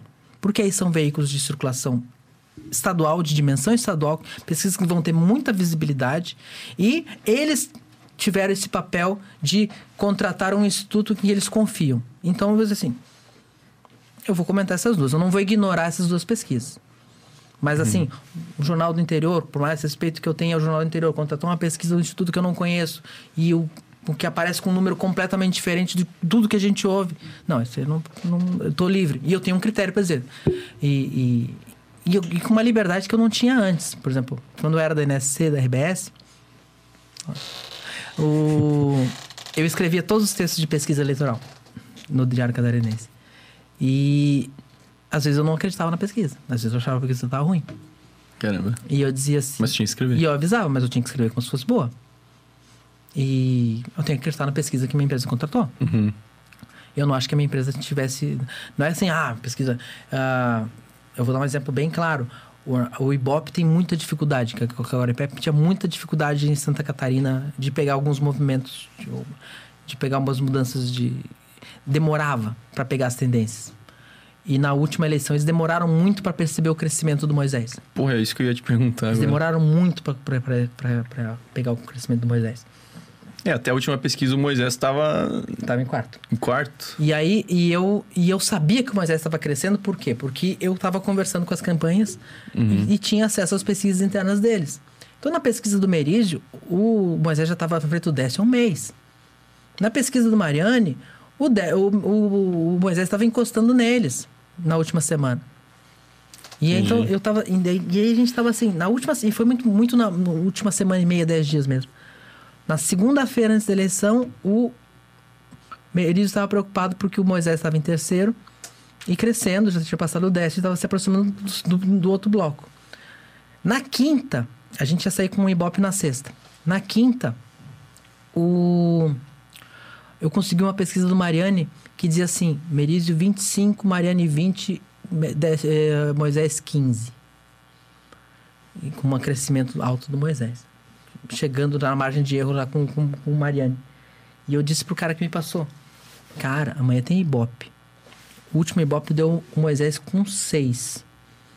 Se o Moisés chegar no último Ibope com um crescimento de 6 para 15, ele ganhou a eleição no primeiro turno. Porque eles, é, isso, isso cria um efeito onda. As pessoas percebem, olha, ele tem chance, Tá ele tem chance, ele tá crescendo. no jogo. Pá, pá. E aí e eu fiquei esperando aquela. E, e, o- e o- e o Ibope vinha mantendo um triplo empate técnico na frente entre o Décio, o Mauro e o Merizio ainda. Com, com, e o coisa com seis. Eles não conseguiram captar a queda de votos do Décio. E aí, quando chegou a pesquisa do, do, do Ibope no dia seguinte, ela vinha, vinha para mim, porque era eu que escrevi o texto. Aquele texto sequinho, não o texto analítico, o texto Só falando, tá, total. Tal, tal, tal, tal. Eu, eu tinha um pouquinho mais de liberdade para analisar. No começo era bem sequinho. Depois, quando eu- no final da- eu tinha mais liberdade para já fazer um texto mais analisado, porque eu assinava e tudo. Veio aquela pesquisa, mas eu não podia contrariar. A minha análise não podia contrariar a pesquisa. porque, Pô, Sim. pagamos, pagamos essa merda aqui. Aí o, o- Nunca tentei também, mas assim, aí o. o- Pô, devia ter tentado no. Aí o, não, mas aí chegou a pesquisa e a pesquisa mantinha o triplo empate com Décio, Mariane e Merício. Meu Deus. Mas ela botava o, o Moisés saindo de 6 para 11. Que é depois como o Instituto vai se defender. Flagramos a curva. Porque a pesquisa é sexta, mas tem o sábado e domingo ainda. Mas, mas como Entendi, que ele entendi. não. Como que não capta, assim, tipo, eles estão fazendo alguma coisa errada? sei Eles lá. têm, é, Eu tem, imagino que seja alguma coisa mais antiga. tem né? uma coisa no Ibope, e aí e era onde eu queria chegar. Mas aí, eu- eu- eu- na hora de escrever aquele texto, eu sabia que estava errado. Pô, obrigado. Eu sabia que estava errado, sabia que ia dar merda, e eu falei pra minha chefe assim: vamos nos incomodar com essa pesquisa. Pra- e ela tinha me dito, Piara, liga pro De, pro, pra, pro, pra assessoria do Décio, do Merizio e do Mariane pra já acertar, pré-acertar, pré-agendar a entrevista do segundo turno, porque um dos dois dos três vão. E eu falei, vamos passar vergonha com essa pesquisa, bota um repórter pra acompanhar o voto do Moisés e eu vou ligar pro Moisés pra pré-agendar pra garantir. Pra- Sentiu esse- a, a onda. e foi, isso foi muito bom, porque eu, eu ter feito isso me deu moral com o Moisés no primeiro ano de governo, quando ele não dava bola- muita bola pra imprensa. Porque eu dei bola pra ele quando ninguém dava. É, e com a tua chefe também, você lembra de. É, não, não, ali é outra coisa. Mas aí o, o- E aí, quando na hora de escrever o texto, eu dizia assim: eu fui fazer, eu tenho que escrever um texto que eu não posso contrariar a pesquisa, Nossa. mas que eu tenho que. Mas que eu tenho que, que dizer que eu, tenho, eu quero umas vacinas, né? Porque eu acredito em vacina. Mas, mas aí o, o- eu botei assim. Desde que as eleições para presidente e governador são conjuntas, em alguma forma a, a nacional influencia a estadual em Santa Catarina. Os, os números do último levantamento do Ibope apontam que esse movimento começou a aparecer. A dúvida é se terá efeito até o dia da eleição. Porra. Porra. Tu achou a solução. Em termos nominais, o candidato Mauro Mariani continua na liderança. Blá, blá, blá. Os únicos que subiram fora da curva foram. O único que subiu fora da curva foi Moisés, fora da margem foi Moisés. No Senado, mesmo movimento, o único que subiu fora da curva foi o. E assim, é um, é um texto assim, tipo, tô me protegendo da, do, do, dessa pesquisa. O Ibope tem um problema sério de. de, de, de é um cacu, Eu não digo nem que é metodologia, é um cacuete que eles têm. É, uma, é um, é um dogma que eles têm, que atrapalha muito eles e, e ajuda a explicar por que, que o Moisés demorou a subir na pesquisa deles, que era a tua pergunta. O Ibope tem uma regra que o IPEC absorveu de só botar o nome, não botar o partido. Uhum. Eles entendem o seguinte, eles entendem assim, uh, se eu boto o partido, eu já ouvi explicando isso, eu estou dando uma informação extra ao eleitor. E eu quero só saber se, se ele quer votar no fulano, no fulano ou no fulano eu acho uma bobagem, porque o, o, o nome do partido está sempre junto com fulano e a, atrapalha a gente a identificar o, o, cara que queria votar no PSL, mas não sabia quem era o Moisés, que era Sim. muito óbvio naquela eleição que estava acontecendo. E talvez ele já Que deixe para é. descobrir no então, tipo, sábado. Tipo, o cara diz, não, eu vou votar tudo no 17. Aí o, o cara, o cara chega o questionário, o questionário assim, é, eu vou votar no 17, não tem 17 aqui. É, ah, então eu vou votar nesse aqui. Uhum. O cara não sabia que era o Moisés. Uhum. Então, pode estar acontecendo agora com o Lula e o Décio o Décio tem 6, o Lula tem 25, o cara quer votar no PT, Nem não, sabe que o Décio é não PT. achou um PT. Ele, ele, tem que, ele tem que descobrir, ele vai descobrindo ao longo da campanha eleitoral que o cara, que o cara é, é o, o cara do partido que ele gosta. Uhum. Então isso prejudica os partidos que são partido. É, o, novo pode estar sendo prejudicado nisso. O Tramontinho apareceu com dois, talvez tenha mais. E o cara que quer votar no novo não sabe que ele é ainda, vai Sim. demorar para achar. Naquela eleição, ele o, cara, o cara que queria votar no 17 demorou para descobrir que se chamava Moisés, o candidato dele. Entendi. Mas na urna ele não precisa. Na, e, aí que tá, e aí a grande contradição. Na urna ele não precisa saber o nome do candidato. Só, dá. É só o número. Aperta com o revólver 17 já. Um, e aí então. E aí, isso da questão do número, eu não falava na nossa pesquisa. Quando eu, quando eu trabalhava lá. E agora, quando eu vou analisar, eu botei essa regra: analiso pesquisa da ND e da NSC. Mas no meu texto tem o Ibope, que não coloca o número do, no, no, partido do candidato, isso pode ter influenciado aqui e ali. Eu, tenho, eu uhum. comento a pesquisa, faço análise, mas com, com, com liberdade para duvidar de alguma coisa e tal. Porque mas, tu agora tu é um jornalista independente. É, eu sou. Eu, sou um, eu, eu, eu, eu não tenho nada para reclamar da, da NSC da RBS em termos de patrulhamento ideológico, sim, sim, tem que escrever isso, aquilo. Quando eu virei colunista, o meu, meu então chefe disse assim, Piara, você ganhou o brevet da opinião. Mas tem coisas assim, os caras gastaram 50 pau numa entrevista, numa pesquisa, eu não vou achincalhar uma pesquisa no, uhum. no, veículo. Claro. Pô, tu, tu disse ali que é bem caro, mas como é que os partidos conseguem bancar? Tu, tu disse que as, as pesquisas do, do Merizio estavam mais assertivo que a do próprio Ibope. O, o Merizio era a pesquisa do tracking, né? É a pesquisa por telefone. Uhum. Que eles ligavam. Não, mas você tem muito dinheiro na campanha eleitoral, né? Mais do que o jornal? Mais do que a imprensa, muito mais. Muito mais? Uma muito mais. A pesquisa que a gente fazia três por três por campanha eleitoral, eles faziam 10, sei lá. Caramba. E o tracking era diário, né? O tracking era... Uh, o do Merizio eu, eu, eu, conseguia... O Merizio eu conseguia acompanhar o tracking. Ou pelo menos o que eles me diziam que era o tracking. era todo dia. Como é que tá hoje? Não, subiu dois pontos. Não, desceu... Tipo, era assim, tipo... Caralho, não sabia disso. Então, então os partidos, eles cagam pro, pra pesquisa eleitoral que passa Não, no jornal. A pesquisa eleitoral que passa no jornal, para eles, é o seguinte: é para confirmar a narrativa. Uhum. Por exemplo, o Merizio estava na frente do Mariani todo o período eleitoral, quase todo. Ele passou o Mariani logo no começo. E eles estavam muito putos porque o Ibope não conseguia pegar isso. Não pegava isso. Era sempre o Mariani na frente. Mesmo que no empate técnico. E, isso uhum. estava atrapalhando a largada deles. Tá? Mas é, eles não se... É, é, por isso que eu... Que, ah, tem que proibir pesquisa tu só vai prejudicar o eleitor, porque eles têm. Entendi, entendi. Caramba. É, é que não, não, vejo como uma. O que, que pioraria pro eleitor, assim, tipo, foda-se a pesquisa, na real, não, né? Não, foda-se a pesquisa, não. Mas que, por quê? Tu tem que ter o direito de saber, por exemplo, se tu quer... Tu não quer, por exemplo, um segundo turno entre Moisés e o, e o, e o, e o, e o Décio. Tu quer garantir que o. Não, não, eu preciso de um cara do Bolsonaro no segundo turno. E aí tu, tu, tu, tu tá cego, tu tem que acreditar, não. ah, Vai por intuição. É o Jorginho, é o Amin. Ou tu não sabe que o Décio tá chegando. O, tu- o voto útil é um voto informado. Eu sou, eu sou sempre a favor do voto informado. E tu é sempre a favor do voto útil, assim, nesse Sou. sentido? Tipo, tu, tu acha que, vamos dizer assim, uma pessoa que não escolheu entre Lula e Bolsonaro ainda tá meio que desperdiçando voto? Não, não. No primeiro turno, não. No primeiro turno, não, mas depois. Mas se fosse, por exemplo, na eleição passada, um voto num outro candidato em vez do segundo turno inútil que eu citei antes, para ter um segundo turno não inútil, isso é um voto, isso é um voto informado. Ou então, por exemplo, a eleição. Aquela eleição que a Marina foi pega de pijama. Eu tinha votado na Marina na primeira, tô abrindo voto aqui. Tinha votado na Marina em 2010. Naturalmente eu votaria na Marina em 2014, mas eu não gostei da campanha da Marina. Eu me apaixonei pelo Eduardo Jorge. Me diverti Porra, e tal. é legal nos debates, né, cara? E, e- Só que chegou na hora do voto e eu falei, uma hora eu decidi assim, ah, a Marina totalmente perdida, vou fazer meu voto de posição no Eduardo Jorge, foda-se. Só que aí chegou no final, tinha um.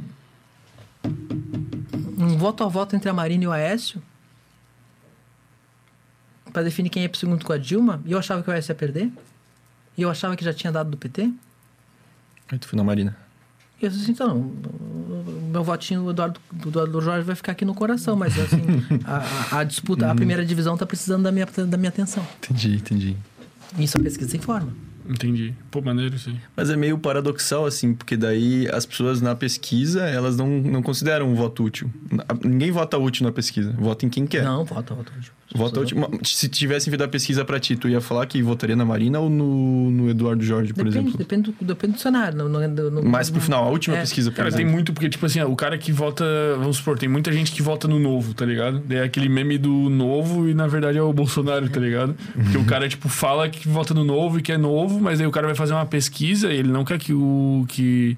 Porque, tipo assim, o cara sabe que o cara do novo não vai passar pro segundo turno presidencial, tá ligado? Então ele já fala, não, é Bolsonaro. Mas aí pra todo mundo. É. Ou ele fala que é novo, mas vai ser Bolsonaro. Tipo. Não, é assim, é, o, o, acontecia muito essa coisa com o PSOL. Assim, o PSOL, o candidato do PSOL vai fazer 2%. E no segundo turno ele vai com Lula. Ele, ele vai com o PT. Ele sempre vai com o PT. Mas aí no primeiro turno ele faz uma, ele quer ele quer incentivar ali, dizer que tem uma resistência e tal. Eu acho assim, todo voto tem uma tem uma explicação. Eu acho, eu acho assim, as pessoas têm que saber por que estão votando no que estão votando. Eu acho que o voto tem que ser informado. Acho que todo voto é voto na direita, na esquerda, num partido grande, num partido pequeno. Eu gosto de estar no jogo. Eu gosto da, da primeira divisão. E, mas tem, tem partidos que vivem. O único momento que eles têm para ir lá, um novo mesmo, PSOL, a rede, o único momento que eles têm para se apresentar para o povo brasileiro assim: eu sou um partido diferente, eu tenho uma bandeira sim, eu acho que os grandes estão fazendo isso errado e eu tô aqui me colocando. Ele sabe que não, ele não tá ali para ganhar a eleição. Ele tá ali para dizer: eu existo. Pô, o Eduardo Jorge falou isso no É. último debate, né? Eu lembro até hoje que ele falou: ah, beleza, vai ser Aécio É. e Dilma no segundo turno. Mas vota em mim pra dar um. No É. primeiro turno, pra dar Pra- esse pra voto de assim, confiança, pra- né? E para mostrar assim: se o Eduardo Jorge tivesse 4%, os grandes iam assim: pô, tem um recado aqui. Sim. Mas, mas tu Só não que, viu ele. Só que, não, eu vi, mas assim, se fosse uma eleição como essa aqui, que a gente já tá no segundo turno, Uhum. não é, tem nada tá que mude, mais, sim. então é muito mais fácil deixar esse voto num recado, Uhum. fazer um voto de posição. Não, eu vou, vou fazer um voto aqui que eu quero que esse fulano fique melhor colocado. Eu já votei num candidato. Eu já votei no Ciro em 2002, já fora da corrida, já totalmente fora da corrida, porque ele falou um monte de bobagem e, e o Serra passou ele, foi pro segundo turno com o Lula, porque eu queria que ele ficasse na frente do garotinho. Eu falei, não, pô, é o melhor garotinho, cara. Pô, perdeu pro garotinho. Caralho. Agora Perdeu. pra dar com estratégia. Perdeu pro garotinho. Mas- perdeu, perdeu. Perdeu, Não, eu, eu, eu, eu como, como eleitor, sou um fiasco, eu não elejo ninguém. Loucura. Mas tu acha que é impossível eh, nessa eleição alguém ganhar no primeiro turno?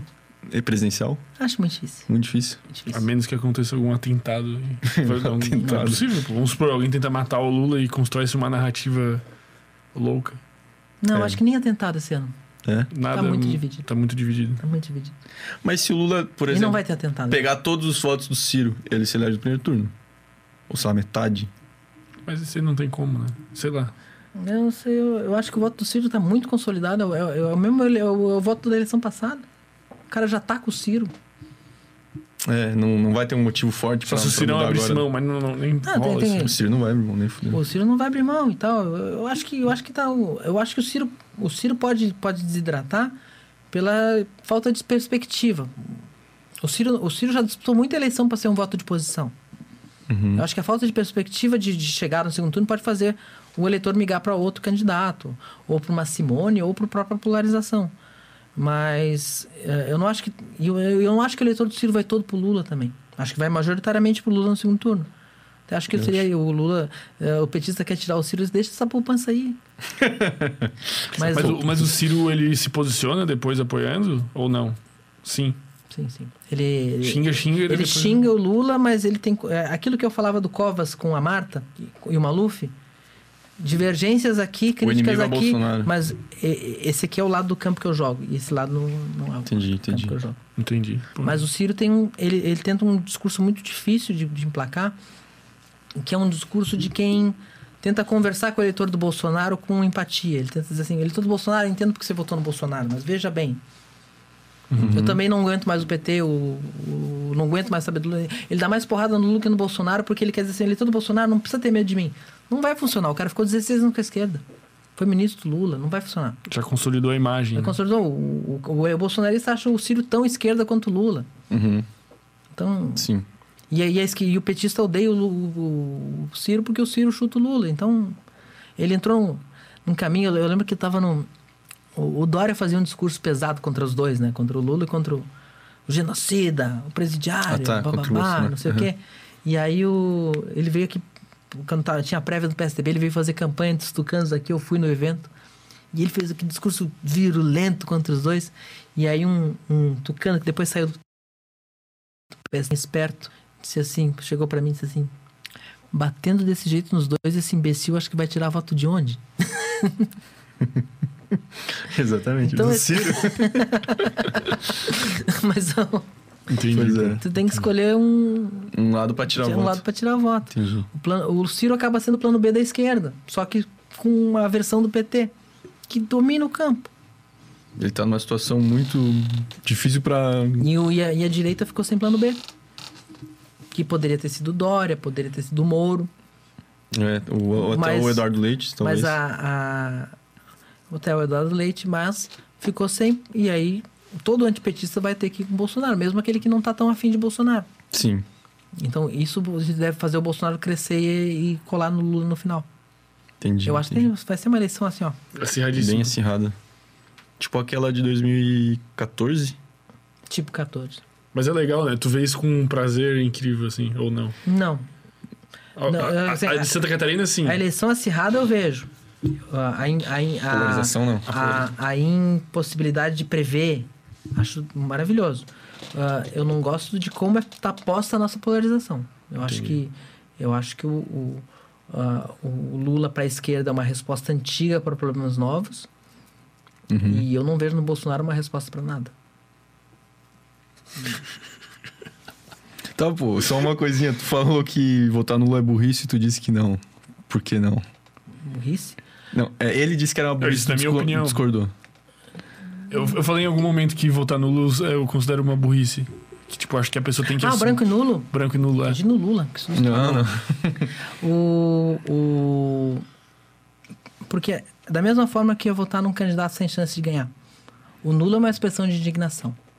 O voto não é, o voto é obrigatório no Brasil. Me obrigam a sair de casa. E eu digo assim, mas eu não queria estar aqui.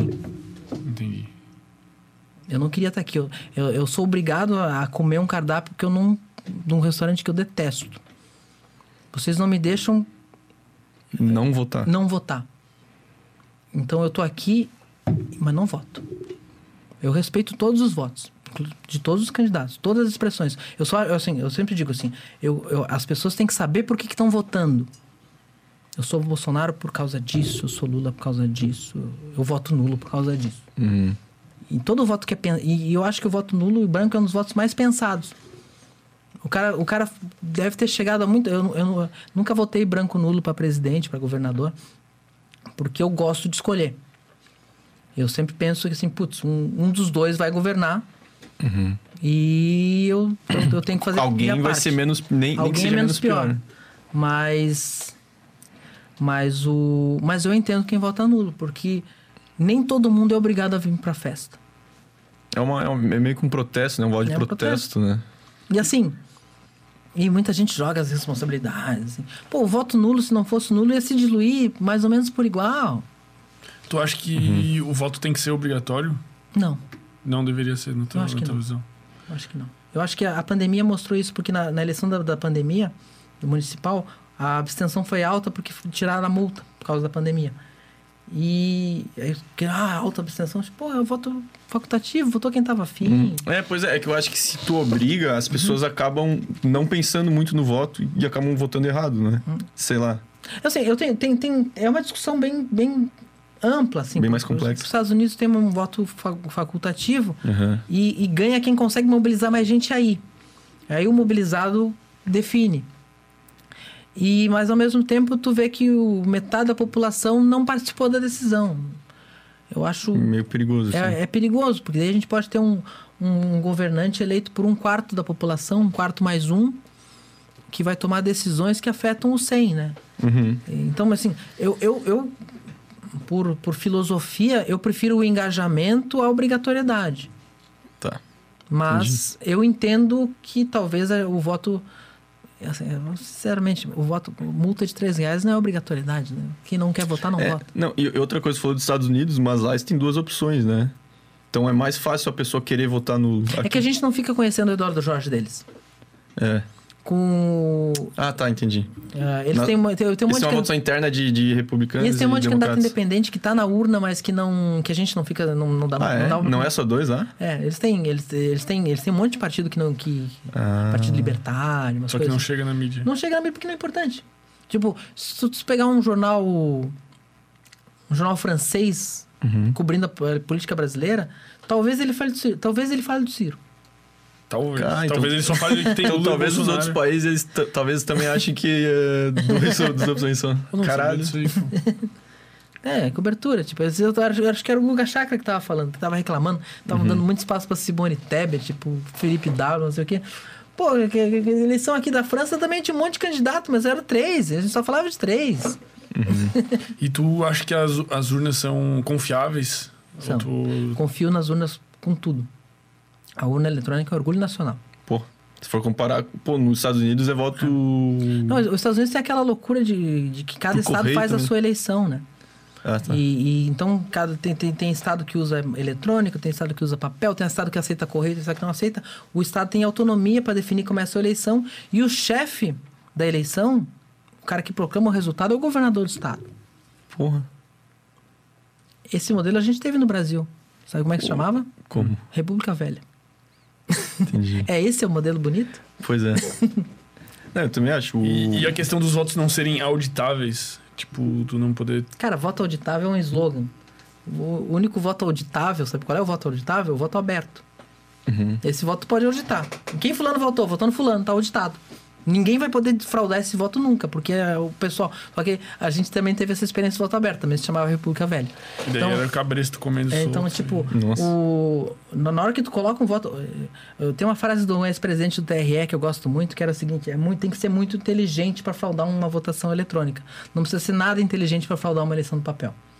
A gente teve casos de Santa Catarina de urna sumir. A gente teve um caso que contam lá de uma eleição de 82 que o, o, o, o juiz eleitoral da, de determinada cidade definiu lá com, com quem ia contar os votos o seguinte: olha, esse ano não vai ter voto para candidato de fora da, da nossa região. Se alguém votar, se, se votar no candidato do MDB ou do PDS de fora, a gente bota na pilha do candidato do partido local. Caralho. Isso em que ano? Desculpa. 82. 82, né? E Tão aí, o, e aí um candidato daqui de Florianópolis que tava com uma expectativa de ter uma votação bacaninha lá em Criciúma, pegar uns votinhos, Zero. ele, ele ficou sabendo, ele foi lá na porta, eles trancaram o ginásio, né? pra contar os votos. E né, ficou batendo na porta. Não, tem voto meu aí que vocês não estão contando. Até que abriram lá e fizeram um acordo pra ele levar metade dos votos dele. Meu Deus, né? Que Pô, que várzea. Esse, é, esse, é, esse é o voto do papel que tanta gente tem saudade. Pô, E aí, não, mas é só, é só- o eleitor vai, vai colocar uma- um voto na urna ali, ele, não, ele só vai ver que entrou um papelzinho e vai cair ali, e mas assim, e, e- e vai embora, não leva o papel, não- ninguém vê, né? Fica ali pra uma conferir. Gente, Quem que vai conferir essa porra? não, todo mundo vai conferir essa porra, sabe por quê? Ah, qualquer candidato que achar que pode. Não, bota ali, vamos auditar. todas as urnas, abre a urna pra contar. Alguém já. Quantas vezes tu vai contar o troco, o caixa e da quebra? O humano falha, mais que a máquina. O cara vai começar Sim. e não vai bater aqui, urna, não sei o quê. Não existe, uma frase do Kassab, não existe sistema de dupla apuração. Se tu tem lá o, a- o voto no papel, é óbvio que quem perder vai pedir a recontagem. E, vai, e, e na, na, na na contagem manual, a chance de não dar o resultado do eletrônico é muito grande, porque isso é do, é do, é do humano. Uhum. A gente teve, teve um episódio da eleição de, de 89 que era muito doido, que era o seguinte: o Collor ficou em primeiro, mas o Lula e o Brizola disputaram voto a voto quem ia para o segundo turno. A diferença foi de 500 mil votos no Brasil todo, uma diferença mínima. E a apuração se estendia por dias. E aí o, o, o PT tinha uma, tinha uma equipe muito mobilizada para ficar de fiscal de urna. E o, o, o PRN e o PDT tinham equipes menores. E eles fizeram acordo em vários lugares para assim, não, vamos fiscalizar junto, porque a gente quer ir junto para o segundo turno. Não, contrário. O PT e o, e o PRN fizeram. E foram os dois. Ah, é. Isso em 89. Em 89, uma eleição de 500 mil votos. Caralho, cara. Tipo, o resultado é Isso, assim, completamente. O, o- o partido que tem menos, menos gente para fiscalizar tá mais sujeito a ser. Sim. Ah, esse voto em branco vira aqui. É, mas, tipo, é óbvio que eu, as reclamações do lado bolsonarista da, da urna é pra desviar o foco pra isso, né? E também pensando numa possível, tipo, caso É, Bolsonaro acho- não consiga se eleger, pra eles terem um motivo vi, ficar. eu, já vi, eu já vi bolsonarista me dizendo assim: o presidente tem que parar de falar nisso, porque ele tá desmobilizando o nosso eleitor. Também Tem que acho. dizer, não, vai lá, vai lá votar, porque a gente vai ganhar na urna eletrônica É. mesmo. Eu acho que ele deu uma parada com a urna. Tirando depois daquele episódio com os embaixadores, pegou muito mal. Uhum. Mas assim, eu acho que o Bolsonaro tem toda a condição de ganhar na urna eletrônica, o Lula tem condição de ganhar na urna eletrônica, porque esse é o país que o Brasil está vivendo hoje. Uhum. Agora, voltar ao passado, um sistema que a gente que a gente tem e que a gente se orgulhava, assim, "Ó, o, o, o, o eleito sai no dia, cara. Ninguém tem isso. Uhum. A gente desenvolveu aqui. É, pô. É uma parada que a gente tem que é boa e a gente fala que é ruim. Tipo, tanta coisa ruim que é ruim mesmo. a gente escolhe algo bom pra, pra falar reclamar. mal. A terra plana. É isso. É isso. Vamos entregar a camiseta ali antes que eu esqueça. pô. A gente tinha um presente que a A gente gente trouxe um presente. A ideia é entregar no começo, mas a gente Eu disse pra minha namorada que era uma horinha. Pô, mentiu um Ah, mas aí tu viu os caras indo no podcast lá, Uhum. quatro horas. sim, sim. Ah, temos que extrair Opa, tudo. pô. obrigado, obrigado pelo convite, pelo presente, pela conversa. É, queria agradecer a tua presença aí, pô, foi muito da hora. Acho que ver todas essas óticas e, porra, cara, tu manja. É muito boa a tua linguagem, é muito prazerosa as analogias que tu faz, né? Coisa de jornalista. Eu espero não sair cancelado daqui. Eu, eu tô muito feliz porque eu sei, eu sei que vou conversar com pessoas que eu não, tá, não, não, não costumo conversar através de vocês. Eu tenho. Convido todo mundo para acompanhar o meu site. Meu site é o piara.online. Eu atualizo diariamente. E eu também tenho uma presença forte na- nas redes, especialmente no Instagram.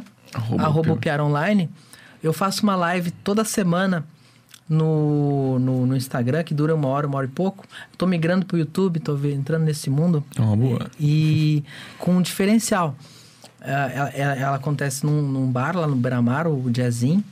E eu faço a live tomando uma taça de vinho. Porra. Ou seja, no final da live eu falo umas coisas que eu não devia. então esse é um E daí diferencial. sempre traz o, o cenário político da Sim, semana. eu, assim. eu abro e respondo as perguntas que aparecerem. Qualquer pergunta. Ah, que Caralho, pô, Então, as perguntas vão desde o que, que eu acho que vai ganhar a eleição, normal, até assim, quantos candidatos o PL elege deputado estadual? Eu assim, olha, o PL tem sete deputados estaduais no mandato, mas acho que não faz sete, não. Pelo, pelo peso da chapa, acho que faz seis. E tem dois, três deputados que podem não se eleger, tem um pessoal de fora que vai entrar, não sei o que e tal. É nesse. Às vezes é, é super genérico, às vezes é um nível de detalhe. Quem dos federais do Alto Vale, quem que tem chance de ganhar? Acho que o Rafael Pezente está bem, mas o, o, o Jorge O vai que entrar. você achou da gravata do Lula?